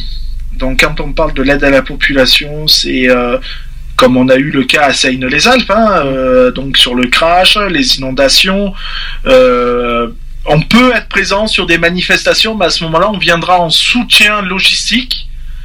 Euh, soit en soutien logistique ou alors éve- éventuellement en secouriste euh, s'il y a des blessés ou quoi que ce soit mais généralement c'est souvent les pompiers qui sont sur place D'accord. Euh, non, parce que protection civile, que alors il y en a plein qui confondent aussi quelque chose parce que, que protection civile, c'est pas non plus, euh, euh, comment vous dire, euh, quelqu'un qui pas s'occupe. des agents de sécurité Voilà, c'est ça. C'est un petit peu ça qu'il va falloir que, qu'il va falloir bien mettre en avant. C'est un petit peu ça. C'est pas non plus euh, les, ceux qui s'occupent des boîtes de nuit, euh, veilleurs. euh, c'est pas les- c'est pas les veilleurs. Ils, ils ont pas un chien pour. euh, Pas, du tout. Voilà. Alors, nous avons dans d'autres départements des équipes cynophiles, hein, euh, euh, voilà, mais on n'a rien à voir avec des agents de sécurité. Hein, Voilà, c'est- euh, absolument rien à voir. Il faut bien, bien, bien mettre le contexte parce que, part- parce que je crois qu'il y en a certains qui sont venus te voir dans les bureaux qui, ont- qui ont confondu avec ça, il me semble. Tu me l'avais Oui, dit oui, ça. oui, oui, j'avais une personne euh, qui était venue pour ça et je l'ai gentiment redirigé euh, vers l'extérieur. Pardon. C'est pas grave, Parce que s'était trompée de, de filiale, quoi. Mais c'est vrai que le mot protection civile, c'est large, quoi. Oui, oui, bah C'est- oui, très large. Donc il ne faut pas confondre. Donc c'est uniquement secourisme et protection citoyen dans le sens inondation, dans, Voilà. dans le sens euh, voilà, c'est Voilà, plus du donc, secourisme quoi. les, les, les missions de la protection civile, c'est c'est un format grand public euh, qui est à la fois interne, mais aussi qui où on intervient dans les écoles, les collèges, comme je l'ai dit tout à l'heure. Nous faisons du secours aux victimes lors de postes. Donc quand, je, quand on parle de poste, c'est comme le Tour de France, euh, certaines euh, certaines courses de, je vais dire de, de, de rallye ou des trucs comme ça où on peut être amené à, à pratiquer des, des, des secours de sur les victimes. Euh, notamment quand on a fait une course de quad, euh, quand il y a, pas si longtemps que ça, on était à Bain, on a fait une course de quad. Euh, bon ben voilà, euh, s'il y a une personne qui se fait mal, on est là pour pour lui porter secours. Et comme je l'ai dit, c'est aussi l'aide à la population, comme on a eu à Seine-les-Alpes dernièrement. Juste une dernière chose, on va conclure euh, sur le sujet de la protection. Euh, deux choses. Je pense qu'on va, euh, on en a parlé avec Charlotte la semaine dernière. On risque de faire des petites chroniques prévention. Au niveau, euh, voilà, on va donner un peu des petits, des petits conseils et tout ça. On aura peut-être euh, d'ailleurs euh, des petits, des collègues d'ailleurs peut-être qui nous, qui nous euh, l'honneur de, de nous euh, apporter leur, euh, leurs idées et leur, leur, bah, leur soutien par rapport à, à cette, à ce projet. D'ailleurs, autre chose, il y a un autre projet qui est en cours, qui est, qui est arrivé aujourd'hui. Il risque d'y avoir aussi, maintenant que notre nouveau chat est arrivé, qui est, qui est arrivé aujourd'hui, on risque de faire un salon exprès spécial prévention secourisme. Voilà. Euh, Que si euh, si des personnes, par exemple, ont des doutes, euh, éventuellement, euh, moi ou quelqu'un d'autre euh, sera là aussi pour vous guider euh, ou pour vous dire euh, ce qu'il faut faire éventuellement ou ce qu'il ne faut pas faire. Donc ça sera toujours sur le chat Equaline, euh, euh, equaline-chat.fr. Il y aura un salon exprès euh, dédié Voilà. à, à la prévention et au secourisme. Voilà. Euh, vous aurez, euh, dans les prochaines émissions, je pense qu'il y aura l'intervention de euh, de Marion, donc qui est la présidente euh, de la, la DPC, donc l'association départementale de la protection civile 04, euh, qui sera à même de de répondre à vos questions et qui vous expliquera plus en détail euh, en quoi consiste la protection civile. Et euh, Laetitia euh, Laetitia Ducasse, qui est formatrice euh, PSC1 euh, PSC1, PSE1, PSE2, euh, et qui, elle, vous expliquera aussi euh, plus en détail si vous avez d'autres questions sur les formations, comment, où aller pour, pour se former, euh, comment on peut se former, euh, si on est adhérent à la protection civile et que si, vous voulez rentrer à la protection civile, vous pouvez être formé en contrepartie sans payer, mais en contrepartie vous sera demandé des heures de poste, Mhm. euh, comme ça a été mon cas. Donc pour les 7 heures de formation PSC1, euh, on m'a demandé de 7 heures de présence sur un poste. Oui, c'est Ce un échange de procédés. formation. C'est ce qu'on appelle un échange de bons procédés quelque part. Voilà. C'est bien, ça c'est pas mal ça aussi. C'est Voilà. bon pareil pour les PSE1, PSE2.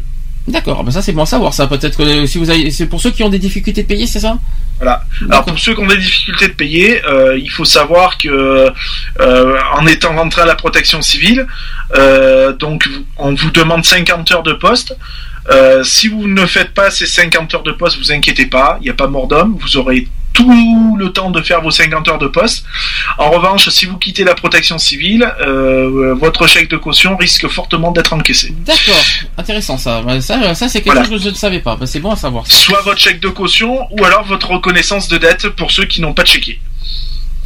Bon ben on aura l'occasion de toute façon d'en reparler dans les prochaines chroniques, dans les, dans Voilà. les prochaines semaines. Quoi qu'il en soit, nous dans le nouveau chat qu'on va mettre en place ce soir, parce qu'il n'est pas encore en ligne, je tiens euh, qu'il n'y ait pas de malentendu, euh, il va être mis en ligne entre ce soir et demain.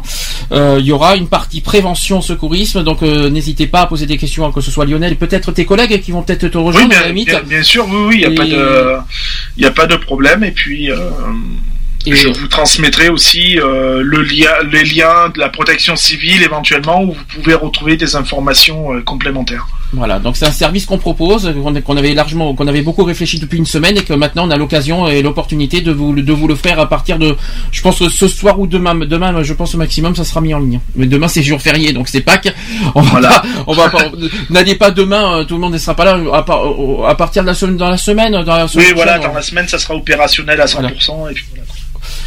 Euh, dernière chose pour la chronique. Merci au fait Lionel pour tout, euh, pour tout, pour toutes les infos que tu nous as, euh, voilà, d'avoir euh, finalisé le sujet qu'on a fait la semaine dernière qu'on n'avait pas pu finaliser parce que je t'attendais. Donc je te remercie au passage d'avoir, euh, d'avoir dit le, le, le reste de ce, voilà. J'arrive pas à parler, je suis un peu fatigué. 4 heures d'émission, c'est pas évident. hein. Euh, juste une dernière chose euh, au niveau des chroniques, toujours santé. Euh, est-ce que tu es au courant, je sais pas si tu as entendu une rumeur de, le mois dernier, qui euh, soi-disant que est-ce que tu connaîtrais euh, selon un cabinet de conseil en économie qui donnerait le juste prix d'un paquet de cigarettes? Alors on se croirait un petit peu dans une dans une émission de la gaffe, mais ça n'a rien à voir. Euh, le juste prix est de, d'après toi, quel est d'après toi le prix normal d'un paquet de cigarettes selon ce, ce conseil? Selon ce cabinet de conseil? 6,90€ Oui, essaye encore. Euh, essaye Non, je, je sais pas, après, euh, non, j'en sais rien. 13 euros. Ouais, bon. Ça fait mal. Est-ce que alors je vais essayer d'expliquer. Après on va voir, ce que ce qu'on en pense. Donc est-ce que d'abord premièrement est-ce que tout le monde serait prêt à, payer- enfin les fumeurs seraient prêts à payer 13,07 pour un paquet de cigarettes? Alors la question est posée par le cabinet de conseil en économie qui s'appelle Microeconomics Euh, dans une étude dévoilée donc euh, en mars dernier par le Parisien. Ce dernier euh, situe à ce, à ce niveau le juste prix du tabac qui prend en compte le coût de la- de l'addiction des fumeurs et, et fait peser sur la société. Donc à 13,07 euros, le paquet vaudrait 6 euros de plus qu'aujourd'hui. Soit une hausse de 87%. Ça fait mal au cul. Euh, pour en arriver à ce résultat, les deux économistes du cabinet ont comparé les impacts négatifs et positifs du tabac sur la société. Du côté donc des, impacts négatifs, ils situent en fait à environ 16,3 milliards d'euros les dépenses de santé qui font peser les fumeurs euh, sur la sécurité sociale. Et à cela s'ajoutent les 3,3 milliards d'euros de- d'impôts non encaissés par l'État suite au décès prématuré des fumeurs, puis les 16 milliards d'euros de pertes de production pour entreprises, donc les pauses de cigarettes, les arrêts maladie, décès, etc. Donc au total, l'impact négatif est de 35,6 milliards d'euros. Ça fait mal. Donc, en face manquent les impacts positifs qui se composent de, 4 de 14 milliards d'euros de taxes encaissées par l'État sur les ventes de cigarettes ainsi que les, les économies de 6,6 milliards d'euros sur les pensions de retraite non versées aux fumeurs décédés plus tôt, soit au total 20,6 milliards. Donc d'après Microeconomics, les fumeurs coûtent donc 15 milliards d'euros à la collectivité.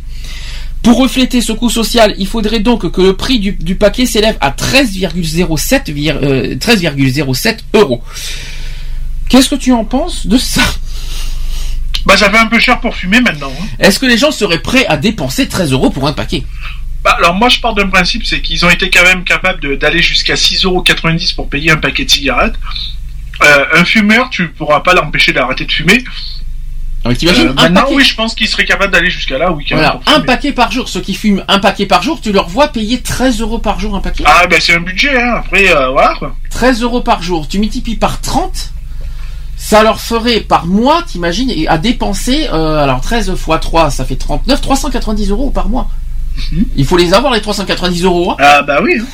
Pour ceux qui n'ont, pour ceux qui vivent dans la précarité, euh, je me demande comment ils font pour dépenser 3, 15 390 euros de, de cigarettes. hein. Alors après, ça peut être un coup aussi pour euh, pousser les gens à arrêter de fumer, mais euh, c'est clair que c'est un coup, quoi.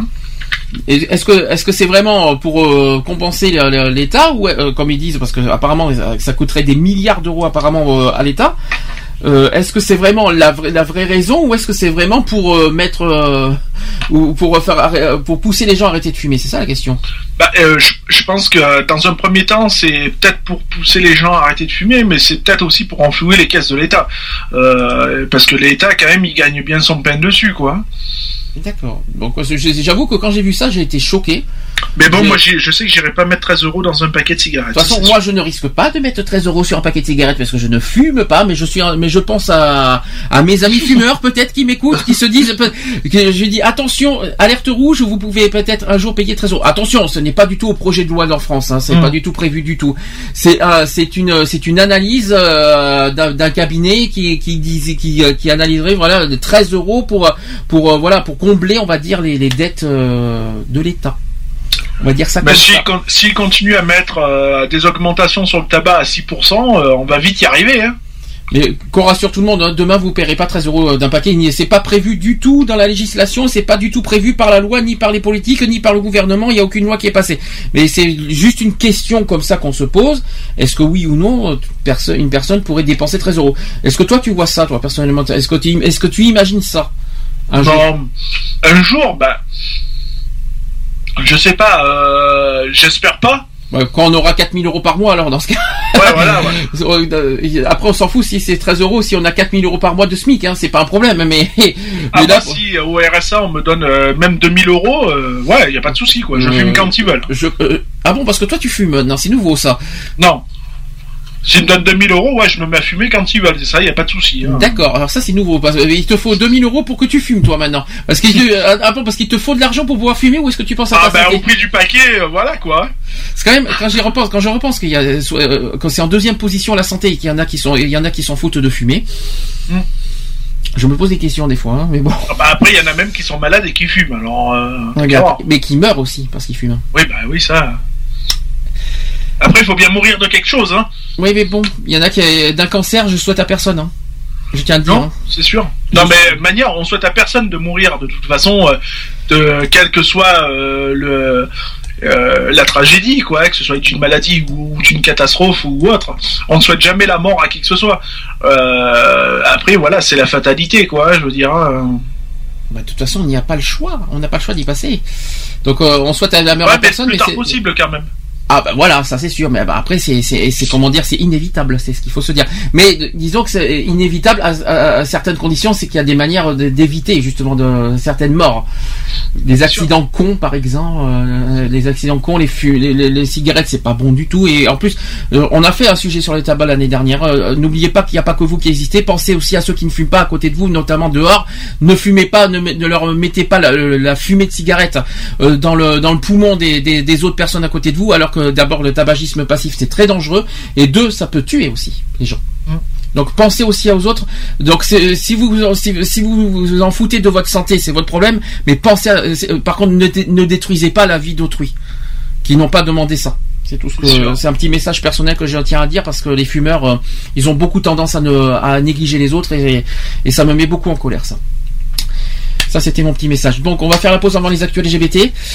Euh, double arcane. Alors, arcane, je tiens à rappeler que c'est nos, nos petits, euh, nos petits amis qui, qui, euh, qui- le jingle de la, de l'émission, c'est justement nos amis arcane. Mais ça c'est c'est pas du tout le générique de l'émission. C'est deux autres, euh, deux autres titres que vous connaissez pas. Je pense, et qui ont un rapport avec les discriminations. Alors le deuxième titre est un petit peu particulier, je tiens à le dire, mais au niveau des paroles c'est très fort. Le registre est un peu particulier, c'est un petit peu swing, un petit peu, un petit peu, euh, un petit peu musique d'attente euh, quand vous êtes au téléphone, c'est un peu bizarre. Mais quoi qu'il en soit, au niveau des paroles, écoutez bien, c'est très très euh, très très fort. Je leur, d'ailleurs, je leur fais des bisous et je leur remercie encore pour de nous avoir offert leur leur titre pour notre émission et pour notre association. Euh, voilà. Bisous, à tout de suite pour, pour la, la, suite. suite.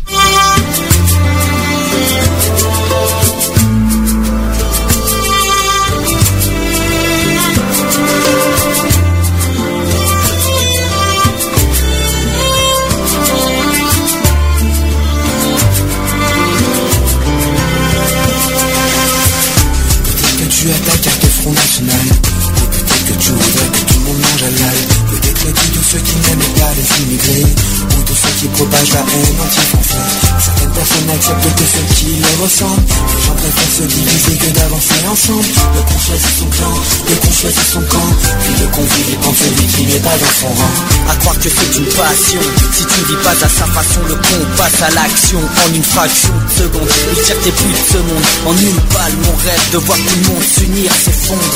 Quand cela va-t-il cesser? Est-ce que t'as une idée? Quand est-ce que les gens vont appliquer le mot J'aurais beau leur mon message comme un dealer de mots. Ils continueront à se buter pour une couleur de peau pas ici-bas, on sera tous les mêmes là-haut Noir et blanc peut s'accorder comme sur les touches d'un piano Je chante pour toi, pour toi, pour toi Ta couleur de peau, ta couleur de peau Ah, Ok, ce sera toujours pareil sur la planète Il y aura toujours plusieurs couleurs sur la palette On peut représenter chacun notre pays Mais si la terre pète, on représentera tous les deux le paradis Que le soleil se lève pour tous ceux qui ont le cœur assombri. Bien qu'il se couche si la nuit tous les chats sont gris. Noir et blanc ne doivent être séparés que sur un damier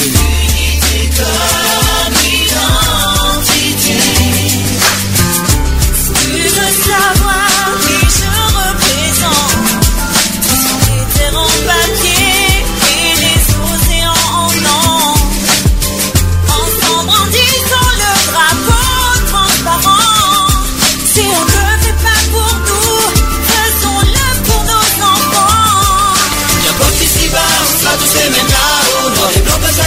sur les touches d'un piano. Je chante pour toi, pour toi, pour toi. Ta couleur de peau, ta couleur de peau.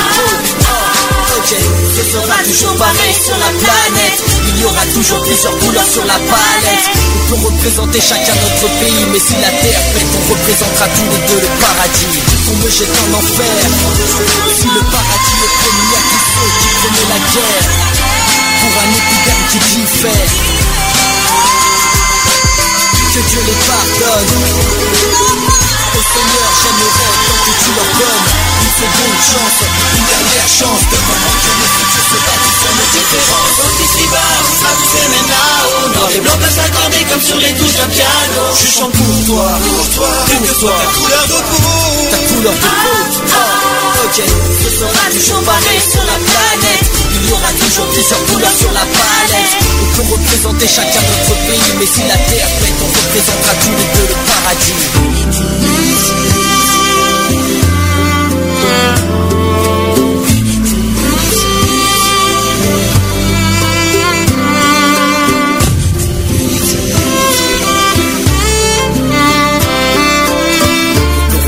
Chacun notre pays, mais si la terre pète, on représentera tout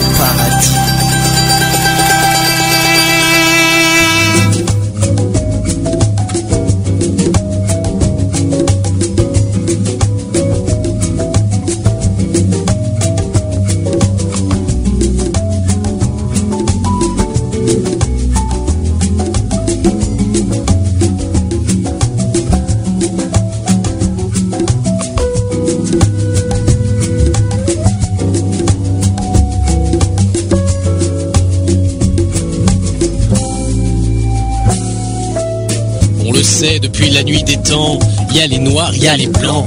Il y a les petits, il y a les grands, il y a les athées, les croyants, les bêtes, les intelligents, mais au final tous des gens venus de la même façon, le fruit d'une nuit d'amour destinée à voir le jour, puis partir sans retour. Tous sortis du ventre de nos mères, de Hitler à l'abbé Pierre, des pourritures, des hommes extraordinaires. Même chemin du berceau au cimetière. Même chemin du berceau au cimetière. Même chemin du berceau au cimetière. Il y a des blondes intelligentes, des brunes abruties, des beaux gosses écervelés, des moches avec un gros QI. Des brunes intelligentes, des blondes abruties, des moches écervelés, des beaux gosses au gros QI. Moi Tu vois, vous et nous, toi et moi, on n'a pas la même taille, le même poids, mais on prend le même chemin, de la terre ferme jusqu'à l'au-delà. De la terre ferme jusqu'à l'au-delà. De la terre ferme jusqu'à l'au-delà. Tu vois, toi et moi. On fait les mêmes pas. Il y a cinq continents, deux hémisphères, mais au final, une seule et unique planète Terre. Des beaux couleurs ébènes, des peaux claires, mais aussi des yeux bleus, des yeux verts.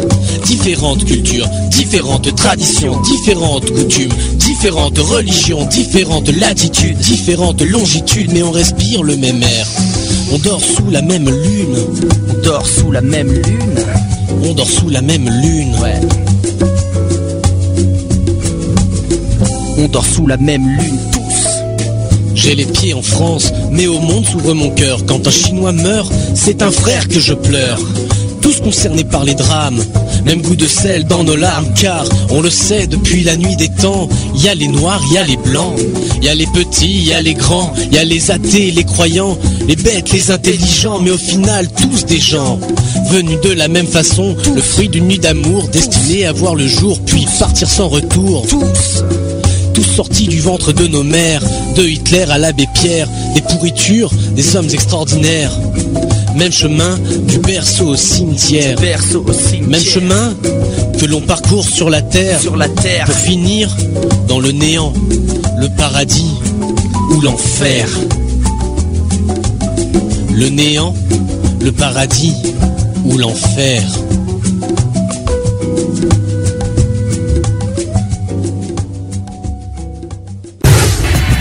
Retrouvez l'émission Equality tous les samedis à 15h sur Gay Free Radio. Avec le débat du jour, sujet de société, actu politique, actu LGBT et messages de prévention. Et messages de prévention. De retour dans l'émission Equality, 19h16. Bon appétit pour ceux qui sont à table au passage. Mais bon, pour l'instant, on va finir avec les actus LGBT de la semaine. Equality. Les actus LGBT. LGBT. J'espère que j'ai pas cassé les tympans de tout le monde. que j'ai, trouvé un petit peu fort le jingle, mais c'est pas grave. Euh, donc, euh, on va parler d'un sujet donc euh, LGBT que je n'ai jamais fait en 4 ans. Je tiens à vous le dire. Mais avant tout, on va parler du SIDAction. Euh, T'es au courant que petite mauvaise nouvelle pour cette année? Non. Bon, le- la- en fait, la collecte de cette année est moins bonne que, que 2014. De pas grand chose, mais voilà, c'est ça. Le problème, c'est que il y a le fait qu'il y ait moins d'argent, ça fait ça fait pas tellement progresser la recherche. C'est ce qui nous embête un peu. Mais j'aurais quelque- euh, une euh, une mauvaise nouvelle en cache quand même une bonne nouvelle derrière. Donc ce 21e site d'action a permis une collecte de 4,25 millions d'euros euh, cette année contre 5 millions en 2014. Donc il y a une baisse de 75 000, euh, 75 000 euros. Non, même 750 000 euros. Ça sera mieux, on va dire. Qu'est-ce que tu en penses? Ouais, bah ça fait un petit trou, hein. Est-ce que est-ce qu'on est-ce qu'on peut est-ce qu'on met ça sur le compte de la crise ou est-ce qu'on met ça sur le compte Bah, euh, il faut dire que ouais, les gens sont été pas mal sollicités aussi, donc euh, du coup, euh, c'est pas qu'ils veulent plus donner, mais bon, voilà quoi, c'est qu'il y a un moment donné, bah, t'en as un petit peu marre aussi de donner quoi. 4 250 000 co- collectés en 2015. C'est déjà pas mal. Ouais, mais est-ce que ça va faire avancer la recherche? Est-ce qu'on est-ce Ah, qu'on bah va arriver ça, à trouver un vaccin avec 4 250 000 euros, bien sûr? Ça, c'est À la... voir. Donc, euh, je tiens à rappeler p- quelques petites choses. C'est qu'il y a toujours possibilité de faire des dons aussi d'action euh, jusqu'au 17 avril. Euh, donc, euh, je rappelle le, le numéro, c'est le 110. Donc, euh, je pense que tu étais au courant. Oui, oui, quand même. Euh, autre possibilité, c'est euh, par courrier. Vous pouvez faire un don à tout moment à l'adresse suivante SIDAction 228 rue du Faubourg Saint-Martin 75 010 Paris. Je répète, SIDAction 228 rue du Faubourg Saint-Martin 75 010 Paris. Ça, c'est pour ceux qui veulent se faire par par chèque. Tout simplement. Donc, euh, quoi qu'il en soit, par téléphone au 110, c'est jusqu'au 17 avril. N'hésitez pas à faire le site d'action. Vous pouvez toujours fructifier ce, ce, ce chiffre qui, pour moi, reste insuffisant. C'est pas mal, comme tu dis, mais je je suis pas convaincu que ça va que ça va faire bouger euh, beaucoup de choses au niveau de la recherche. Mais euh, donc, on compte quoi qu'il en soit sur la générosité des Français pour fructifier ce site d'action. On compte sur vous. Euh, ça, on, croit, on, on se croirait dans, dans les enfoirés. On se croirait dans les enfoirés, mais bon, c'est pas grave. tout, tout fonctionne n'importe où. Hein, c'est pas grave. Euh, autre sujet, donc euh, deuxième sujet, donc comme je vous ai dit, il y a un sujet qu'on n'a jamais fait au niveau de l'homophobie, c'est dans l'armée. Euh, en fait, le, projet du mariage pour tous a élargi les droits des homosexuels et rendant un peu plus égales les sexualités. Donc, euh, en fait, tout ça ne doit pas euh, nous faire oublier que dans notre pays, les droits fondamentaux des homosexuels sont encore souvent bafoués, y compris par des institutions d'État. Donc, un de ces droits fondamentaux est de pouvoir assumer ouvertement son orientation sexuelle, de ne pas être condamné au mensonge ou au silence. C'est ce droit qui est quotidiennement mis à mal dans l'armée française en raison de la puissance euh, en son sein d'une culture d'un préjugé homophobe. Donc selon le discours officiel, l'armée française ne, ne discrimine pas en fonction de l'orientation sexuelle. Heureusement. Donc déjà d'une part. Euh, dans les faits, donc, en fait, elle condamne les homosexuels à l'invisibilité. C'est-à-dire, euh, est-ce que tu vois ce que ça veut dire? En gros, il n'y a rien qui, qui- y a rien qui discrimine d'être homosexuel dans l'armée. En revanche, il faut il faut être caché dans. Oui, bah oui. ouais, ouais. Est-ce que tu es d'accord sur ce principe ou est-ce que pour toi il faut être euh, est-ce que dans l'armée euh, il n'y a rien qui qui qui, euh, qui pourquoi pourquoi il faut, faut se cacher? Le côté macho peut-être? Oui, et puis euh, tu, tu, re- tu représentes quand même aussi ton pays, quoi. Donc, euh, Ah, parce que t'es pour- quand même. Ah parce que pour toi pour représenter un homosexuel euh, pour, pour représenter euh, représenter l'armée pardon je je bafouille c'est la fatigue pour pour toi pour repré- représenter l'armée il faut euh, faut pas être homosexuel Bah, non, non, non, non. Tu as, le droit d'être homosexuel et tout. Après, je pense que voilà quoi. euh, L'armée, c'est quand même une institution euh, où tu euh, tu représentes ton pays, tu représentes beaucoup de choses. Donc euh, après, moi, ouais, qu'il soit caché, ça me gêne pas, quoi. Je veux dire. voilà quoi. Après, bon, faut pas non plus tout le temps regarder derrière soi, quoi. Je veux dire. Alors, petite explication vite fait, c'est que l'autorité militaire tend en effet à considérer qu'un homosexuel qui s'assume est un prosélyte, un prédateur qui met en péril la discipline euh, et le moral des troupes. Ça c'est le premier point. Bref, les homosexuels doivent euh, se faire en fait discrets alors que les hétérosexuels peuvent afficher publiquement leur bonne fortune et se marier en grand, uniforme. Moi je trouve ça un petit peu déplorable pour être honnête. hein. Donc à un homosexuel qui refuse de se cacher, on donne en exemple un général célibataire qui vit chez sa mère et ne fait pas de vagues. Autrement dit, l'armée est, le conservatoire de mœurs et de valeurs d'une époque où seule l'hétérosexualité était publique et où l'homosexualité devait, euh, devait se contenter, dans le meilleur des cas, d'être privée. La puissance du lobby catholique, évidemment toujours eux, euh, le plus traditionnaliste au sommet d'un appareil militaire, n'est pas étrangère à cet état de fait. En fait, le vicaire général aux armées Robert Po- Poignard euh, n'a-t-il en fait pas récemment assimilé les homosexuels à Satan? Parce qu'en fait, le général euh, assimile homosexuel à diable. D'accord. Voilà en fait le problème. Donc on ne saurait être surpris euh, dans ces conditions euh, de l'hétérosexisme de l'insti- de l'institution. Tout est fait comme si tous les militaires, et notamment les officiers, étaient nécessairement hétérosexuels. Donc l'insulte et euh, le colibé homophobe fleurissent dans les casernes comme dans les écoles militaires sans jamais susciter la moindre protestation, ni à à- à fortiori la moindre sanction. Donc des mutations viennent opportunément de séparer les rares homosexuels paxés.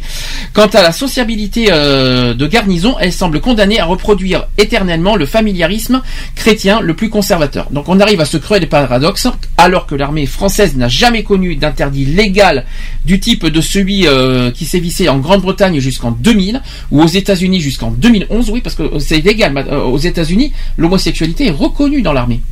En- depuis 2011. Ça, c'est génial, par contre. Chose qui devrait être euh, en France, même chose.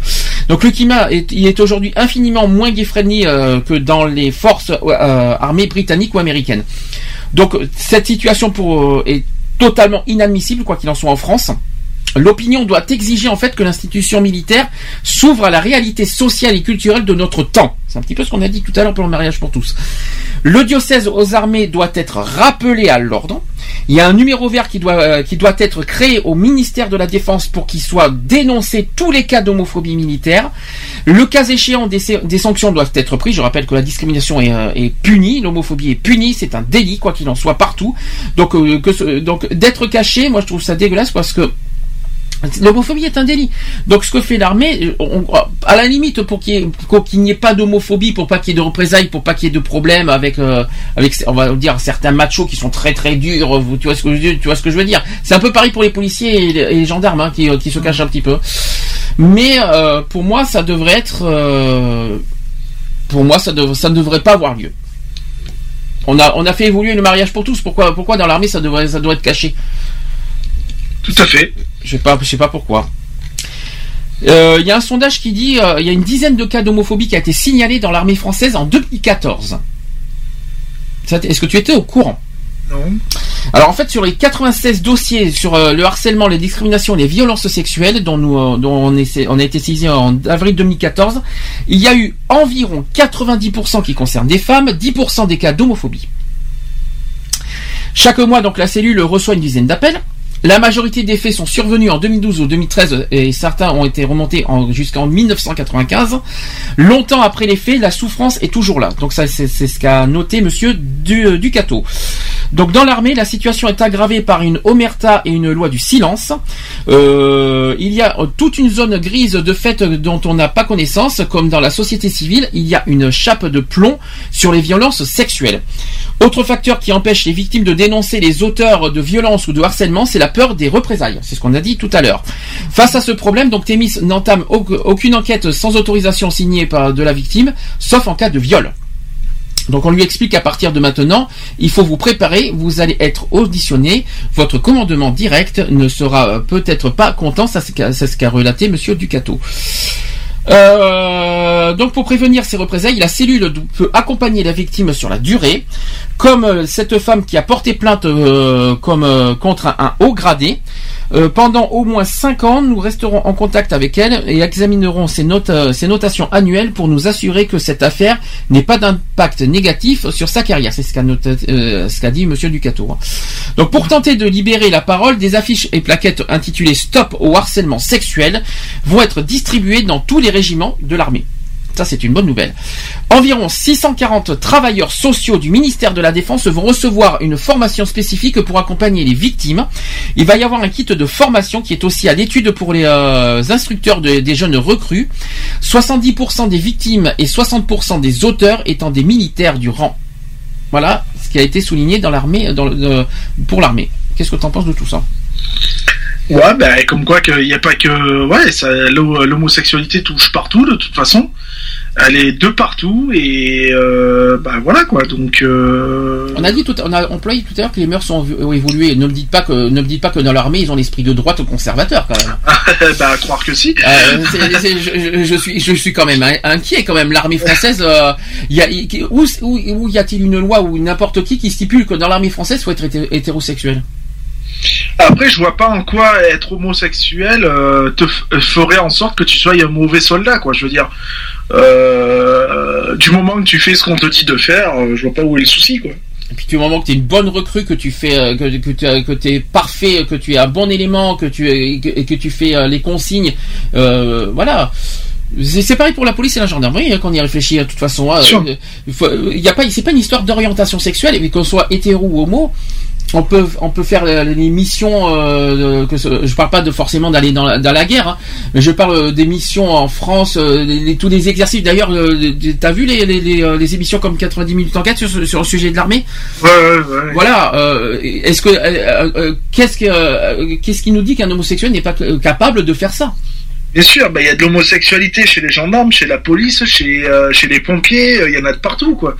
Je veux dire, moi, je connais pas un corps, euh, un corps où il y a pas de, il y a pas d'homosexuels, quoi. Puis ce n'est qu'une ce n'est qu'une histoire d'orientation sexuelle. Il y a, il y a rien qui stipule que physiquement en parlant, un homosexuel n'est pas capable de faire l'armée. Bien sûr. Physiquement parlant, tout le monde est capable de faire, même des femmes. hein. Bien sûr. Je vois, vrai- je vois vraiment pas. Oui, parce qu'il faut penser aux femmes aussi, parce qu'il y a pas mal de, de discrimination aussi envers les femmes euh, au niveau de l'armée aussi. hein. Parce qu'on parle beaucoup des, homo- des homosexuels, mais les femmes c'est pas mieux aussi. hein. Je sais pas ce que tu en penses. T'as un petit message à passer vite fait. Non, ben voilà, ben il faut, il faut suivre le mouvement, quoi. hein. Il faut évoluer, et puis voilà, quoi. D'accord. Affaire à suivre. Ouais. Donc dernier sujet euh, sur la GPA. Euh, il va donc il y a le Quai d'Orsay qui a dévoilé euh, certaines entourloupes. C'est un peu compliqué. Euh, faut rappeler que malgré la, condamn- la condamnation de la France par le CEDH, tu sais ce que c'est ce CEDH Non. Qu'est-ce que c'est que la CEDH C'est le centre. Non, c'est pas centre. Ah bon, bah alors. La- Le congrès, non. Non plus. La Cour Alors CE. européenne. DH Euh, Il va falloir que tu apprennes des choses. hein, Ouais, bah oui, hein. CEDH, c'est la Cour européenne des droits de l'homme. Mais bon, je t'en veux, je ne t'en veux pas. Euh, donc, des, donc des centaines de familles attendent toujours la transcription en fait des actes de naissance étrangers. Euh, Donc ça, ça a été- révélé par euh, le journal Libération. Donc le 19 janvier dernier, le ministère des Affaires étrangères a adressé à une, vi- une vingtaine de consulats français à l'étranger, aux États-Unis, donc au Canada, mais aussi notamment en Russie. Oui, oui, oui, bien sûr. Euh, en Ukraine ou en Inde, euh, un rappel concernant euh, les dossiers de GPA. Donc ce courrier indique aux officiers d'état civil la marche à suivre en cas de suspicion euh, de gestation pour autrui, afin de refuser la transcription des actes de naissance des enfants, même si la GPA est légale dans le pays de naissance. La France a pourtant été condamnée en juin 2014, je ne sais pas si euh, vous vous en souvenez de cette histoire, ils ont été condamnés par la Cour européenne des droits de l'homme, justement pour cette raison, euh, et avaient renoncé à faire appel. Donc le Quai d'Orsay encourage pourtant les officiers d'état civil à contourner la loi. Oui, mais bon, si on contourne la loi, on est hors la loi. hein, donc euh, Ah oui, bah oui. le problème, il est là, quoi. Euh, donc les- l'officier d'état civil sollicité pour l'en- l'enregistrement euh, ou la transcription de l'acte de naissance d'un enfant doit, en cas de suspicion de recours à la gestation pour autrui, saisir le parquet de Nantes en se référant aux préconisations de l'instruction générale rel- relative à l'état civil consulaire et de la fiche réflexe. Si vous avez compris quelque chose, moi j'ai rien compris. J'ai- même pas compris. j'ai même pas compris le, le- le- le- la, la phrase. et C'est ce c'est ce qui a été publié par Libération. J'ai même pas compris la phrase. Tout ce qu'on sait, c'est que l'officier d'état civil doit se fier à- en cas de suspicion, saisir le parquet de Nantes. Voilà. En, gros, euh, en, version courte, ce que j'ai compris, mais j'ai pas tellement compris le sujet. Donc, il y a les associations qui sont indignées, quoi qu'il en soit. Donc ces révélations euh, n'ont pas manqué euh, de susciter des réactions de plusieurs associations qui militent pour la reconnaissance en France des enfants nés par GPA à l'étranger. Donc à l'heure où la France doit rendre des comptes en la matière auprès du Conseil des ministres européens, chargé de surveiller l'exécution des arrêts euh, de la Cour euh, européenne des droits de l'homme, ce Conseil pourra ainsi constater que non seulement la France n'a pas bougé d'un iota depuis sa condamnation, mais les directives qu'elle a depuis initiées bafouent en fait impunément les décisions judiciaires pourtant définitives. Donc c'est ce qu'a indigné l'association des familles homoparentales ADFH. Euh, ensuite, basé euh, la protection d'un enfant euh, sur la suspicion des conditions de, de- de sa naissance relève d'un autre temps et n'est pas digne d'une république. Ce sont ces magouilles du Quai d'Orsay qui rendent ces enfants fantômes. Et ça, je trouve que c'est très bien dit comme ça. Euh, donc plusieurs autres dossiers ont été transmis par, à, à la Cour européenne des droits de l'homme par l'avocate Caroline Mécari qu'on connaît très bien dans le monde LGBT. Une nouvelle condamnation de la France est à prévoir au sujet de la GPA. Mhm. Alors ça c'est euh, quelque chose à, à suivre ça aussi. Bah ouais. Voilà. T'es pour ou contre la GPA Ah moi je, je suis pas contre donc euh, forcément je suis pour. Euh, si je suis pas contre je suis pour. Euh, non moi je, je suis pour. Après voilà quoi je veux dire on a tous le droit de d'avoir d'avoir une descendance telle qu'elle soit quoi je veux dire qu'elle soit médicalement enfin par procréation euh, pas Essaye par, encore. euh, Alors, ne, confond- ne pas confondre PMA GPA. Hein. Voilà, non mais voilà que euh, que ce soit fait euh, naturellement ou pas naturellement quoi. Je veux dire voilà quoi. Et, euh, moi ça me dérangerait pas d'avoir un enfant avec euh, avec une mère porteuse quoi par exemple quoi. Donc euh, voilà quoi. Du moment que l'enfant est bien élevé, qu'il- et, et qu'il- et est bien éduqué, qu'il en- qu'il grandit bien dans, dans- dans de bonnes conditions, je vois pas où est le problème. Totalement. Après, euh, pas de GPA euh, dans le sens euh, malsain, quoi, parce que oui, voilà. Parce qu'il y, y a des il y a des formes de GPA qu'on a on avait parlé dans un sujet précédent, je crois qu'on en avait parlé en début de saison. Il y a des formes, on n'est pas très très pour, quoi. Mais si- sinon, sur le contexte basé sur l'enfant. Il n'y a rien qui stipule si le- le- le- un enfant est né par GPA, où est le problème? Bah ça reste un enfant hein, de toute façon. hein, donc. euh, Alors après, voilà, il y a l'histoire de, de mère porteuse qui ne sera pas reconnue. Oui, voilà. C'est-à-dire que la mère qui porte l'enfant euh, perd ses droits. C'est-à-dire qu'elle ne sera pas reconnue légalement mère. euh, elle, sera, elle sera quoi qu'il en soit la mère biologique. Oui. Mais elle sera pas légalement euh, dans la loi, dans l'acte de naissance et dans tout ça, mère, maman quoi. Et cette, cette façon-là, tu tu n'es pas contre. Il y a, il y a aucun problème. Bah euh, après moi si j'ai affaire à une mère porteuse et que euh, c'est clair, euh, c'est que tout est clair avec la, la personne, euh, que voilà qu'elle sache très bien que elle est juste là pour porter euh, le, le petit et que bon après euh, voilà Si quoi. c'est- Si c'est par exemple sous contrat juridique, il y a rien qui, y a rien qui empêche quoi que ce soit. Voilà, euh, moi ça me ça me pose aucun problème quoi, hein, je veux dire. D'accord. Du moment où la personne elle est elle est elle euh, elle est consciente de ce qu'elle fait et que ben voilà elle va elle va avoir un enfant mais qui n'est pas le sien et qui sera jamais le sien. euh, Mais au niveau éthique, est-ce que c'est pas un peu malsain d'utiliser une femme comme, euh, comme objet? Ah bah si, ben forcément que si, puisque euh, voilà, mais bon après, euh, moi je, je sais que j'en avais discuté avec une amie, elle me l'a dit quoi, elle m'a dit moi le jour où, où franchement si ça vient à passer en France, elle m'a dit euh, moi il y a pas de souci pour que je sois votre mère porteuse quoi, hein, elle l'a dit. Hein, euh. Ah oui, tiens, il y en a une qui, euh, qui se propose comme ça. euh, Moi c'est euh, ça ça la ça la dérange pas du tout quoi. hein. Et, et qu'est-ce qui donne envie euh, Qu'est-ce qui, que- quelle est le- la motivation justement par rapport à une personne que tu Quelles sont les motivations de, de, de faire ça? C'est- c'est Ah pas- ben, elle, c'est voilà, c'est pour qu'on puisse avoir un enfant euh, tous les deux, et puis voilà quoi. hein, euh, Enfin, tous les deux avec mon mari, hein, j'entends bien. Donc euh, voilà quoi. D'accord. Parce que comme me dit mon, euh, mon tendre et cher mari, toi t'as déjà un enfant, c'est bien, mais lui il aimerait bien avoir le sien aussi. Et comme je lui ai dit, j'ai dit, ben, il faudrait peut-être déjà que tu aies une relation avec une fille pour avoir. Voilà quoi. Donc c'est pas évident quoi. Oui, on en avait parlé de ça un jour, je m'en souviens. on, en, a- on en avait parlé en rigolant, je m'en souviens. C'était assez comique qu'on avait dit ça. Enfin. Donc voilà, c'était vite fait sur le sujet de la GPA. On aura, aura l'occasion d'en reparler un jour de la GPA, long- plus longuement, plus euh, tout ça. Euh, voilà, ça c'est dit, ça c'est fait. Euh, fin de l'émission de jour. On se retrouvera lundi, euh, pas lundi. C'est vraiment, c'est vraiment la fatigue. euh, c'est de mieux en mieux. Euh, samedi prochain, 11 avril à 15h. Je sais que t'es pas là. Il me semble que t'es en formation. Oui, je, ben, je serai en formation socio-psy, donc voilà. D'accord. Donc euh, j'espère que je sais pas qui c'est qui sera de retour. Je sais pas si Charlotte sera de retour. On ne sait même pas si Alex est de retour sera de retour aussi. Il nous a pas appelé d'ailleurs entre temps. Euh, mais peut-être qu'il sera de retour. Peut-être que Charlotte nous fera euh, euh, sera avec moi la semaine prochaine. Quoi qu'il en soit, je te remercie pour tout- pour ta participation aujourd'hui. Mais de rien. Merci pour toutes les infos sur le secourisme. Donc plein de choses euh, pour finir. Le site de l'association asso-equality.org. Le numéro de téléphone de l'association 05 35 004 454. L'association s'appelle Equality au passage pour ceux qui ne savent pas.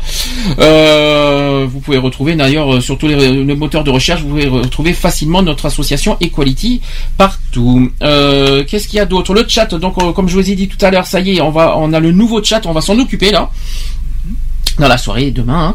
Euh, nouveau chat. euh, donc ceux qui veulent contribuer, ou si vous êtes une association en particulier que vous désirez contribuer, un, euh, vous voulez euh, un petit service, des idées à apporter. Là, tout- par exemple, on a dit prévention secourisme. Mais si vous avez une, idée à nous transmettre et que vous voulez qu'on unisse nos forces à voilà à, à faire quoi je sais pas quelles, quelles- sont les idées possibles qu'on peut qu'on peut poser. Quoi qu'il en soit, il faut que ça soit basé sur les discriminations qu'on lutte, c'est-à-dire les cinq discriminations handicap, santé, euh, racisme, l'égalité des sexes et l'homophobie bien sûr. Donc si vous si vous êtes concerné par ces cinq sujets et que vous, vous avez une idée à transmettre et que vous voulez que- qu'on mette sur le chat, n'hésitez pas à nous à nous appeler soit sur le téléphone ou alors euh, sur notre mail euh, asso.equality@gmail.com. Ouh, dis dis donc, euh, j'en dis des choses aujourd'hui. hein. les, euh, les marches des fiertés ça approchent. Alors déjà, j'ai une, une autre nouvelle, c'est que tu- apparemment, toi, tu es prêt à faire une autre marche pour en, en mai, si j'ai bien compris. Il y en a, on hésite entre deux. Voilà, entre Grenoble et Aix-en-Provence. Voilà. Donc euh, j'attends le retour d'Aix-en-Provence pour savoir. D'accord. Euh, je le- leur ai envoyé un mail hier, j'ai toujours pas de réponse, donc euh, voilà. Mais Grenoble t'a contacté, ça par contre je remercie Grenoble. Je sais pas si nous, je sais pas si Hmm. nous- ils, ont- ils ont, s'ils ont l'occasion de nous écouter. Je remercie d'ailleurs d'avoir pensé à nous. Ça m'a surpris quand, quand je l'ai appris. Euh, Oui, qui- bah, moi le premier. Euh, quand j'ai appris ça, j'ai dit ah bon, le- le- c'est- tu sais qui c'est qui t'a appelé C'est qui c'est Sigal? Euh, ouais, alors je me rappelle même plus de son prénom. D'accord. Euh, Non mais Sigal c'est le nom de l'association. Mais euh, un monsieur très gentil. D'ailleurs, il m'a dit ouais, on peut se tutoyer et tout, donc je dis ouais, y a pas de souci. Le Sigal c'est une association, c'est pas un monsieur hein, au passage. hein. Oui, euh, oui, mais moi j'ai eu un monsieur au téléphone, donc euh, D'accord. voilà. Mais bon, qui euh, m'avait laissé son numéro perso en plus. Alors, possibilité soit Aix-en-Provence le 16 mai, soit euh, Grenoble le 30 mai. Quoi qu'il en soit, nous on sera à Paris le 27 juin. Il y a, euh, je tiens à préciser que j'ai commencé à mettre les dates des Gay Pride. J'en parlerai la semaine prochaine parce que je crois que les dates on va pas tarder à les avoir en entier. Euh, j'ai déjà commencé à mettre les dates de toutes les Gay Pride euh, à, à ce jour sur le site de l'association. Vous allez sur euh, le menu égalité des droits. Vous avez le menu Gay Pride Marche 2015. N'hésitez pas à consulter les dates de vos de vos villes. Euh, Il y a certaines villes qui sont pas encore mises, mais il y euh, y a les trois quarts des dates qui sont euh, qui sont divulguées. Vous pouvez les consulter à tout moment. N'hésitez pas. Je donnerai les dates quoi qu'il en soit dans l'émission radio, soit la semaine prochaine, soit dans 15 jours. Voilà, ça Voilà. c'est dit. Bisous. Bon, ben, bisous, et puis, euh, bah, à la prochaine. Oui, ben je peux pas te dire la semaine prochaine pour toi. T'es pas là. Alors Bah euh, les méchants avec moi, ils m'abandonnent déjà. le grand méchant. Le chat equaline-chat tchat.fr pour ceux qui veulent nous rejoindre sur le chat et de vous informer sur l'association et puis vous divertir pour vous changer les idées, vous détendre. N'hésitez pas à venir nous rejoindre. Ça c'est dit, ça c'est fait. Bisous à la semaine prochaine à 15h. J'ai pas le sujet, je m'en souviens pas. Euh, je vous le saurez comme comme toujours euh, le vendredi sur Facebook. Allez, bisous podcast. J'ai oublié de dire equality-podcast avec un s.fr. Notamment, vous pouvez aussi aller sur iTunes, sur Radio Line, sur euh, oui, ah oui parce que je sais pas si t'as as remarqué les évolutions? Oui, oui, il y en a eu plein, ouais. Beaucoup d'évolutions de podcasts. hein. Il y a Radio Line, TuneIn, euh, iTunes, Digipod. euh, Il y a Streama aussi, je crois, il me semble. Ouais, c'est ça. ouais. Euh, voilà, il y a voilà. Il y en a plein. N'hésitez pas à consulter euh, sur les sites euh, directement. Allez, bisous à. Je crois que je vois que, je vois que Monsieur est pressé, c'est pour ça. Non, ça va, bon. Non? Bon, ben, euh, non, ça va. Ben, écoutez, merci à tous nos auditeurs et auditrices, tous ceux qui nous écoutent. Un gros bisou à vous tous, et puis, à dans 15 jours. Oui, pour toi, pas pour moi, hein, mais pour l'émission de la semaine prochaine, pas pour euh, pas pour Monsieur qui m'abandonne. Hein, euh, je te charrie, oh là là. Ben oui, ben oui. Allez, bisous et merci, bon week-end, bon week-end de Pâques, bon, euh, euh, passez Et un mangez bien du chocolat. Pas trop aussi pour, pas trop pour votre santé, ça, ça serait bien. Euh, un bisou au lapin aussi. c'est pas grave. Et aux poules aussi. Un bisou au lapin, euh, une, une petite dédicace aux cloches aussi. euh, c'est pas, c'est pas grave, c'est la fatigue. Allez, bisous à la semaine prochaine. Allez, bisous, bisous. Retrouvez nos vidéos et nos podcasts sur www.equality-podcast.fr.